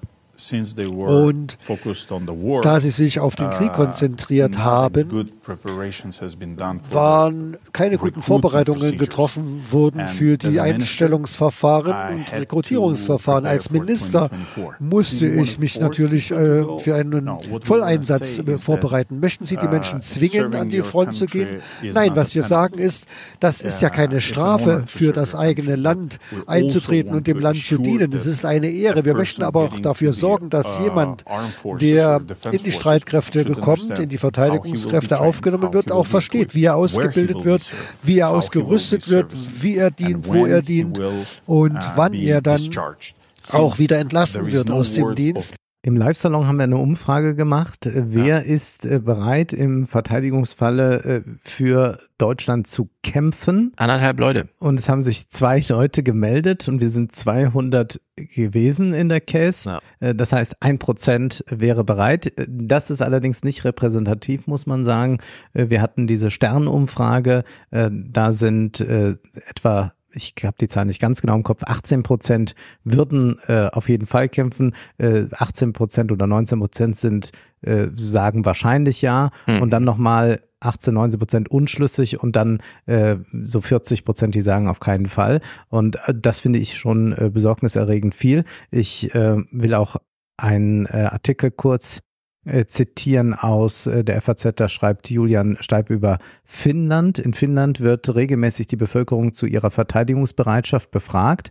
Da sieht es äh, anders aus. Im Herbst 2022, ähm, da gab es auf diese Frage im Falle eines Angriffs äh, auf ihr Land, äh, würden auf jeden Fall zur Waffe greifen 83 Prozent. Ja. Höher war die Zustimmung nie. Am niedrigsten war sie 1970, da lag sie bei 42 Prozent. Ja, und dann. Finnland hat ja diese Grenze zu Russland, die ja jetzt auch thematisiert ja. wurde zum NATO-Beitritt. Und ich könnte mir auch vorstellen, dass man sehr gut weiß, dass bei solchen Umfragen der Russe mithört.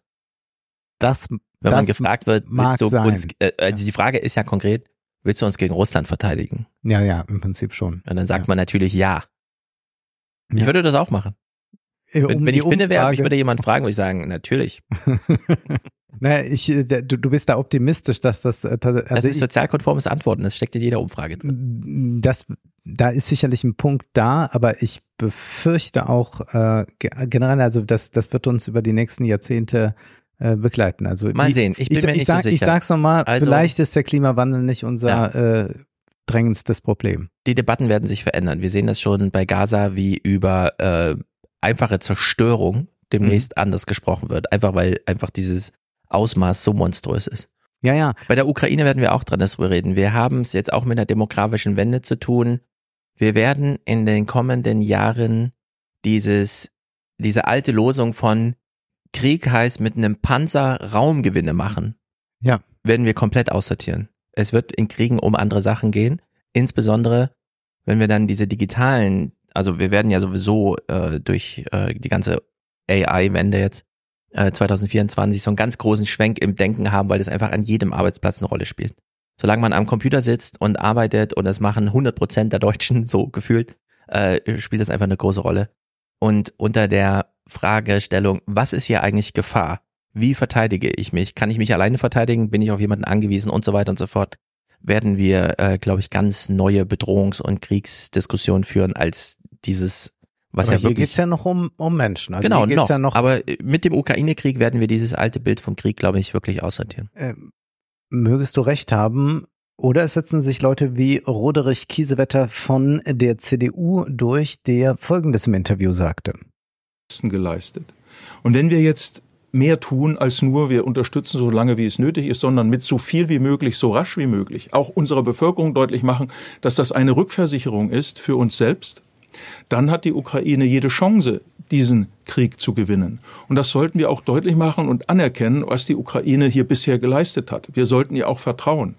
Und wir müssen auch an einen Faktor denken, dass Hunderttausende männliche Ukrainer im wehrfähigen Alter ihr Land verlassen haben. Hier gilt es auch zu appellieren, dass sie mithelfen, dass nicht die Menschen an der Front verbluten, sondern dass sie entlastet werden, dass frisch ausgebildetes Personal an der Front unterstützt. Allein in Deutschland leben über 200.000 wehrfähige junge ukrainische Männer oder junge Wehrfähige zwischen 16 und 60. Hier geht es also auch darum, dass wir mithelfen, dass diese in ihr Heimatland zurückkehren und dort beispielsweise bei Feuerwehr helfen, im Katastrophenschutz. Sie müssen ja nicht an die Front, aber sie müssen mithelfen, dass die ukrainische Gesellschaft das Ganze übersteht. Wir können es nicht aus der Westentasche leisten und wir müssen auch deutlich machen, das ist mit einer bestimmten Haltung zu verbinden, nämlich der Wehrfähigkeit und Wehrhaftigkeit. Das bedeutet doch jetzt, wir werden demnächst Kriegsflüchtlinge haben, die beispielsweise in England, Amerika oder Spanien aufschlagen und sagen, sie sind vor dem Ukraine-Krieg geflüchtet. Dann Mhm. wird man fragen, ah, kommst du aus der Ukraine? Nee, aus Deutschland. Ja. Das ist doch die Diskussion, die wir hier bekommen. Das ist doch völlig absurd, diese Idee, ja. Ich meine, diese CDU kommt auf Ideen beim Thema Menschen- und, Und ab Raumzuordnung. Das- 16 Jahren jetzt schon, ne? Also wir gehen nochmal noch mal zwei Jahre runter. Also man kann schon minderjährig, man kann nicht wählen, Mhm. man kann tausend andere Dinge nicht machen, aber man darf schon mal sterben oder dann nur so an der Front arbeiten. Man müsste ja nicht unbedingt kämpfen, Ich meint mein- dann der Oberst AD. Was stellt er sich denn vor? Dass die ukrainischen Flüchtlinge männlich hier ganz äh, akkurate Staatsbürger im Sinne der CDU sind, denen also nur noch der Brief fehlt, den sie lesen, wo drin steht, sie müssen jetzt in die Ukraine fahren, und dann kaufen sie sich ein Ticket und fahren in die Ukraine. Man müsste die doch hier genauso von der Laterne, an die sie sich klammern, wegfischen, sie in ein Auto verfrachten und dann nonstop in die Ukraine fahren, damit die überhaupt da ankommen. Ja. So, das ist doch absurd. Das ist genau wie diese Idee von Kriegsflüchtlingen aus aller Welt. Nee, die werden ab sofort nur noch über Uganda nach Deutschland einreisen. Und das Mhm. wissen auch alle. Und die werden dann nicht mehr die Flüchtlingsströme wie bisher und im Mittelmeer und so, sondern die werden alle nach Uganda gehen, wenn sie nach Deutschland wollen. Ja, einfach nur, also das ist so dieses Worum es ihm- magisches Denken. Ja, wir denken uns eine Realität aus, die im Fernsehen gut funktioniert, aber das ist völlig Hanebüchen. Worum es ihm eigentlich geht? Wenn die Ukraine zerfällt, sind die Folgekosten viel größer, als wenn wir jetzt viel stärker reingehen. Und wenn Europa die Energiewende vollziehen will, braucht sie eigene Lithiumvorkommen. Die größten Lithiumvorkommen in Europa liegen im Donetsk-Luhansk-Gebiet. Deswegen will Russland diese auch, um uns abhängig zu machen von der Energiewende mit Blick auf Elektromotoren. Also wir haben hier auch ganz andere Ziele noch im Hintergrund und deshalb brauchen wir eine vereinte Anstrengung der Bürgerinnen und Bürger, damit unsere Politik den, die Rückendeckung hat, mehr für die Ukraine zu tun und dass kein Gelände an Russland geht. Ja, Mhm. also die Ukrainer sollen sterben und wir sollen unser Geld sparen. Für die Autoakkus. Interessant. Für die Autoakkus. Mhm. Dann, denn das, das soll nicht den Russen zufallen. Also man, man sieht es ja in, in schönster Transparenz. Also es ist, ist wirklich toll. Man muss auch gar nicht, also es ist jetzt, sind keine investigativen Interviews, war jetzt ARD und ZDF, äh, die fragen einfach so nach, was wäre denn jetzt zu tun? Und Ja, dann kommt das, Berlin. dann kommt das alles so, ne? Also das, das kommt alles so raus. Ähm, lässt sich äh, vielleicht aber noch steigern durch Ulrich Reitz, das ist der Chefredakteur vom Fokus, der auch dann in so einer Videokolumne immer wieder mal zu uns spricht. Und er hat sich auch äh, gestört an diesem Satz von Buschmann, äh, dass man jetzt nicht Menschen gegen ihren Willen äh, in den Krieg schicken kann. Ulrich Reitz ist jetzt Chefredakteur vom Fokus? Ich meine schon. Ich war, der war ja auch mal mit mir im Presseclub, wo ich ihn festnageln Ja. wollte auf, was ist denn jetzt die Schuldenbremse? Und dann sagte er, der Markenkern der CDU, von dem kann sie nicht abrücken. Ah ja. Und das war die Erklärung. Ja. Äh, ja, das sind die verantwortlichen Leute in Deutschland. Sehr gut. Ja. Ich bin gespannt, was er sagt.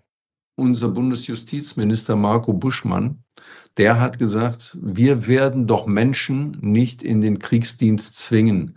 Das machen wir ja in Deutschland nicht, also warum sollten wir das mit Ukrainern machen, die hier sind? Ich finde, so einfach geht es nicht. Wie würden wir uns dann verhalten, wenn Russland uns angreifen würde, was ja immerhin äh, bei Militärstrategen ein mögliches Szenario ist in sechs also Ulrich Reitz würde einfach seine Kolumne weiterschreiben, vermutlich dann mm. im Ausland. Oder sieben Jahren. Würden wir dann auch sagen, wir zwingen äh, keine Menschen in den Kriegsdienst, wenn ein Land angegriffen würde? Das ist aber genau die Situation in der Ukraine. Also, wir haben eine ganz wichtige Diskussion, die wird ja von sehr vielen immer, also da äh, hinsichtlich abgeschottet. Die Ukraine entscheiden über ihr Schicksal selbst, wann sie verhandeln, welche Waffen sie einsetzen, wie auch immer. Wir unterstützen nur. Wir schicken halt, was wir können und so weiter und so fort. Üblicherweise haben wir Probleme damit, wenn andere Länder plötzlich Polizeifilialen bei uns aufmachen und sagen, wir setzen mal unser Recht bei euch durch. Wie zum Beispiel die Chinesen. Ja. Die dann einfach mal flächendeckend die Leute wegsortieren. Mal in so. die Vorlesung genau. kommen und gucken. Plötzlich wer ist in Fulda so eine Polizeizentrale und da werden auch Verhöre statt, so, ne? So, was ist jetzt das Szenario, Herr Reitz? Äh, dass die Ukraine zwar ganz allein entscheidet, wie das ukrainische Schicksal, wir unterstützen nur. Und die Ukraine ist, die ukrainische Regierung ist das genau. Volk. Und die Unterstützung heißt dann Amtshilfe, also deutsche Polizei kassiert dann Ukraine ein auf deutscher Straße vielleicht. und entführt die dahin, damit die dann auf ukrainischem Gebiet der ukrainischen Polizei und so weiter. Das ist doch. Ja. Ich dachte, man braucht auch Leute, die vielleicht äh, eine gewisse Sinnhaftigkeit, Verständnis, wie auch immer. Deswegen ja dieser ganze Propagandaapparat. Das scheint mir jetzt schon im Sinne von, ja, die Russen tricksen ja die, ihre Soldaten alle mit Propaganda rein.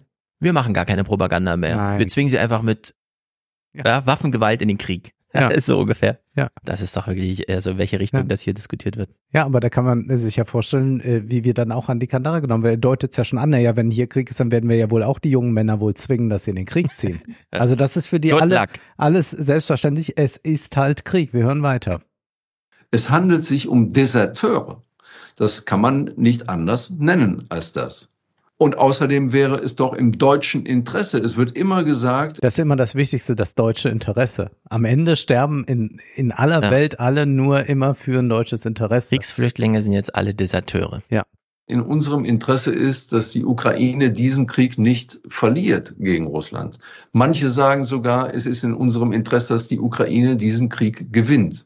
Und gleichzeitig antworten wir auf den Appell des äh, ukrainischen Verteidigungsministers Umirov, ähm, doch bitte dafür zu sorgen, dass die in Europa ähm, sich aufhaltenden ukrainischen Männer äh, in die Ukraine zurückkommen, damit, dass wir sagen, nö, da machen wir nichts dran. Wir tragen noch nicht mal diesen Appell mit. Wäre das nicht auch im deutschen Interesse, das zu tun, was das deutsche Interesse. Mhm. Jetzt hast du schon schön skizziert, wie würde das dann aussehen? Naja, mhm. es gibt da ja vielleicht doch eine Möglichkeit und man hat das auch schon aus CDU-Kreisen gehört und bei so Leuten, die da so rumtwittern.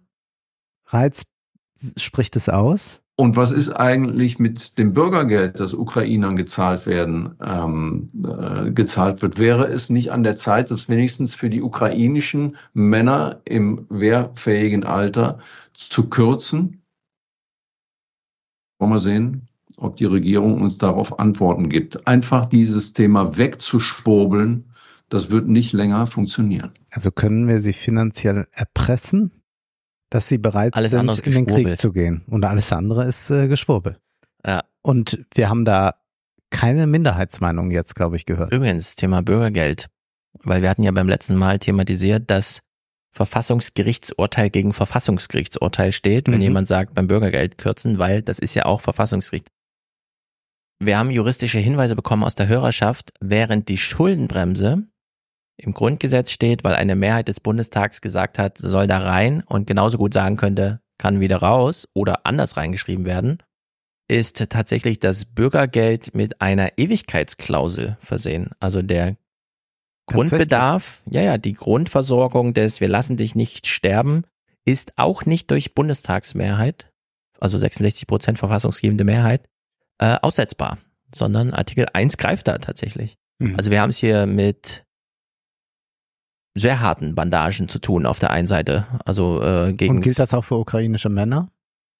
Glaube ich nicht. Mhm. Wahrscheinlich ist die deutsche Staatsbürgerschaft da schon entscheidend an dem Punkt, aber äh, es ist trotzdem ein absurder Gedanke, finde ich, wenn du ja. jetzt jemanden, der aus dem Krieg geflüchtet ist, einen Brief schreibst mit, wir nehmen dir das Bürgergeld, außer du gehst und dann, äh, aber ich habe ja dann kein Bürgergeld mehr, wenn ich zurückgehe. Also es macht ja eh keinen Sinn. Ja. Äh, und die Idee, dass man mit dem Entzug von Bürgergeld jemanden an eine Front motiviert. Mhm. Oh ja. Gott. Aber uns geht es um die Menschen in diesem Krieg. Mhm, das wollen genau. wir natürlich nie vergessen. Darum ging es von Anfang an. Wir springen jetzt zu einem anderen Thema und es ist, ich kann, ich weiß gar nicht, wie ich es einleiten soll. Ähm, also du kennst ja, auch Krieg oder nicht? Ich. Es ist ein ein ein Streamer-Krieg, ja. Es ist ein Krieg äh, mit ja, ich weiß gar nicht, Verlierern, Gewinnern wird Aha. alles schwer zu entscheiden sein. Ähm, also man verliert Zeit, wenn man sich äh, da hineinbegibt. Äh, deswegen mhm. sollte man das jetzt nicht nachmachen. Und zwar geht es vor allem um den Streit zwischen der Twitch-Streamerin Shuryoka und KuchenTV. Das sind ich kenne beides nicht. Beide Streamer. Also KuchenTV ist ein sehr erfolgreicher Streamer bei Twitch. Games der aber oder schon ja so Just Chatting Kram äh, vor allem. Der wird auch mal was spielen. Ich äh, äh, mhm. der ist mir immer wieder aufgefallen äh, bei Twitter schon vor Jahren, weil es immer wieder irgendwelche Sachen gibt. Also ich, ich will's mal will's mal so sagen. Also man muss sich hier jetzt auch rechtlich so ausdrücken, dass man nicht auch äh, Teil dieses ganzen Abmahnsystems wird. Deswegen würde ich jetzt mal sagen, dass ähm, bei ihm äh, äh, als antifeministisch zu wertende Äußerungen äh, sehr regelmäßig in seinen äh, Streams vorkommen. Zugleich kommen noch andere Protagonisten dort vor. Scarrows ähm, wäre zu nennen äh, und Montana Black. Mhm. Montana Black springt also diesem ähm, KuchenTV immer wieder bei. Shoyoka ist eine Streamerin, die Just Chatting Formate macht und auch Gaming Formate macht.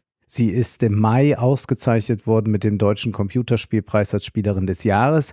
Dies äh, hat die ähm, Community um KuchenTV und Montana Black in helle Aufruhr verbracht, de, äh, gebracht, denn diese Shoyoka äh, würde gar nicht so viel spielen und sei eigentlich nicht äh, für, für Gaming bei Twitch äh, bekannt und äh, das sei äh, nur eine äh, linke Entscheidung gewesen, sie mhm. als Mann. Also wir merken schon, es ist, geht um Kulturkampf. Dann kommt ja. hinzu, also wir versuchen es ein bisschen äh, klar zu machen. Es wird also, es ist so diffus, je, je weiter man sich reinarbeitet. Ich hatte äh, das ähm, gestern ähm, soweit dann sortiert und dann sah ich, ach, KuchenTV hat Heiligabend auch nochmal ein Video rausgebracht mhm. und dann gibt's noch ein Video dazu und dann guckt man nochmal so eine Stunde und ist aber auch eigentlich nicht klüger, sondern hat nochmal ja. Zeug gesammelt. Also man muss sich das so vorstellen. Bei Twitch streamen ja Leute live, die sitzen mhm. dort vier, sechs, acht, neun Stunden. Mhm. Reden die mit anderen, mit sich selbst, mit ihrer Community, schauen sich Streams von anderen oder, oder Videos bei YouTube an mhm. und reagieren wieder auf die. Und es ging alles los, dass diese Twitch-Streamerin Jur, Shur Yoka Anfang des Jahres dazu aufrief, das Harry Potter Spiel Hogwarts Legacy zu boykottieren, weil J.K. Rowling ja transfeindliche also, Äußerungen ah ja, immer verstehe. wieder getätigt mhm. hat. Dies war ein größerer Kulturkampf auf Twitch der dort lief und sie war eine dieser Leute. Um das klar zu machen, ich bin gegen solche Boykottaufrufe, bin auch für eine Trennung von, von Autor und Person, bin aber zugleich gegen die Äußerungen, die J.K. Rowling getroffen hat, äh, sehe aber jetzt äh, nicht äh, Handlungsbedarf im Sinne von Boykott aufrufen, wie dem auch sei. Nun kann man ja da unterschiedlicher Meinung zu sein. Aber Twitch ist keine Plattform, wo man jetzt sagt, ah, dann treten wir doch mal miteinander in den Austausch, ähm, sondern dann haben sich also diese äh, Leute um KuchenTV und Montana Black und die vor allem ihre sehr, sehr, äh, sehr, sehr große Community ähm, permanent an Shoyoka abgearbeitet, so dass es jetzt hunderte Videos, würde ich sagen, bei YouTube gibt, mhm. in denen sie die ganze Zeit angegriffen wird. Zum einen von diesen äh, genannten äh, Streamern. Zum anderen haben die natürlich eine Fanbase, die extremst frauenfeindliche Äußerungen ja. tätigt auf allen Plattformen, die man sich vorstellen kann.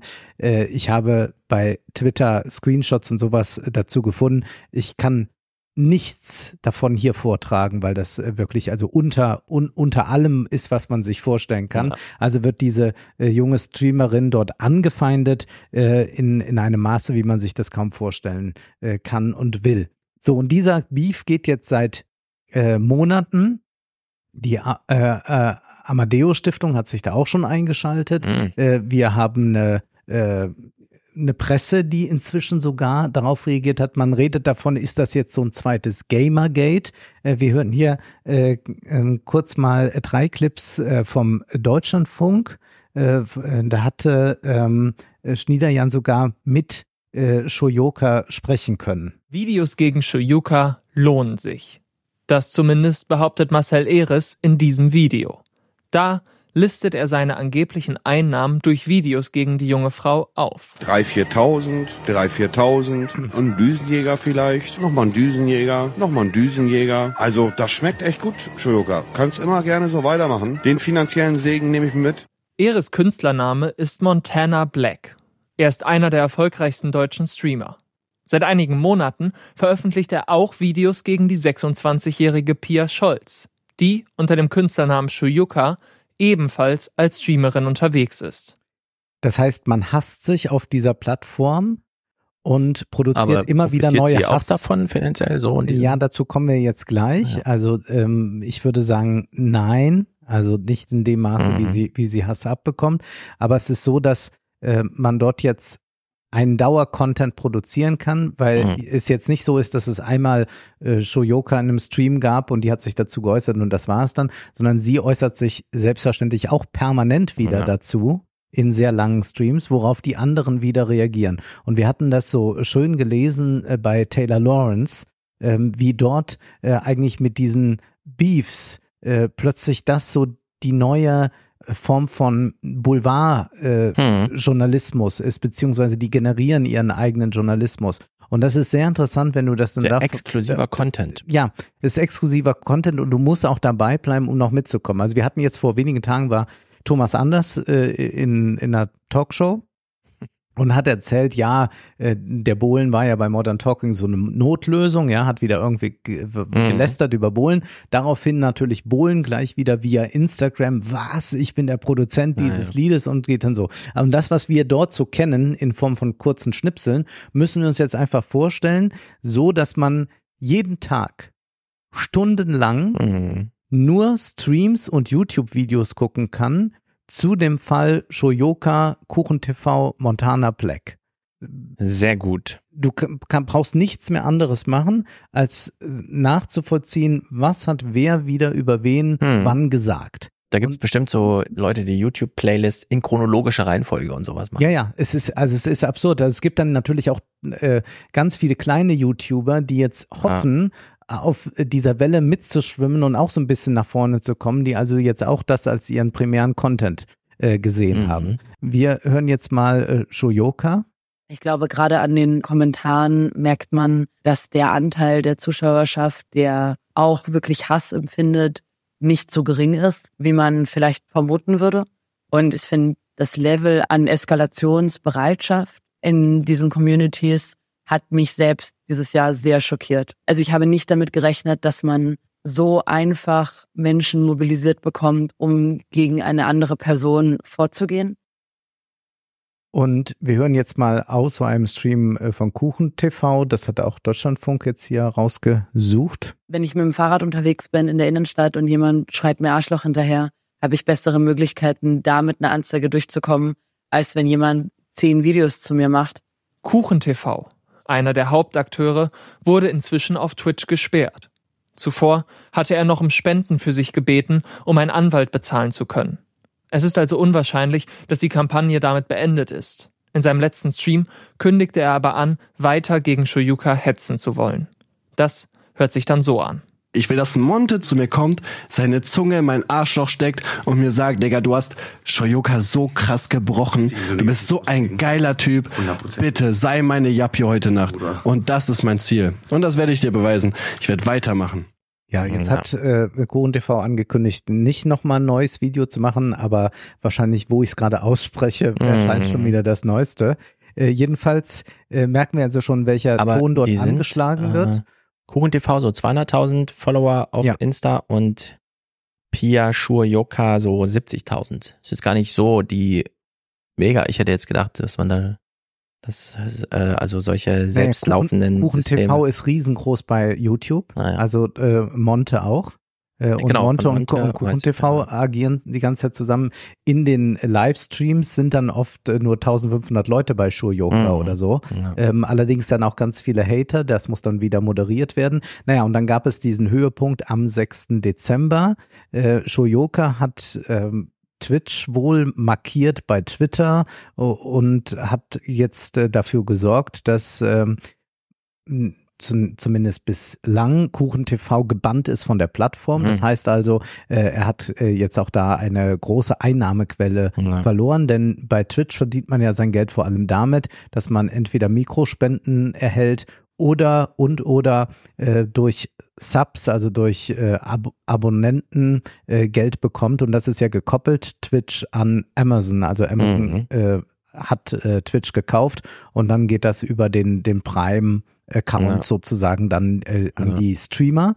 Äh, das heißt, worüber reden wir jetzt eigentlich und warum machen wir das eigentlich jetzt hier im Podcast? Also mir geht's jetzt ja nicht darum, haarklein nachzuvollziehen, äh, wer wann wo was Jetzt würde gesagt ich schon hat. gern wissen. Ja, ja, wir gehen schon. Ich habe dir schon Material hier bereitgelegt, keine Sorge. Wir machen jetzt schon Klatsch und Tratsch. Aber wir versuchen es jetzt mal so zu betrachten.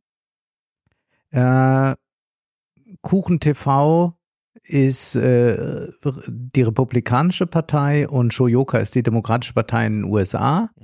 Und wir wissen, was die, da jetzt gerade so passiert. Man versucht sich gegenseitig zu deplattformen, ja. Mhm. Also äh, man versucht gerichtlich vorzugehen, dass jemand wo nicht antreten kann. Äh, also diese dieses ganze Gemengelage, die wir da erleben. Also man redet nicht miteinander, um zu einem äh, dann vielleicht Kompromiss oder irgendwas Neuem zu kommen, sondern es geht eigentlich nur noch äh, darauf, äh, äh, läuft es darauf aus, dass man äh, über das Gericht arbeitet, über die Öffentlichkeit arbeitet und dass man eine Fanbase hinter sich hat, die wieder irgendetwas dann in Gang setzt. Äh, Da ist natürlich die Fanbase bei Monte und Kuchen TV viel größer. Deswegen können die eher dann äh, die Kommentarspalten fluten mit irgendwelchen äh, Hassbotschaften, während Shoyoka auch versucht mit ihrer Community einzelne Werbepartner zu kontaktieren und wollt ihr noch mit Kuchen TV zusammenarbeiten etc. Wir hören jetzt mal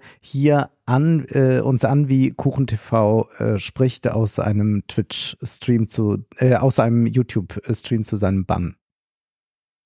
Jo, Freunde der Lügen, Shoyoka hat in zwei Streams mal wieder super lange über uns geredet, gelogen, gehetzt und einfach nur Müll erzählt. Und aus dem Grund bin ich jetzt auch einfach auf Twitch gesperrt. Sie hat nämlich gefühlt 500 Tweets gemacht, wo sie Twitch markiert hat, nachdem sie mich schon meldete, was jetzt dafür gesorgt hat, dass Twitch anscheinend erstmal eingebrochen ist und mich von der Plattform gesperrt hat. Ist ja auch die deutlich bessere Möglichkeit, als selbstkritisch zu seinen Fehlern zu stehen. Nachdem ich auf Twitch gesperrt worden bin, habe ich natürlich angefangen bei YouTube zu streamen. Auch das hat Shoyoka nicht ganz so gut gefallen, weswegen sie in den nächsten Tweets dann direkt YouTube markiert hat, in der Hoffnung, dass die mich da anscheinend auch die Plattform.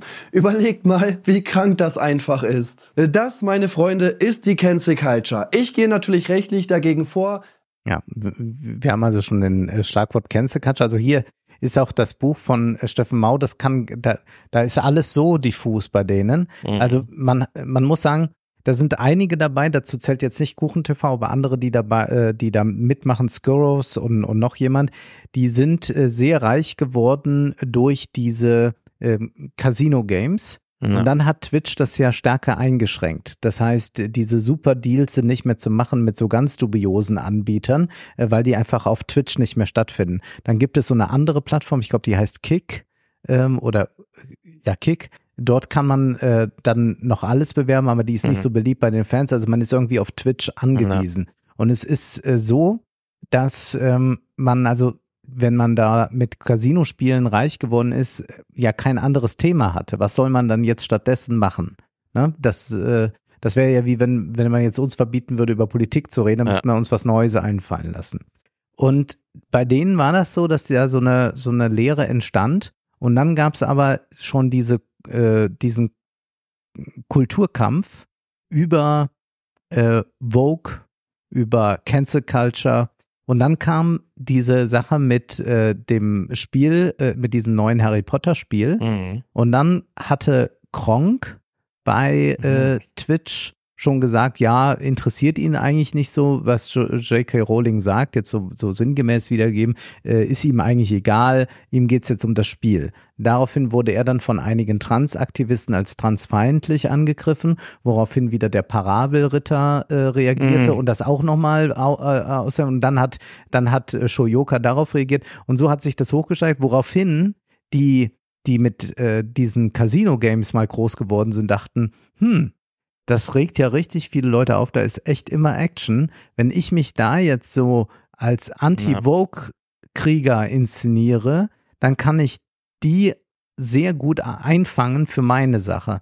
Und dadurch hat das jetzt äh, so Fahrt aufgenommen über Twitch und diese Beefs eignen sich noch viel besser als die Casino-Spiele für diese Zweitauswertung auf YouTube, die ja, Ja. entscheidend ist. Ja. Das stimmt, man kriegt das ja immer als Zusammenfassung bei YouTube so geliefert, ne? Ja. Was so ein ewig langen Streams da lief. Ja. Ja, ja. Und dann erklärt der Parabelritter, was, was man da gesehen hat. Ja.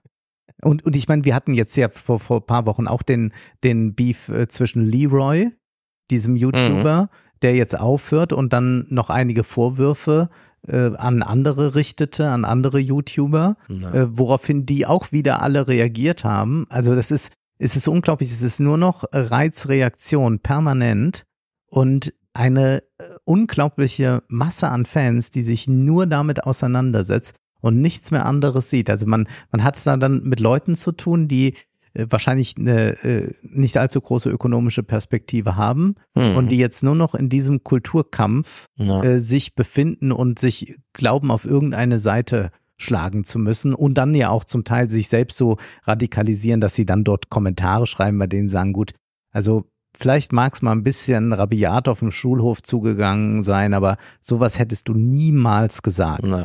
was du jetzt hier in einen Kommentar schreibst. Und da, äh, und da ist natürlich, sind die äh, Frauen äh, dann besonders äh, die Opfer dieser ganzen Geschichte. Wir äh, sehen jetzt aber mal auch, also bei, bei Konthoff haben wir jetzt schon gehört, der äußert sich zwar manchmal so ganz vulgär, aber dann so auch als eine Stimme der Vernunft taucht auch Monte immer wieder. Mhm. Ach ja, und nur fürs Gutmenschen-Bingo, so fasst sie den dunklen Parabelritter zusammen. Erzähl uns was, womit wir nicht gerechnet hätten. Cis-Heteroman. Ja, das war jetzt Shoyoka, wirft jetzt dem Parabelritter wiederum vor, ein cis-heteroman zu sein. Ach, wirklich. Dir ist es egal? Who would have thought? Schöner Take. Ja, war ja klar. Aber ich finde, genau hier zeigt sich halt die Doppelmoral von Shoyoka. Du beschwerst dich ja gerade darüber, dass es dem Parabelritter egal ist, eben weil er nicht betroffen ist. Mit anderen Worten, wenn man von Diskriminierung bzw. von dem Nicht-Einhalten von Menschenrechten mitbekommt, dann muss man aktiv werden und es darf einem nicht egal sein. Dass ihr das Thema wichtig ist, das sagt sie auch hier im Stream. Nicht jeder, der initi initial nicht eurer Meinung ist, ist auch potenziell euer Feind. Der dunkle Parabelritter, Quote of the Day. Dankeschön. Kontext.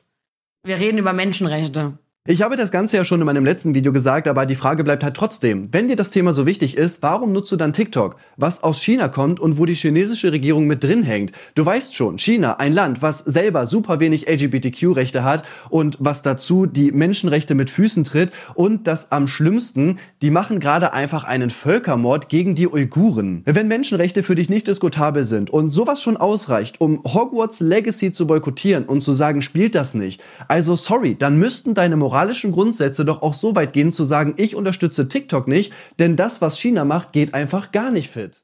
Wir sind hier eigentlich bei unseren normalen Ja. politischen Debatten angekommen. Fast. Wertegeleitete Außenpolitik, gibt es das überhaupt? Wie kann es Ja. durchgesetzt werden? Sind wir da Ja, nicht aber mit nur Doppelstandards? Fast, denn die Frage ist ja, macht man ein Argument und illustriert darum? Ja. Oder illustriert man nur noch? Ja. Denn das läuft ja alles nur noch unter, äh, also es muss sich für den Konflikt eignen, der selber gar nichts mit Politik zu tun hat, sondern Ja. nur dieses Bespaßungs, man programmiert halt Videos hintereinander weg und muss dann immer warten, was der andere liefert, um darauf wieder zu antworten. Und damit wird eigentlich die ganze Welt nur noch zur ähm, Kulisse. Mhm. Weil ihm ist ja China auch egal. Ja, ja, Für ihn ist es total. ja nur ein wahlloses Argument, jetzt einfach Ja.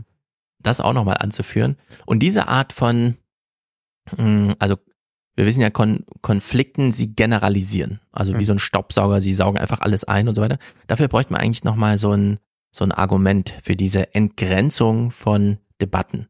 Mhm. Wenn jemand einfach nicht beim Punkt bleiben kann, sondern so wie Rainer Hank, ach, ich habe gerade das Wort und es wurde mir auch eine Frage gestellt.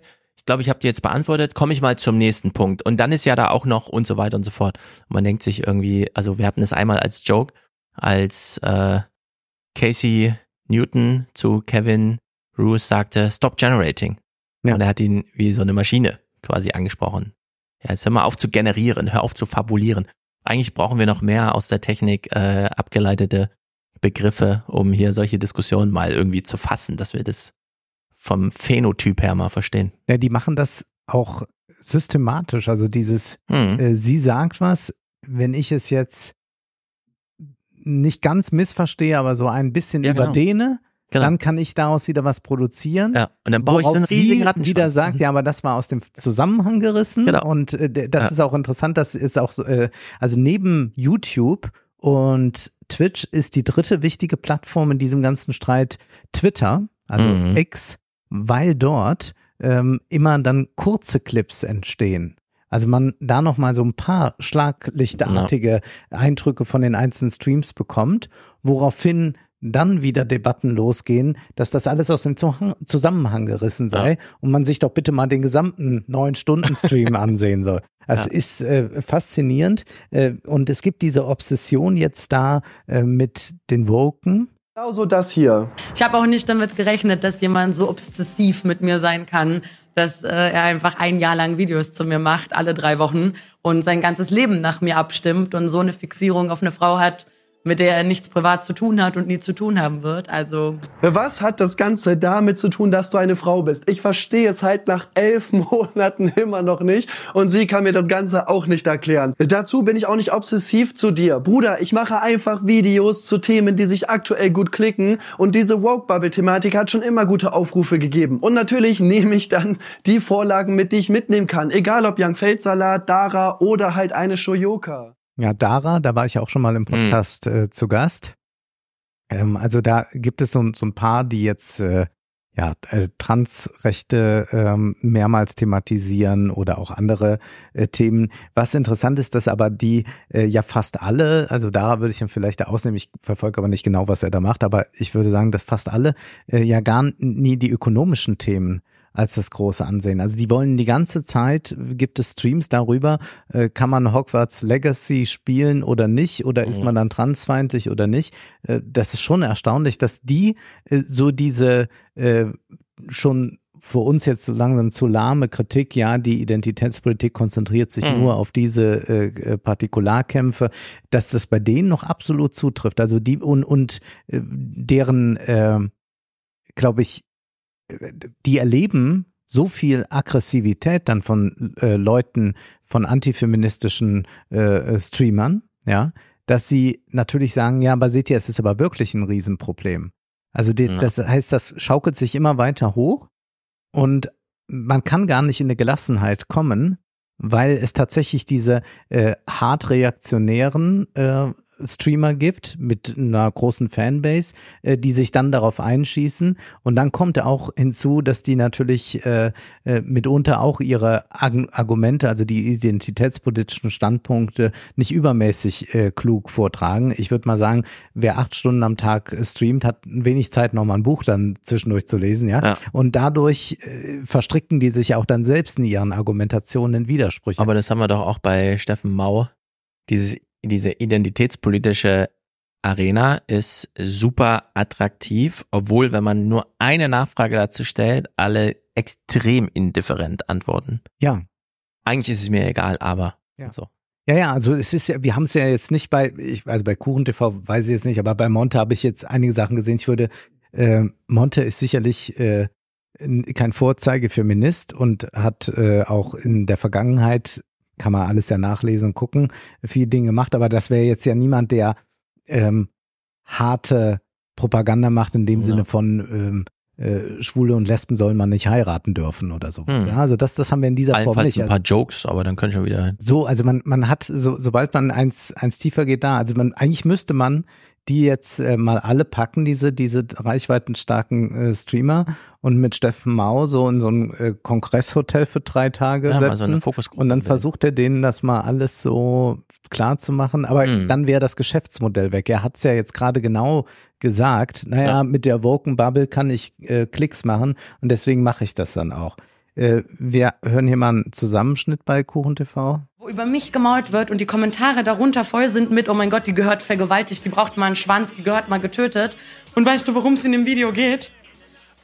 Um zwei andere Leute. Auch das ist halt einfach nachweislich gelogen. Ich habe in meiner YouTube-Kommentarsektion einfach mal nach den Wörtern Vergenusswürzelung und die Einzahl von Cocktail gesucht und es gibt halt wirklich keinen einzigen Kommentar, wo sowas jemand über Shoyoka geschrieben hat. Gut, das gebe ich zu. Ich kann jetzt natürlich keine 10.000 Kommentare oder sowas durchgehen, aber das kommt nicht in einer Häufigkeit vor, die du hier beschrieben hast. Mag sein, dass das mal irgendein Idiot gepostet hat, aber auch das nutzt sie wieder, um sich vor der Kritik zu entziehen, weil sie dann sagen kann, boah, die hetzen ja alle so mies in den Kommentaren gegen mich, da muss ich gar nicht drauf eingehen. Ja, also man kann in den Kommentaren schon sehr deutlich diese Dinge finden und äh, gerade auch bei Twitter. Mhm. Also wenn ich das schon nach äh, äh, rumklicken, also ich bin ja überhaupt erst darauf aufmerksam geworden, dass plötzlich dieser Name Shoyoka und KuchenTV laufend bei Twitter in der Timeline mir vorkamen Mhm. und dann mit entsprechenden Kommentaren versehen waren, äh, dass ich dachte, gut, ähm, wenn das jetzt hier schon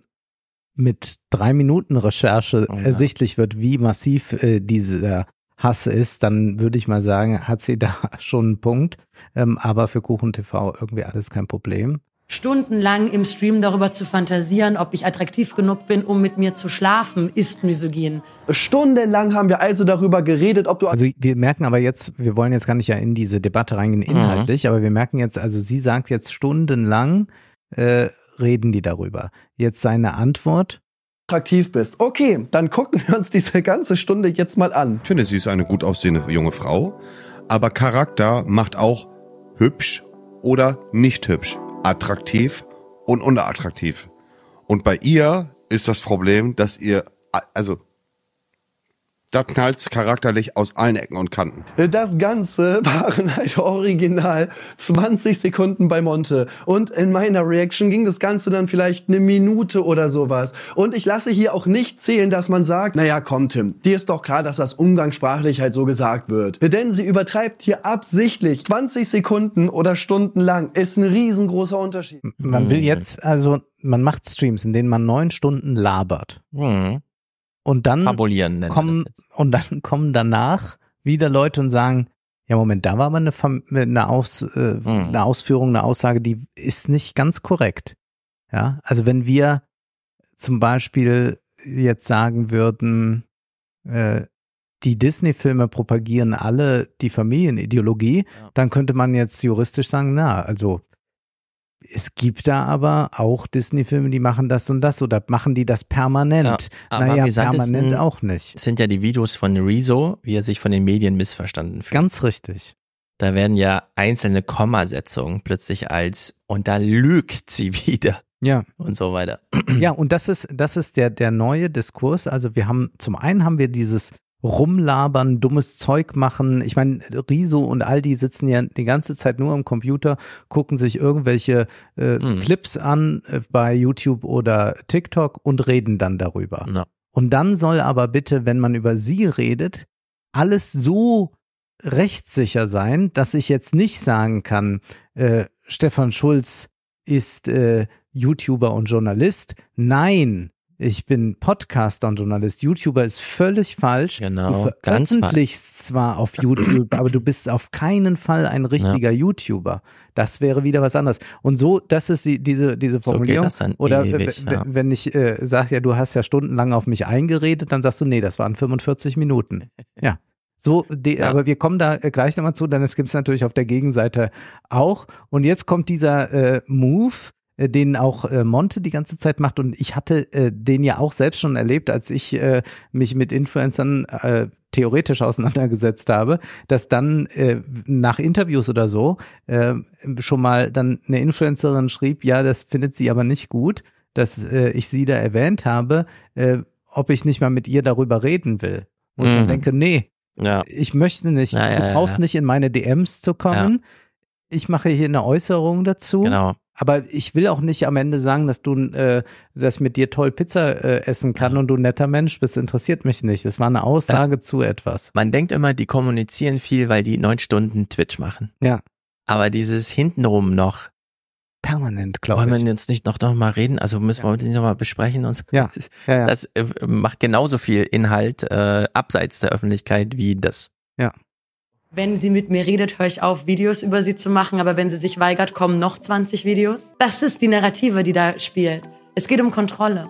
Es geht um Macht. Menschen, die reaktionären Content machen in der Szene, haben versucht, mich dazu zu zwingen, mit ihnen in private Gespräche zu bekommen, zu, zu gehen, um Kontrolle und Macht über eine Frau auszuüben, an die sie sonst nicht rankommen. Und es wurde ganz klar kommuniziert, wenn ich mit Ihnen privat rede, hören Sie auf. Und wenn ich es nicht tue, dann machen Sie weiter. Also wieder die Frage, was hat das damit zu tun, dass du eine Frau bist? Und ich will jetzt natürlich nicht angeben, aber ich habe bei Tinder über 700 Likes. Also an Frauen mag es mir nicht. Na gut, wenn man die Fetten abzieht, sind es halt noch zwei, aber das passt schon. Also komme ich an Frauen wie dich ran. Okay, nein, das ist natürlich auch gelogen. Alle diese 700 Likes haben deutlich besseren Charakter als du. Wenn wir doch angeblich alles aus dem Zusammenhang reißen und überall lügen oder irgendwas hinzufügen, was eine Shoyoka hier ja nachweisbar noch gar nicht gemacht hat, dann verstehe ich trotzdem nicht, warum man sich nicht einfach privat hinsetzen kann, um das Ganze zu klären. Offensichtlich sind doch dann die Fronten einfach verhärtet, man redet aneinander vorbei und um wieder eine normale Basis zu haben, könnte man doch einfach mal miteinander reden. Aber nein, dann müsste nämlich Shoyoka ihre Opferrolle verlassen, müsste nämlich dann auch Fehler zugeben, weil sie nicht einfach irgendwas aus dem Zusammenhang reißen kann. Und das ist natürlich das Schlimmste, was sich eine Shoyoka so vorstellen Ja, kann. das ist So. natürlich völliger Unsinn. Mhm. Man muss es sich ja so vorstellen, der Klitschko hat einen Gegner, gegen den er boxen muss. Und dann wird er zwei Tage vorher sagen, ja, also ehrlich gesagt wäre doch viel besser, wenn wir uns mal zusammensetzen und reden, dann können wir am Samstag den Bo- Boxkampf ausfallen lassen.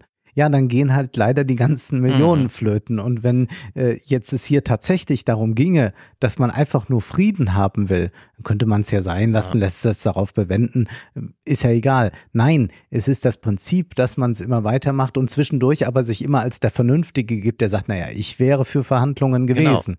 Ich glaube auch, das ist die eigentliche Triebfeder des Ganzen, dass er privat zurückgewiesen wurde, was ihn kränkt, weshalb er das jetzt öffentlich ihr zeigt, dass er, und deswegen ist es auch eine Machtfrage, da hat sie, glaube ich, auch recht.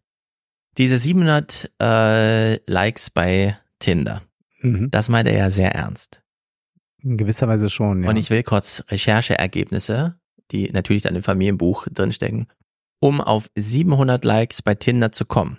ja, jetzt bin ich mal gespannt. Und bei Tinder muss man ja, damit man sieht, es ist ein erfolgreicher Like, also ein Matching, muss man ja Mhm. selber erstmal diejenige so. Person vorher schon auswählen. Also positiv swipen. Um auf 700 Likes zu kommen, Mhm. 700 Matches, erfolgreiche Matches, muss man im Schnitt 15.000 Frauen entsprechend positiv markiert haben, weil Karteileichen, grundsätzliches Verhalten von Frauen auf Tinder und so weiter, Quote von 5% ist jetzt mal sehr wohlwollend.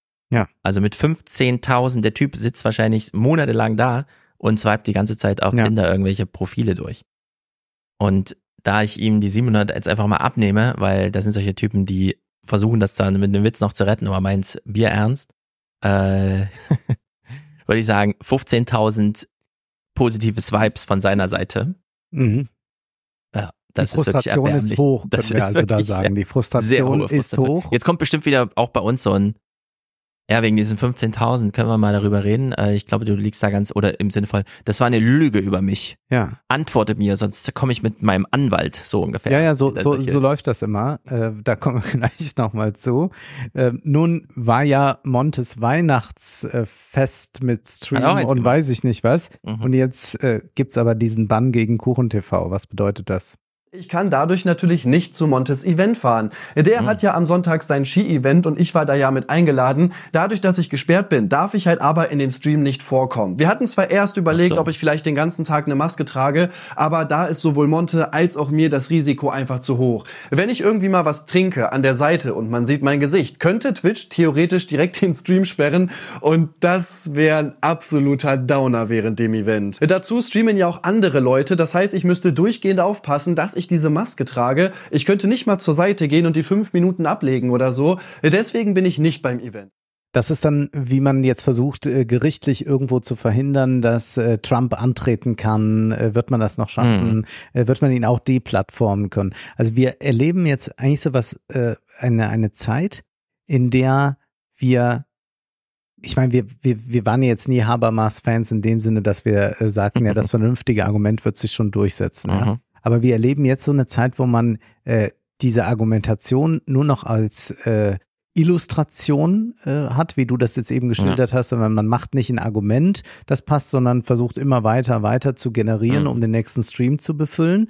Äh, und stattdessen verlagert man das Ganze jetzt. Also man hat dieses Deplatforming und sowas findet ja dann auch statt. Äh, Trump versuchte in seiner Amtszeit Leute zu deplattformen. Jetzt äh, wollte er äh, dann auch am liebsten Biden deplattformen, dass er gar nicht Präsident Ron werden kann. Die Plattform. Ron DeSantis und wiederum versuchen die Demokraten Trump zu deplattformen.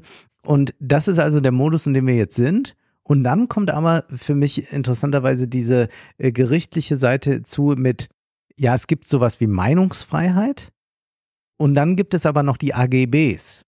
Also das heißt, die Konzerne sind die, die entscheiden, ob jemand auf der Plattform sein darf oder nicht. Und die haben auch ihre ganz speziellen Regelungen. Wenn er dort in einem anderen Stream das Gesicht zeigt, dann würde auch dieser Stream ja. gebannt. Also das ist etwas, was gar nichts mit Grundgesetz, Meinungsfreiheit oder so zu tun hat, sondern es ist nur AGBs. Das heißt, wir haben so eine ja, Mischung jetzt, so eine das, Welt aus, aus ja. Gerichten und Konzernen. Ja, also es ist schon interessant, finde ich, dass man hier nicht, also dass Twitch nicht nur Twitch-Accounts sperrt, sondern ganze Personen. Mhm. Weil die Person erstreckt sich ja über das, was die Person auf Twitch macht. Ja. Und äh, dieses Hinausgreifen in die Welt finde ich schon interessant. Ja. Denn ähm, wäre durchaus problematisch gewesen, wenn man sagt, okay, der Account ist weg und damit nur die Followerschaft und dann ist man aber drei Tage später wieder, holt über Twitter, Instagram, wo auch immer seine Leute wieder zusammen, das Publikum und macht dann einfach weiter. Also Bei YouTube hat sowas ja stattgefunden, dass dann zum Beispiel äh, Adlerson äh, mal Strikes bekam wegen irgendwas, weiß ich gar nicht genau, und dann aber im äh, Stream seines Vaters äh, regelmäßig Genau, das ist ja auch eine Frage, wie geht man mit Arbeitsverträgen um, Sponsoringverträgen, mhm. wenn dann ein Account so juristisch abgeriegelt ist, also sagen wir mal durch äh, Regelungen wie und so weiter, du musst hier so und so häufig streamen und so weiter und dann macht das derjenige nicht und lässt dann einfach den Account hinter sich und macht als Person dann woanders weiter und baut alles neu auf. Das hatten wir ja auch lange.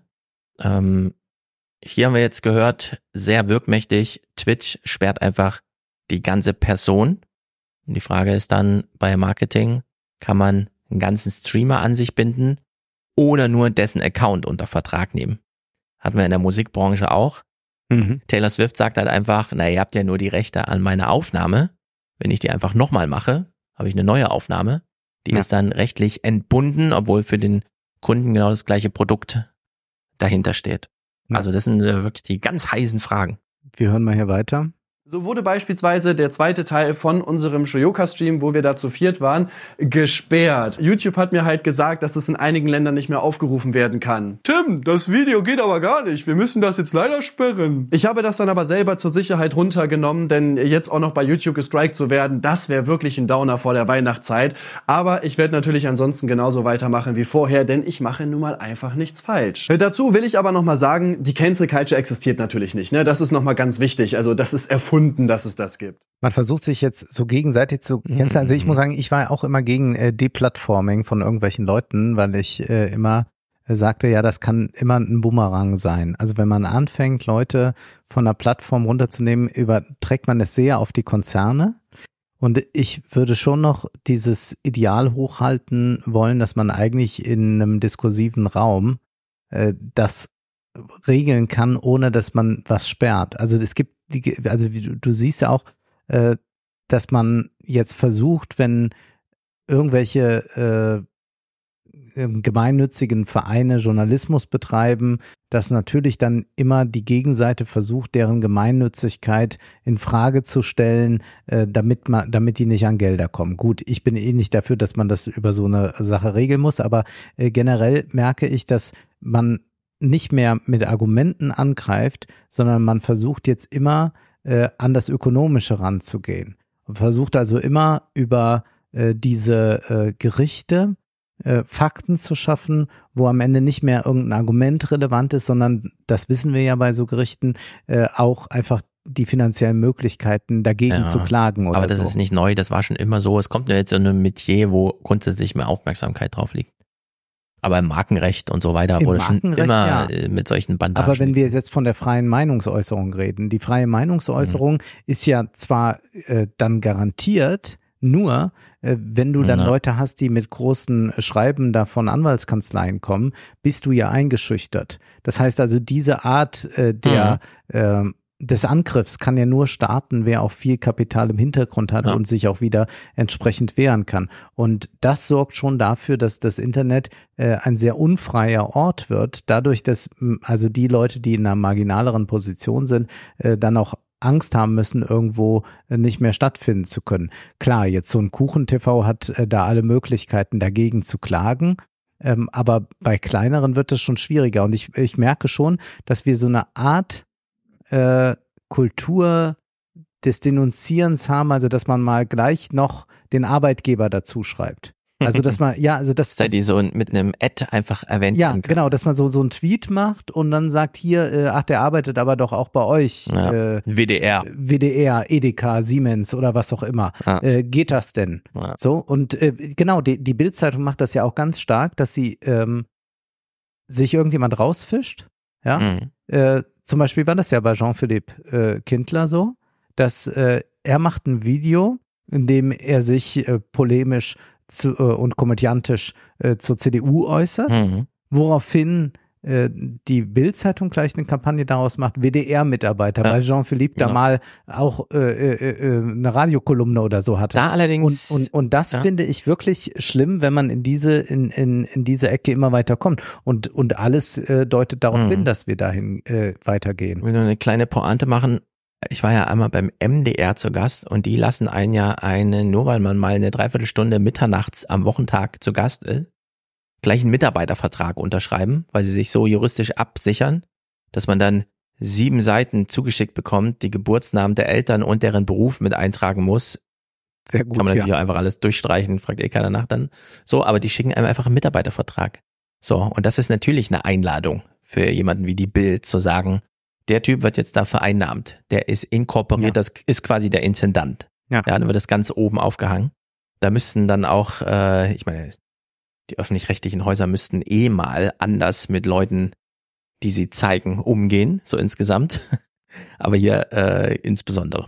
Ja, aber da, da sehen wir einfach, wo, wohin das geht, wenn man dieses Deplatforming betreiben will. Ja, also man, man sagt zum nicht Beispiel mehr, auch- wir haben, wir ja. haben jetzt eine, äh, also wir, wir, wir haben jetzt da eben über Ulrich Reitz vom Fokus gesprochen. Äh, Jetzt ist er der Chefredakteur, aber selbst wenn er jetzt Redakteur wäre, man würde ja jetzt nicht hier sitzen und sagen, so, liebe Leute, jetzt müssen wir mal alle Briefe schreiben an Mhm. Fokus, damit der Ulrich Reitz seinen Job verliert oder so. Das Ja. würde man ja niemals machen. Man würde sagen, dies ist äh, eine Argumentation, die ich überhaupt nicht teile und dann äh, teilt man seine eigene Position mit und dann ist gut. Ja. Aber was wir jetzt erleben ist, oh, das äh, ist aber äh, ein, ein Journalist, der ist ja wie ein Putin-Troll. Äh, da, äh, geht das dann überhaupt, dass der da Mhm. und dort auf einer Plattform ist? Da müssen wir mal dagegen sein. Und, und, und. Das geht dann von allen Richtungen. Nur sind wir damit in, in einem heillosen Krieg, in dem äh, immer nur die Kapitalseite äh, dann am Ende gewinnt, weil, weil die Leute, die, die wenig Kapital im Hintergrund haben, äh, werden auch äh, in der Regel solche Prozesse gar nicht anstreben können oder sie verlieren. Ja, oder wenn Leute so geflaggt werden als Mitglieder eines Hauses, wie Jean-Philippe beim WDR. Und dann äh, haben wir ja gesehen, wie der WDR damals den Kinderchor, der das Lied über die Oma mit dem äh, hier, Hühnerstall. Hühnerstall und so weiter Ja. äh, komplett über die Klippe springen lässt. Ja. Die quasi ausliefert. Ja. Also vielleicht sollte man das auch in Arbeitsverträge, also Arbeitsverträge im Sinne von, mit reinschreiben. Ähm, wenn ich, Jean-Philippe, jetzt für Sie beim WDR arbeite, geht damit nicht nur Honorarzahlung einher, sondern auch Rückendeckung. Ja. Falls hier irgendwelche Shitstorms kommen und so langsam ist ja auch juristisch definiert. Und es ist sozusagen nicht nur, äh, ach, Sie fühlen sich unwohl, ja, tut uns leid und so, sondern nee, dass man dann auch eine gewisse Rückendeckung bekommt. Ja. Beispielsweise auch finanziell oder so. Ja. Von diesen Häusern. Ja, und ich finde, das generell äh, bin ich bin ich gegen Deplatforming, also jetzt außer in extremen Fällen, äh, wo, wo jetzt wirklich zum zum Gehst nicht ganz mit Elon zu, Musk zu mit. Straftat oder so auf nein ich es alle will- zurückholt. nein so Sachen so Sachen äh, das das natürlich jetzt nicht wir haben es gibt ja rote Linien und äh, die wir haben ja auch ein Grundgesetz und so weiter aber ich bin sehr dagegen dass man jetzt äh, so wie das äh, äh, stattfindet äh, ständig jetzt äh, mit Abmahnungen äh, rechnen kann, nur weil sich irgendjemand äh, nicht ganz äh, äh, klar ausgedrückt hat oder ein bisschen metaphorisch gesprochen hat oder sonst was. Und das ist aber das Interessante. Ich glaube, das ist im, im Zuge dieses ganzen äh, Faktenchecks und, und äh, MyLab weist das mit Riso zusammen nochmal genau nach. Ist das so eine generelle Stimmung, äh, Mhm. dass man Ja. äh, zwar sagen kann, es ist ähm, 15 Uhr, aber sobald ich sage, es ist strahlender Sonnenschein, wird man schon, na ja, also wenn man mal genau am Himmel nachguckt, da war auch noch eine Wolke. Ja, und diese, diese Art äh, Listen to des- the science. Das, das Listen to the Science äh, ist eigentlich, also das Listen to the Science ist eigentlich, äh, so, so her dieser Ansatz vielleicht mal war, ist eigentlich der Türöffner für jede Abmahnkanzlei, äh, die es gibt. Ja. Ja, ich meine, äh, nur noch ein Wort zu Alex Jones, der jetzt zurück ist auf Twitter, was ich crazy finde. Das ist wirklich dieser ganz irre. Ja, vor allem, er wurde ja für diese Lügen, für die man ihn auch gebannt hat, wirklich verurteilt zu mehreren hundert Millionen Dollar Ja. Schadensersatz an die Betroffenen. Das war der, der, der den Amoklauf an der Schule als eine Inszenierung äh, Genau. ausgab. Es ist einfach erfunden, die Kinder hat es nie gegeben und die Eltern spielen da einfach nur das Spiel der Demokraten, Ja. sollen sozusagen für die Demokraten Unterstützung mobilisieren. Und äh, wie Elon Musk da auf die Idee kommt, nee, der muss gehört werden öffentlich. Und am besten macht er den ersten Auftritt direkt bei Tucker Carlson in der Twitter-Show. Äh, heißt nur umso mehr, Twitter ab 2024 ist wirklich nur noch Verlautbarung eigener Angelegenheiten. Also du teilst da so Termine, Hm. solche Sachen, äh, aber nicht mehr Diskussionsplattform. Bitte keine politischen Diskussionen mehr auf Twitter. Wenn man irgendwas sagen will, irgendwo anders schreiben oder einen Podcast aufmachen und das alles da vortragen oder wie auch immer. Aber keine innerlichen, also von mir wird es auch keine mehr geben. Ich werde keine innerlichen Tweets, die irgendwie und so, sonst wird nur noch Termine, fertig. Keine Antworten. gerade Tucker Carlson ansprichst, wir, lass uns mal gerade dazu springen. Ich habe nämlich Mhm. zwei Clips mitgebracht von Tucker Carlson. Ich glaube, ich habe noch nie eine Sendung oder so von ihm geguckt, aber diese Clips wurden mir äh, aus Gründen äh, an Weihnachten angezeigt Mhm. und äh, du ahnst wahrscheinlich, was es ist. Ähm, aber wir Ich verraten nicht es mal noch gesehen, nicht. Du hast es noch nicht gesehen, aber du weißt, was da Oh, jetzt, doch, jetzt sehe ich was da jetzt Ja, auf uns ich hab- äh, ich hab davon gehört. Und zwar äh, Carlson hat da äh, also eine Sendung, ich weiß nicht, ob die nee, bei Fox ist er ja rausgeflogen. Die gibt's nur noch bei Twitter. Die gibt's nur noch bei Twitter, okay. Er Aber hat da- Millionen Aufrufe. Er hat Millionen Aufrufe und, und dieser Clip ging dann äh, viral. Wir äh, hören uns jetzt mal das an. Also ich verrate mal nicht, wer da kommt, aber manche werden an der Stimme dann erkennen, Mhm. wer dort zu Gast ist. Und man achte auch darauf, dass er nicht mit Namen genannt wird. Weder mit seinem Schauspielernamen Mhm. noch mit seinem Charakter aus der Serie. 2024 has not even begun yet, and it does seem like the presidential race is effectively frozen in place, if not over. We know who the candidates are. It's too late for another to get in. Some have already dropped out. But is it too late? Is there anyone in this country of 350 million people who could jump in at this late date and re-scramble the calculus of electoral politics? Well, there may be someone, and in fact, you already know him. You know his face.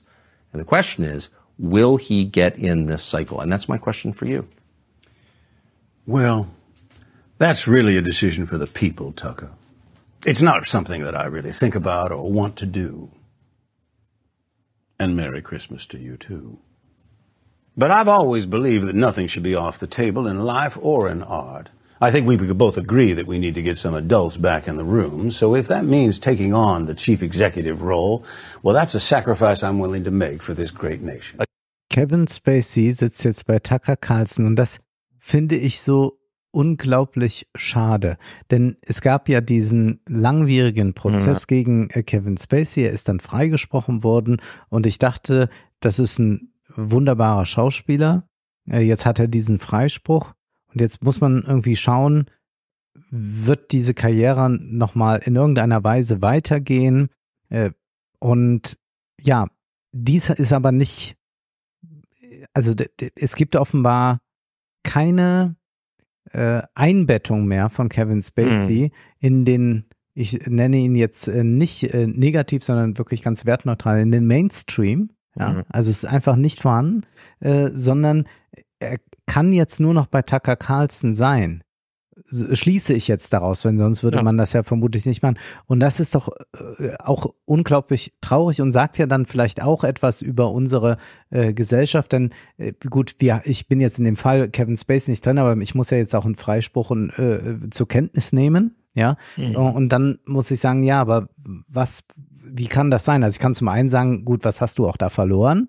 Aber zum anderen kann ich auch äh, äh, sagen, ja, was hat ihn denn dazu gebracht, dass der jetzt da sitzt? Also man kann durchaus davon ausgehen, dass jemand, der so eine jüngste Geschichte erlebte wie Kevin Spacey, daraus private Radikalisierungserkenntnisse mhm. zieht. Was grundsätzlich bedeutet, äh, es gibt ja sowieso gar kein Canceln. Man kann sie halt nur den anderen in die Arme treiben. Ja. Und da werden sie dankbar aufgenommen. Das hat man in Deutschland auch. Alle Leute, die wir so rauskanzeln, tauchen ein halbes Jahr später auf Seiten der AfD wieder auf. Ja. Ob das irgendwelche alten Börsentypen sind oder hier und da und so Medienleute, Schauspieler. Äh, jeder, der weggecancelt wurde, hält das genau ein halbes Jahr aus. Ja. Nicht stattzufinden.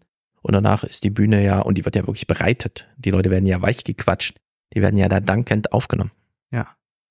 Ja, und das, das ist das große Problem. Und jetzt werden manche sagen, ja, wie wollt ihr jetzt etwa sagen, es gibt eine Cancel Culture? Naja, es gibt nicht eine Cancel Culture in dem Sinne, dass Leute nie mehr wo stattfinden, wie man ja sieht. Kevin Spacey hatte mhm. hier ein Millionenpublikum, äh, mehr als seine letzten drei Filme zusammen ja. werden genau diesen äh, Clip jetzt hier gesehen haben. Äh, wir hören uns jetzt gleich noch einen, einen zweiten Clip daraus an. Aber äh, die Sache ist, dass er dann woanders gar nicht mehr sein kann.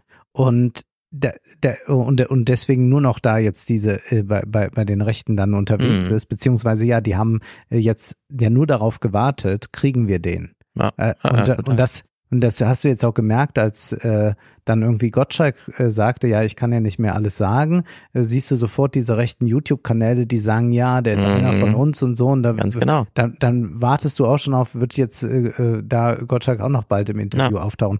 Und das ist, glaube ich, ein sehr, sehr großes Problem, das äh, daraus entsteht. Und ja, Cancel Culture in dem Sinne gibt es nicht, weil man immer noch woanders stattfinden kann. Aber ich glaube schon, dass man äh, sehr äh, stark ähm, mitunter in, äh, eingeschränkt wird in Meinungen, die noch in manchen Sendungen äh, kundzutun. Also die, wir vertreten ja zum Beispiel, wenn wir das hier mit den äh, ukrainischen Soldaten oder so sagen, auch eine absolute Minderheitenposition, die kaum stattfindet.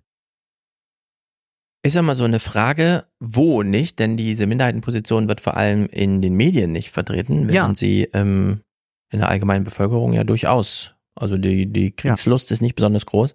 Es gab nie eine Mehrheit, die äh, Waffenlieferungen für die Ukraine befürwortet hat und so weiter und so fort. In der Hinsicht ist da viel zu überdenken von denjenigen, die journalistisch dazu tätig sind. Ja.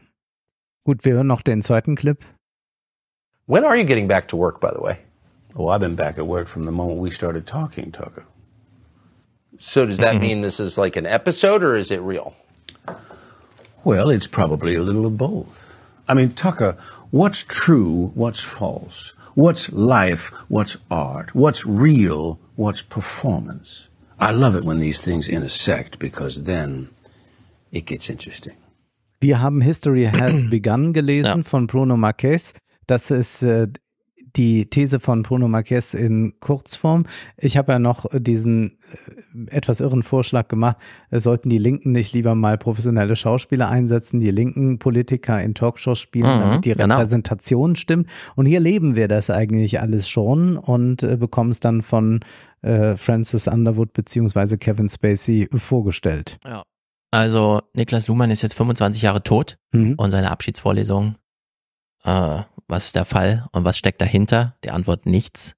Der Fall wird auf der Vorderbühne durchgespielt.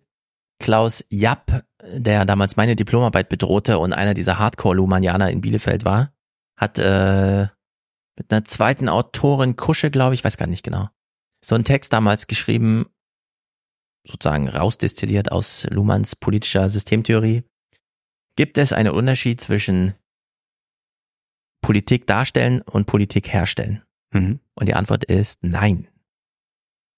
Es gibt kein, okay, hier hat der Ausschuss getagt und mehrheitlich entschieden und dann gehen wir vor die Presse und verkünden, stellen dar, was drin hergestellt wurde.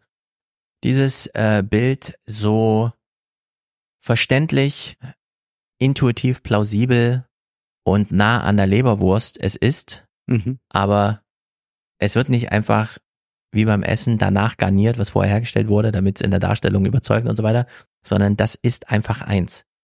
Und selten hat es jemand hier natürlich spielerisch mal kurz dargestellt, denn ja, wer sitzt denn jetzt da?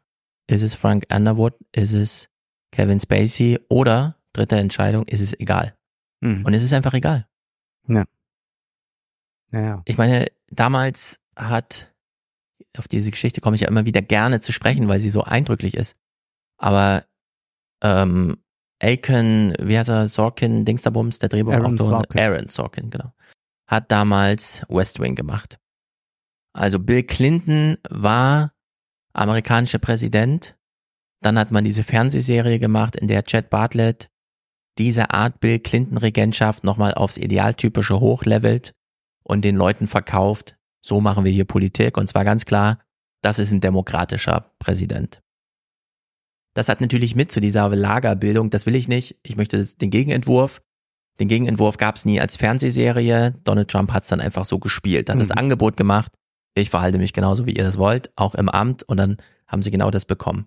Und in dieser Fernsehserie, West Wing, als noch der weiße amerikanische Mann, Politiker und so weiter, idealtypisch verherrlicht wurde, sag es mal so, äh, spielt in den die die letzten zwei Staffeln ähm, ein hispanischer junger Abgeordneter für Familie, der in feuernden Reden und so weiter die Leute in sein Bann schlägt.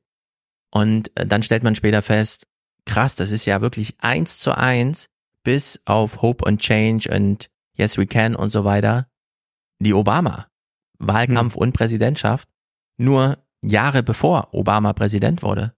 Und dann sagt Sorkin, ja, aber ich kannte ja den jungen Senator. Und habe mir gedacht, wie wär's, wenn der antritt? Und dann habe ich genau das gestaltet. Mhm. So.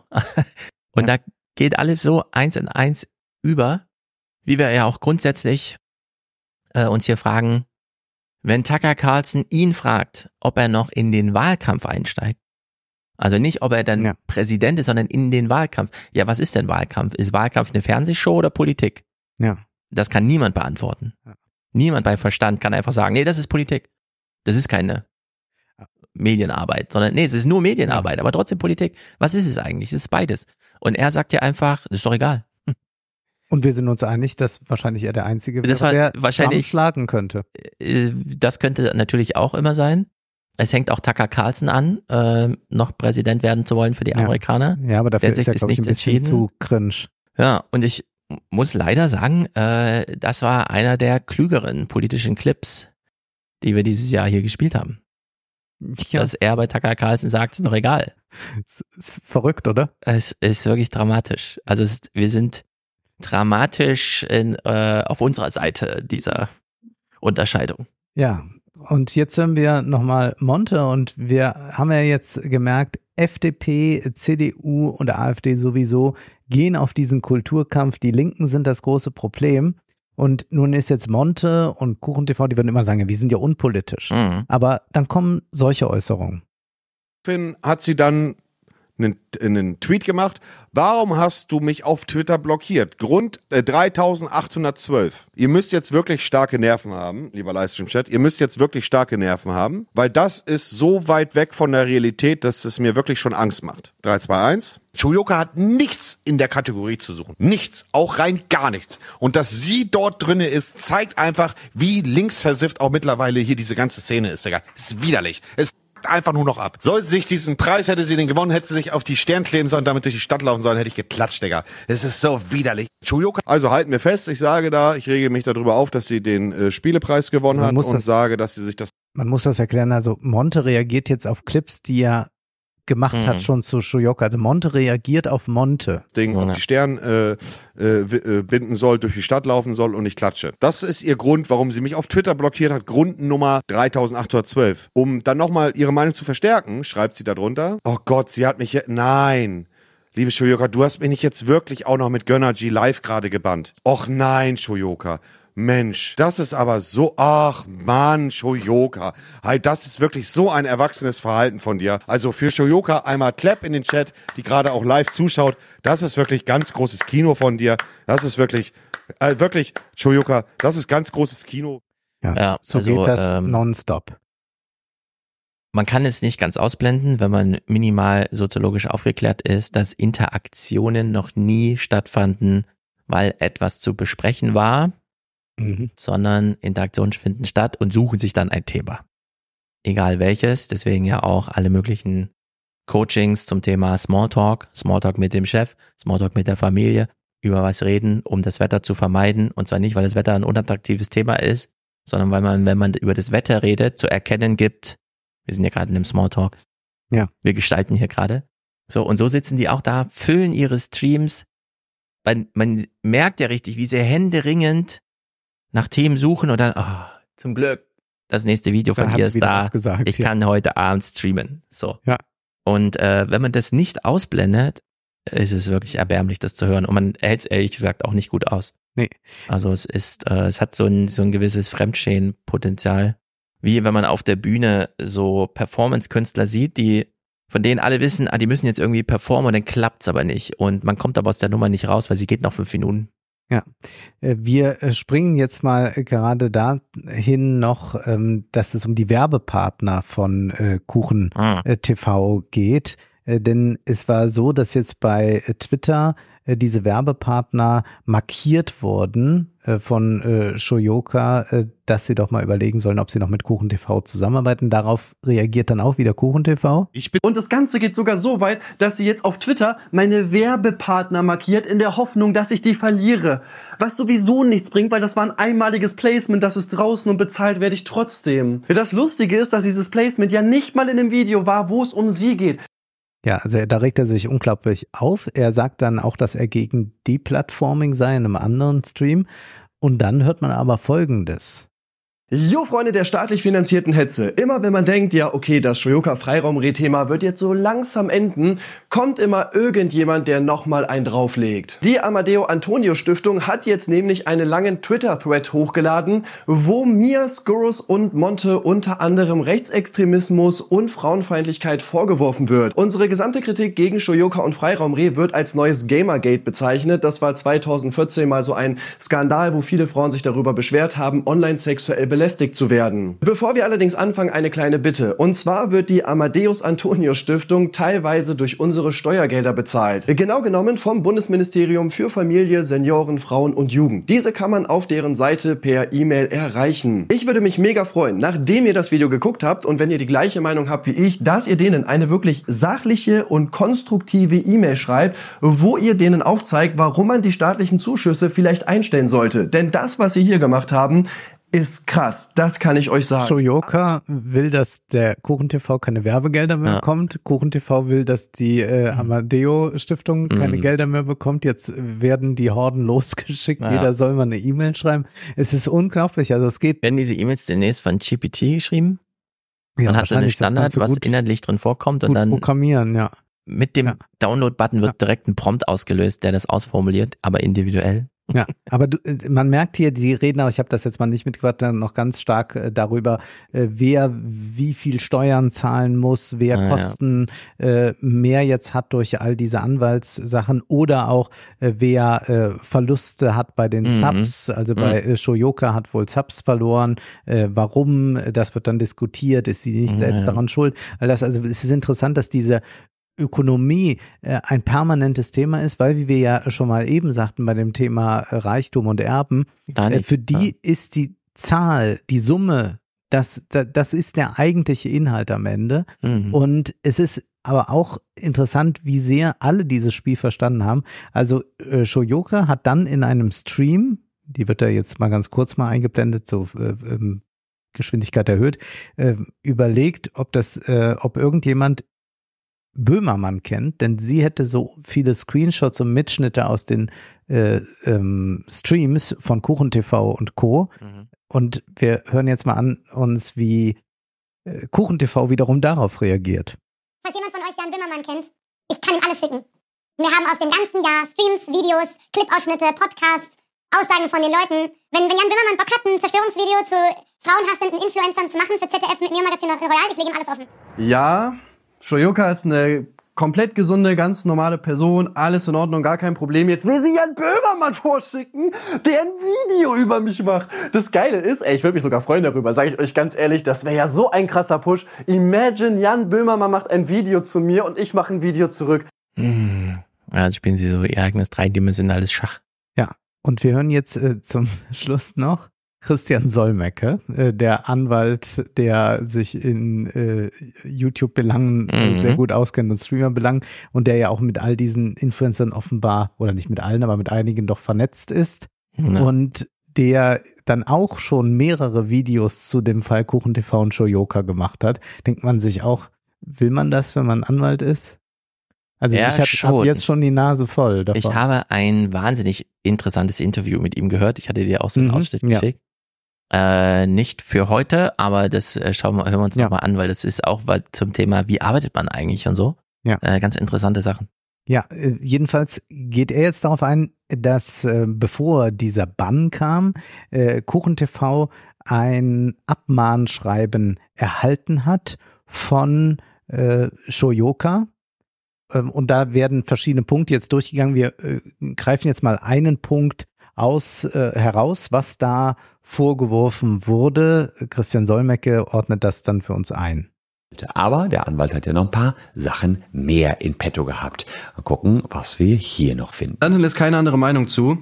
Unsere Mandantin steht seit also das ist der äh, Vorwurf. Äh, KuchenTV muss in einem Stream mal gesagt haben, äh, Shoyoka lässt keine andere Meinung zu mhm. und das wird jetzt soll jetzt abgemahnt werden. Jeher für einen Diskurs sowohl mit ihrer Community als auch gegenüber Kritikern. Also sie wohl soll gesagt haben, also er hat gesagt, sie lässt keine andere Meinung zu und das missfällt ihr und ihrem Anwalt. Steht da. Ja, also also ich weiß nicht, das ist halt, also, Bruder, die hat Bilal 2K geblockt, weil der gefragt hat, ob sie Lust hätte, in ein Twitter-Space mit mir und Monte zu gehen. Aber okay, also mit. Also, was ähm, hier angegriffen wird, ist äh, die Aussage, sie lässt keine andere Meinung zu. Und sie sagt, sie sagt jetzt, ich lasse natürlich andere Meinung zu, was soll das denn? Ja. Ähm, und da muss man sagen, naja, hm, KuchenTV will natürlich damit sagen, sie hm, hat, äh, sie spricht sehr für ihre Meinung, sie lässt keine Widerworte vor und er begründet es ja auch. Sie blockt Leute, äh, die andere Meinungen sind und insofern, ja, ehrlicherweise ist das eine Meinungsäußerung und die ist nicht so, nicht, nicht mal besonders abwertend gemeint, ja. Das kann man ja über jemanden sagen, er lässt keine andere Meinung zu. Das ist auch eine absolut zulässige Meinungsäußerung. Ja, und auf diesem äh, Gebiet sind mhm. wir jetzt angekommen, ja. dass man jetzt einfach jede Aussage einfach noch mal ja. noch mal diskutiert, darf man die überhaupt sagen, ist das von der Meinungsfreiheit gedeckt? Ja. Und das ist äh, natürlich ein wunderbares Feld für Anwälte. Genau, genau. Wir lassen es Gericht, also anwältlich mal überprüfen, was der Anwalt dazu sagt und teilen dir das in dem Brief mit alles äh, kann so überprüft werden und, und deswegen sehe ich, was, was diese äh, Zunahme von äh, der Einflusssphäre der Plattform und der Gerichte anbelangt, mhm. tatsächlich die Meinungsfreiheit denkbar. Das ist vielleicht die viel größere Gefahr als jetzt wer wo mal gecancelt oder was wird, sondern tatsächlich haben wir eine ähm, Stimmung, bei der man immer sagt, na, da gehe ich mal wieder vor Gericht und das kann sich immer nur der leisten, der Geld hat. Äh, und um das jetzt abzubinden, mhm. äh, kommen wir jetzt aus, äh, äh, kommen wir zurück in die Hochkultur. Es gibt ja die äh, Autorin Adania Shipli, israelische Autorin palästinensisch-arabischer Herkunft, äh, die nicht diesen Preis da auf der Buchmesse bekam. Äh, die hat diesen Roman eine Nebensache geschrieben. Und äh, es gab dazu, zu dieser äh, Ausladung, einen Artikel, in dem es um ihr Buch und ihr Werk ging, in der Taz überschrieben mit dem Titel Schatten auf der Buchmesse. Damit war die Autorin Schiebli nicht einverstanden mit diesem Text. Und was machte sie? Na, sie ging vor Gericht. Hm. Es war also eine Rezension und in dieser war Folgendes zu lesen. In diesem Kurzroman, also eine Nebensache, ähm, sind alle Israelis anonyme Vergewaltiger und Killer, die Palästinenser hingegen Opfer. Die Gewalt gegen israelische Zivilisten kommt wohl auch deshalb nicht vor, weil sie als legitimes Mittel im Befreiungskampf gegen die Besatzer gilt. Das ist die ideologische und auch menschenverachtende Basis des Buchs. Das war also der doch sehr scharfe Angriff in der Kritik. Ich kann's, äh, ich habe das Buch nicht gelesen, keine Ahnung, mhm. aber ist auch völlig egal, äh, ob ich das so sehe oder nicht. Jedenfalls hat das Gericht entschieden, nein, das darf so erscheinen. Äh, das ist in Form äh, einer Rezension erschienen und so ist das Werk interpretiert worden. Denn wo kommen wir eigentlich hin, wenn so etwas plötzlich abgemahnt werden mhm. kann? Also dann kann ich meine Filmanalyse sofort schließen. Also wenn ich da sage, äh, die, die, die, äh, der, der neue Disney-Film äh, propagiert äh, ein frauenfeindliches Ideal und äh, er äh, hält dies und das äh, äh, hoch, den, den Kapitalismus, was weiß ich, dann können die mir dann auch sagen, nee, also frauenfeindlich ist das nicht. Das Disney bemüht sich um ein diverses Bild von Frauen in seinen Filmen oder was, was.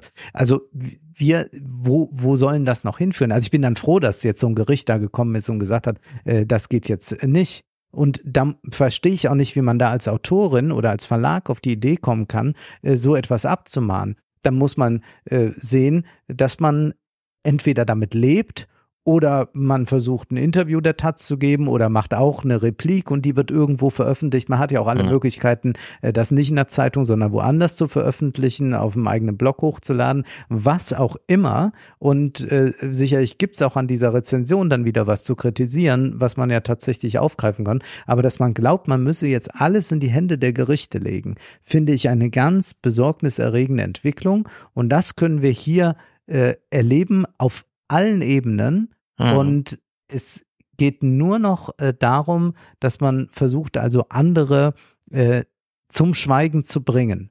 Und äh, nun müssen Monte und äh, so weiter das zum Schweigen bringen, gar nicht so sehr über die Gerichte machen, sondern die können ihre äh, Trollarmeen dann losschicken äh, äh, und hetzen lassen und die anderen, und die müssen sie ja gar nicht losschicken, sondern sie sagen einfach, guck mal, was äh, Shoyoka gemacht hat und dann, und dann setzen die sich schon von selbst in Bewegung und mhm. zugleich versucht man dann da wieder Deplatforming zu betreiben. Also es ist äh, sehr ungut. Wir sehen das hier in einem Streamerfeld, wo es uns wahrscheinlich, die wir hier zuhören, fast alle nicht besonders betrifft. Aber wenn wir sehen, wie sehr das jetzt auch sonst äh, Einzug hält, wie das also auch im Journalismus, äh, in äh, ja der Literaturkritik dann selbst vorkommen kann, dann merken wir plötzlich, wie also die äh, äh, freie Meinungsäußerung äh, sehr stark eingeschränkt wird, weil die Schere im Kopf dann irgendwann da ist, dass man sagt, oh, wenn ich das so schreibe, könnte es dann sein, dass ich so ein Abmahnschreiben bekomme. Dann formuliere ich es mal lieber so ein bisschen, dass es nicht ganz so hart ist. Also ich bin da ein bisschen unentschieden. Ich äh, wünsche mir nämlich auf der einen Seite, dass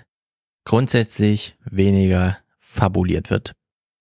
Äh, wir hatten ja früher eine Situation, es war politisch alles relativ ruhig und man hat sich eine Viertelstunde lang am Tag mit Politik befasst Danach hat man mit Egon am Gartenzaun über Politik gesprochen und wusste genau, gefährliches Halbwissen. Von beiden Seiten. Das ja. ist nur der Egon, ich nehme mir nichts für voll. Heute kommt natürlich Egons Meinung ähm, sehr viel aufgehübschter über technische. Die wüsten Geräusche, sagt Habermas. Genau, irgendwie so. Also es ist omnipräsent und die ästhetische Qualität ist sehr viel höher. Also man unterstellt politische Argumentation, die man so im Internet oder wie auch immer äh, mitbekommt, immer sehr viel mehr inhaltliches Zeug. So, jetzt haben diese Twitcher hier solche Sätze wie, sie lässt keine anderen Meinungen zu. Da würde ich sagen, da braucht man kein Jurist sein, sondern man versteht sofort, der Streitwert ist ungefähr null. Also die, die materiellen Effekte eines, ah, das ist eine Lüge oder nicht, ja, keine Ahnung. Lässt sie halt Meinung zu oder nicht? Also wie soll man es entscheiden? Jetzt die Frage, wenn die aber so schnell dann auf so einen juristischen Weg ausweichen, heißt das ja, okay, das ist auf jeden Fall mit Kosten verbunden. Also von Solmecke weiß ich, der hat 100 Mitarbeiter und die kosten, wenn man sie bucht, 370 Euro die Stunde. Hm. So. Wenn ich jetzt auf einen Brief antworten will, der mir geschickt wird und ich bin äh, sozusagen Twitcher, ich habe keine Ahnung von nichts. Ach ja, da ist ja dieser Solmecke, der ist Sachanwalt. Frage ich natürlich bei VBS, WBS Legal nach in Köln, ob die das irgendwie für mich regeln können. Dann sagen die, okay, Erstgespräch, 10 Minuten am Telefon kostenlos, danach, wenn wir wirklich für sie tätig werden, 370 Euro. Mache ich das oder nicht? Also wir sind relativ zügig auf einem juristischen Feld. Aber meine Erfahrung ist, man ist auch schon auf dem juristischen Feld, wo es soziale Effekte hat, auch wenn noch nicht ähm, ein Jurist argumentiert, also der Briefkopf ist dann entscheidend, sondern wenn man schon mal fünf Seiten ausformuliertes Zeug mit der eigenen Meinung, die nur noch äh, sozusagen den Unterschriften Federstreich eines Juristen und ne, mhm. ab dann wird's teuer, das ist das Signal. Und meiner Meinung nach äh, werden wir relativ zügig jetzt äh, nicht nur hübschere E-Mails bekommen, weil man einfach GPT sagt, mach mal die E-Mail schön, sondern formuliere sie auch juristisch zutreffend mit den Beispielen, die ich dir gerade genannt habe. Ähm, diese Briefe werden ihre Wirkung haben, schon allein, weil sie lesbar sind. Also man hat dann ein Schriftstück in der Hand, das erstmal für sich intrinsische Logik hat. Denn wenn jemand ähm, GPT einfach sagt, nimm dir mal meine letzten Streams, transkribiere und antworte auf diesen Vorwurf, dann habe ich auf jeden Fall schon mal eine Gesprächsgrundlage. Wo dann das Gespräch geführt wird, vor Gericht oder wie auch immer, ist ja egal, aber man hat schon mal was in der Hand, was in die richtige Richtung führt. Und ich glaube, wir werden relativ viele Sachen, die heute noch ähm, so rechtsstreitsmäßig irgendwie im Unklaren sind, schon allein, weil die, niemand die Expertise einholt, weil sie teuer ist, dass wir da relativ zügig so Klärungen haben. Ja, aber die, die sie einholen können, äh, die also ich habe ja auch zum Beispiel mal ein Anwaltsschreiben bekommen äh, von äh, jemandem aus dem Influencer-Bereich. Mhm. Völlig unhaltbar. Äh, ich habe auch dann, also es hat man durch einen privaten Kontakt wurde das abgewendet, dass ich darauf reagieren musste. Mhm. Aber natürlich ist man in dieser in diesem Moment eingeschüchtert und denkt, oh, genau. bin rechtsschutzversichert, bin ich das? Ja, okay. Und was wird das wohl kosten, wenn ich das so und so mache? Während die Person, die das macht, einfach Multimillionärin ist und sagen kann, boah, schicke ich das mal los, mhm. mal gucken, was passiert. Und und diese ähm, die, die, das finde ich so, so tragisch, dass wir immer mehr in diese Richtung gehen und dann wird mich ja auch nicht ChatGPT selbst daraus halten, wenn da, wenn du einen Brief bekommst, wo fünf äh, äh, Anwälte drauf aufgeführt sind und eine Großkanzlei, da wirst du ja nicht sagen, oh, ich gehe mal an ChatGPT äh, und doch, den selbst Genau, das Brief. ist meine. Nee, das wird man nicht machen, Stefan, weil man, weil man muss dann auf Augenhöhe denen begegnen und äh, du, dann musst du schon einen Sollmecke oder so an deiner Seite haben, um darauf reagieren zu können. Ja, ich habe ja selber solche Rechtsstreitigkeiten auch sehr erfolgreich geführt, beispielsweise gegen den Endgegner überhaupt des Finanzamt. So, und das Ding ist, bislang verlassen sich zu viele Menschen, weil es nämlich übers Geld geregelt werden kann, darauf, dass der Brief eines Anwalts alleine schon einschüchtert, während dir jeder Anwalt sagt, rede nur mit Staatsanwälten oder mit Richtern, rede nicht mit der Polizei, rede nicht mit Anwälten. So, wir, die wir alle zehn Jahre mal einen Brief von einem Anwalt bekommen, sind natürlich dann eingeschüchtert. Nur, was wäre denn, wenn du diesen Brief fotografierst und dein Handy sagt dir einfach, Standard, mach dir hier mal wirklich keine Sorgen. Okay. Ja, also und diese sein. Fälle, na, also meine Vermutung ist, ist natürlich jetzt nur grob geschätzt, aber von den zivilrechtlichen Briefen, die in Deutschland verschickt werden, sind 98 Prozent Einschüchterungsversuche. Ja. So, die führen genau zu nichts und bislang haben sie immer Erfolg, weil sie einschüchtern. Ah, und du meinst, dass wir mit ChatGPT eine Waffe an die Hand bekommen und können uns dagegen billig wehren? geht ja sehr gerne mit formatierten Text um. Hm. Deswegen ist das ja beim Programmieren so stark, dass sich mittlerweile 80 Prozent der Programmierer einfach Sorgen machen, weil sie nicht zu den Top 20 Prozent gehören. Juristische Texte sind ja genauso formatiert, inhaltlich. Hm. So, die kann man also genauso gut auslesen, den Sinn eines Gesetzes sich anwenden lassen auf die eigene Fragestellung. Das ist wirklich nur, äh, also das, das wird 2024 möglich sein. Da gebe ich dir, äh, äh, na was heißt, ich gebe dir recht, ich würde sagen, ich halte das auch für möglich, dass da äh, Verbesserungen kommen, dann, dass es da eine Demokratisierung gibt, die bislang nicht stattgefunden hat und man äh, gegen solche Schreiben anders vorgehen kann. Ja, und äh, weißt du wie? Die primäre neue Vorgehensweise wird sein, okay, lassen Sie uns das vor einem Richter klären. Denn üblicherweise ist das also man kriegt die Einschüchterung, mein Anwalt hat gesagt so und so. Also Stefan, ich und der Gegenentwurf zu sagen, ja, dann lassen wir es aber auch wirklich, also wir lassen uns Mhm. auf keine Vergleiche ein oder so, sondern dann muss das aber auch vor Gericht geklärt. Das ist dann immer der äh, sozusagen der Gegen die die Gegenprobe, die Ja, dann ja. meistens Ja. abgeblockt aber, aber wird um den, Satz, doch um nicht. den Satz zu sagen, musst du schon auch Geld im Hintergrund selbst haben.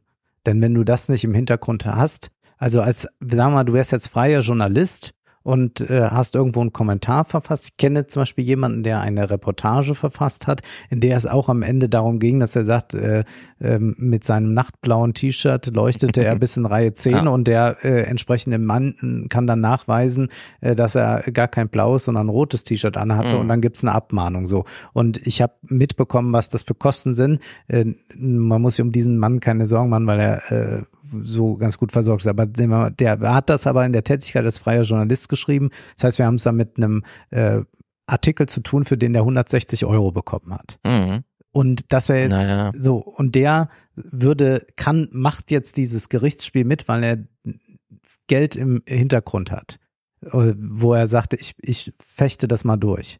Aber wenn er natürlich jetzt von 1400 netto als freier Journalist leben Mhm. würde, würde er natürlich sofort sagen, Hilfe, ich mache alles, was ihr wollt, aber bitte lasst mich in Ruhe. Ja, Ja. und, und das, und dieser Punkt bleibt bestehen auch durch ChatGPT. Und ich stelle nur fest, äh, wenn ich das auch sehe, was da, welche äh, Streitigkeiten Dara da bei Twitter austrägt, äh, von wem er da angegriffen wird und so. Es geht wirklich nach zwei Tweets immer gleich äh, Anwaltsschreiben kommt, Abmahnung etc. Also das ist jetzt so so ein ganz, das gehört jetzt mit zu einer Diskussion dazu. Ja, also wir, Ja. es ist nicht, dass man nochmal irgendwie ein neues rhetorisches Bild aufmacht oder eine, Mhm. äh, eine Metapher sucht. Nein, man sagt dann, ja, dann Anwalt. Ja, also wir ja würden jetzt. Wir, wir streiten jetzt über irgendwas und ich sage, na, so, also noch ein Wort, Ja. Stefan, dann aber Anwalt. Man ja. hat halt gerne Anwälte. Und ja, und das finde ich so furchtbar. Und wenn wir das jetzt mal auf dieser politischen Ebene sehen, ist, dass wir haben jetzt diese äh, große Gefahr, dass Trump wieder Präsident wird. Und jetzt guckt man nur noch, ob man irgendwie gerichtlich Mhm. das äh, noch einlegen kann.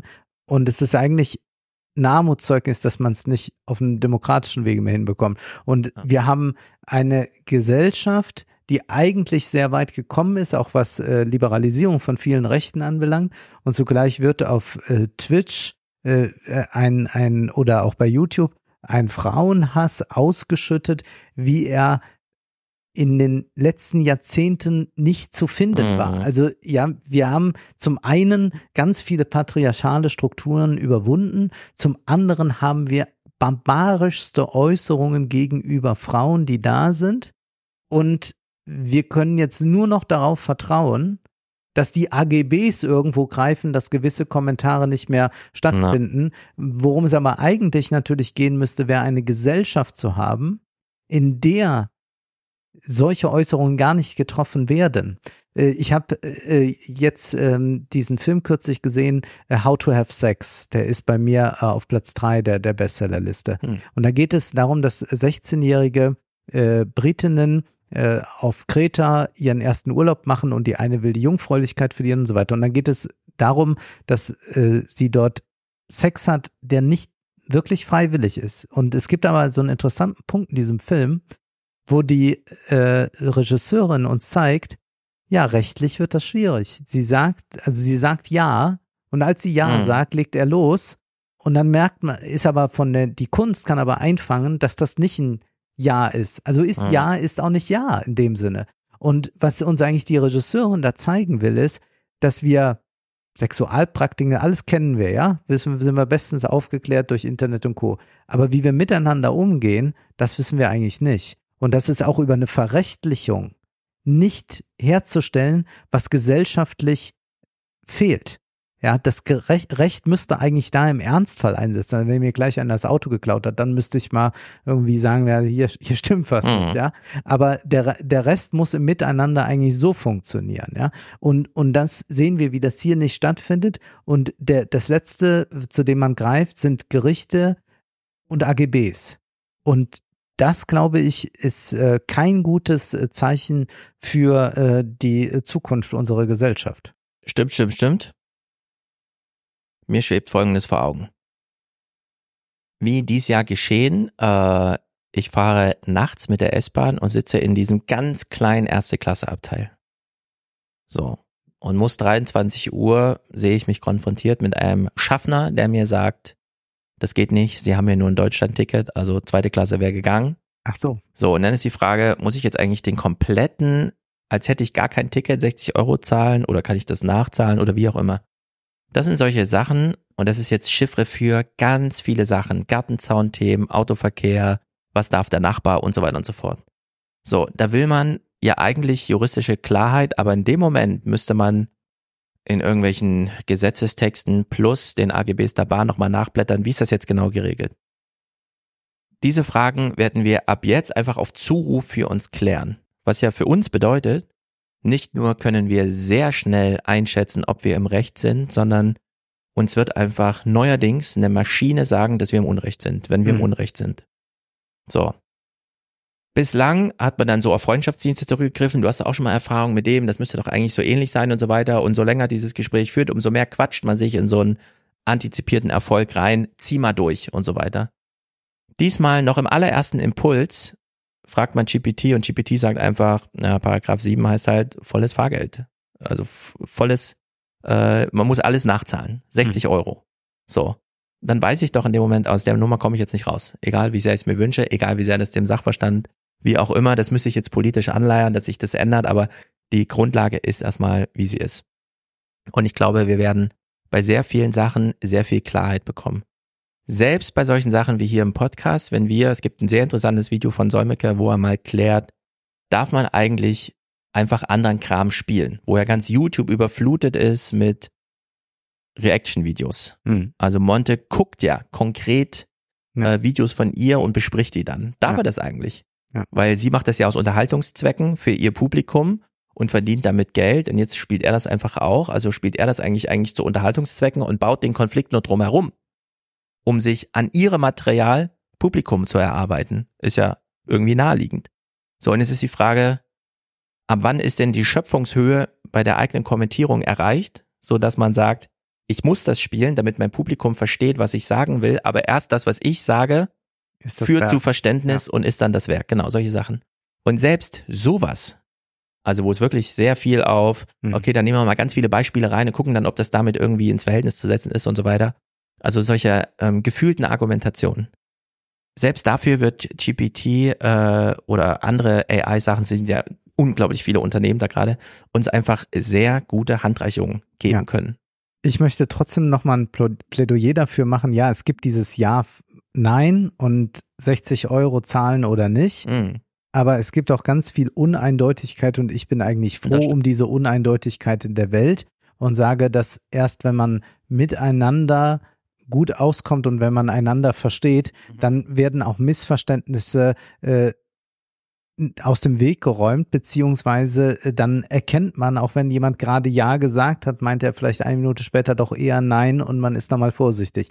Diese ganzen Sachen, die wichtig sind, wenn man einander begegnet, äh, aber auch wenn man äh, eine größere Gesellschaft zusammengestaltet. Hm. Und wo diese Uneindeutigkeit äh, man glaubt, mit Gerichten nur vereindeutigen zu können, da greift man zu kurz, da minimiert man eigentlich das Menschliche. Beim Kartenpreis okay, aber wo es jetzt wirklich darum geht, dass jemand äh, Äußerungen trifft, feuilletonistische Äußerungen trifft, da wird das schon sehr schwierig auf eine äh, Eindeutigkeit, Uneindeutigkeit, äh, auf, also eine Uneindeutigkeit auf eine Eindeutigkeit festzulegen. Und da äh, würde ich sagen, muss man eigentlich weg von äh, einer solchen Gesellschaft, die ständig äh, in, in Klagelaune ist. Also ich würde nicht auf die Idee kommen, äh, jemanden äh, zu verklagen, wenn irgendwelche Äußerungen über mich getätigt werden, die mir nicht gefallen. Es sei denn, es wäre jetzt im, im höchsten Maße gefährlich, was über mich gesagt wurde, oder, oder Grund falsch so sehr, dass man sagen würde, gut, das,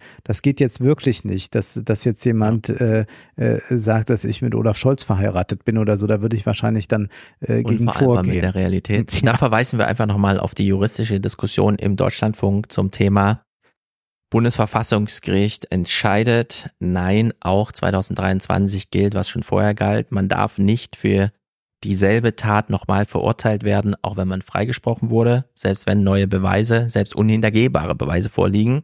Und daraufhin der Deutschlandfunk den Experten fragt, wie ist das dem Laien zu erklären? Und er sagt, gar nicht. Wir haben es hier also mit juristischen Sachverhalten zu tun, die einfach auf ja. Recht und nicht unbedingt auf Gerechtigkeit abzielen, allein um Rechtsfrieden herzustellen, der die Allgemeinheit befriedet und die wenigen Verlierer vor Gericht so isoliert, dass sie es mit sich selber klären müssen Mhm. und nicht alle in den dann abermals generalisierten Konflikt verwickeln. Zu deinem Thema allerdings, du möchtest es unklar halten. Du hast uns ja einen Text vorgelesen zum Im Thema vergangenen Salon aus der FAZ, Richtig. warum mit das Professor so und so Technik. selbstfahrende Genau. Auto nicht kommen wird. Genau, wir haben darauf sehr viel Zuschriften bekommen von Leuten, die dem Professor seine Fachexpertise absprachen oder gleich äh, Augenhöhe mit dem Moment, denn es ist ja nicht alles künstliche Intelligenz. Ich glaube, man kann auch ein Auto automatisieren, ohne da überhaupt irgendwas mit künstlicher Intelligenz einzubauen. Jedenfalls äh, fand ich es witzig, ähm, auf TikTok oder Instagram, ich weiß nicht genau, dieses Video hier zu sehen, denn ähm, manchmal stellt einer Professorin Meinung einfach die faktische Realität gegenüber. Und jetzt kann man natürlich sagen, ja, das selbstfahrende Auto wird aber nie so und so fahren. Das kann dann gut sein. Aber dass es fährt, steht ja dann außer Frage. Also hier ein sehr witziger Clip. Man hat sich ein Uber bestellt in Amerika. So I'm leaving Tempe and I'm going to Phoenix and I ordered my Uber and it's sending me a self-driving car. Here she is.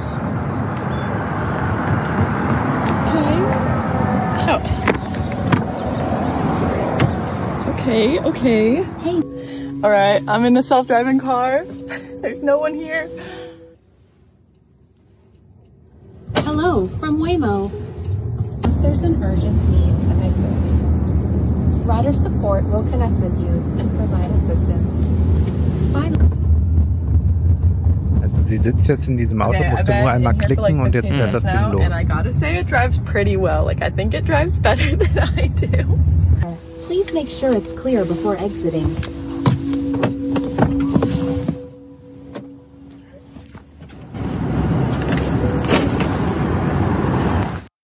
Also kann man einfach buchen in Amerika. Es kommt ein selbstfahrendes Auto. Aber nur bestimmte Straßen, ne? Fährt Nur bestimmte Straßen. Aber ich will nochmal darauf hinweisen, alles, was wir hier sehen, ist ausgedachte Wirklichkeit. Der Straßenbelag künstlich. Straßenränder künstlich. Auto sowieso, Technik künstlich. Alles, das kann sich auch in 50 Jahren einfach komplett ändern. Und dann ist eben alles nicht mehr für menschliche Fahrten, sondern für automatisiertes Fahrten ausgelegt. Ja, ich möchte nur nochmal sagen, dass es in diesem Artikel nicht um solche äh, koordinierten Strecken ging, sondern nochmal sehr viel weiter. Aber äh, wir haben das ja sehr ausführlich im Salon diskutiert, also wen das interessiert, kann es ja dann noch nachhören. Und dann äh, würde ich äh, sagen, wir weisen noch darauf hin, was wir lesen im äh, nächsten Salon, und zwar von Gaia Vince. Das ist eine sehr renommierte Journalistin, die unter anderem für den Guardian und die BBC arbeitet. Äh, Sie hat ein Buch geschrieben, das heißt Das nomadische Jahrhundert, wie die Klimamigration unsere Welt verändern wird. Und wir haben schon mal über Move von Parag Kenner gesprochen in einem Salon. Wer das nochmal nachhören will, findet man auch. Und hier geht es aber vor allem um die Klimaflucht. Und das ist ein Thema, das wir äh, also ausführlich diskutieren müssen. Was heißt das eigentlich? Mhm. muss man den Nationalstaat dann neu denken, überwinden, was auch immer? Da bin ich sehr gespannt drauf. Ich will noch nicht zu viel ankündigen, weil ich noch ähm, ja verschiedene Optionen habe. Ich will nur einen Text auf jeden Fall besprechen, äh, gerade auch weil wir Kevin Spacey erlebt haben, und zwar der Weg in die Trump-Diktatur äh, von Robert Kagan. Äh, dieser Text Der hat, Robert Kagan. Ja, der hat für Mhm. Furore gesorgt, äh, dieser Text äh, äh, auf Englisch Ah, ja. und ist jetzt äh, wenige Wochen später dann in den Blättern erschienen. Robert Kagan ist 58 geboren und war ähm, Politikberater im US-Außenministerium zu Zeiten von äh, Ronald Reagan. Und Er war nicht derjenige, der auch George W. Bush darauf brachte, sag mal diesen Satz mit dem, wer nicht für uns ist, ist gegen uns und so und teil die ganze Welt und macht den Krieg gegen den Terrorismus so richtig groß. gut möglich. Er warnt aber jetzt vor einer Trump-Diktatur. Ist das nicht der Ehemann von der Newland, die in der Ukraine vorher fürs Weiße Haus und so?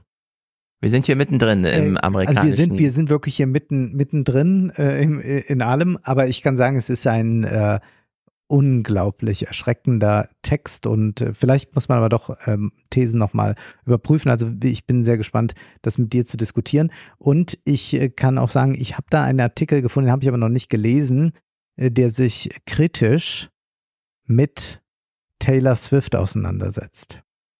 Ähm, du hattest es im Live-Salon gesagt und ich kann es immer noch nicht fassen. Ja. Äh, sag es doch nochmal mit äh, Spotify. Und ich gehöre zu den Top 1% des äh, Taylor Swift-Hörer auf Spotify. Ich bin Oberswifty. Und ich habe eine neue Theorie. Willst du hören? Ganz kurz, ein Satz nur. Taylor Swift konnte sich den Raum, den sie jetzt gerade hat, medial in der Welt, nur erarbeiten, weil ihn die Queen vorher freigemacht hat durch ihren Tod. Ich lasse diese These so stehen, frage dich noch, ob du schon Lektüren ausgewählt hast. Habe ich noch nicht, aber ich fahre ja morgen auch nach Hamburg zum 37C3. Er findet das erste Mal seit dreimal ist er ausgefallen, vier Jahren wieder statt. Und ich äh, denke, es ist auch ein guter Start zurück in dieses, ähm, wir nehmen mal ernst, was die Techniker uns sagen. Und äh, ja. die, da gibt's auch Kritiker und so weiter. Wir müssen jetzt nicht nur, wir haben ja Sam Ortman jetzt schon sehr verurteilt im Salon. Für alle, die es nicht gehört haben, äh, ich habe kein gutes Haar an ihm gelassen. Und äh, ich bin sehr froh, dass jetzt diese kritische Stimme endlich wieder. Ich bin sehr gespannt, was die nächsten vier Tage da abläuft. Und danach entscheide ich, was ich lese. Sehr gut. Dann sehen wir uns im neuen Jahr. Es war uns ein Vergnügen. Wir freuen uns schon auf 24. Ihr könnt uns dann im Salon besuchen. Anfang Januar zeichnen wir ihn auf, aber jetzt gibt's ja noch den Live-Salon zu hören. Wie gesagt, alles erreichbar über Patreon, Steady und Apple. Das ist die einzige Möglichkeit, den Podcast zu unterstützen. Wir freuen uns sehr, wenn ihr das tut und wünschen nun einen guten Rutsch. Guten Rutsch, Leute.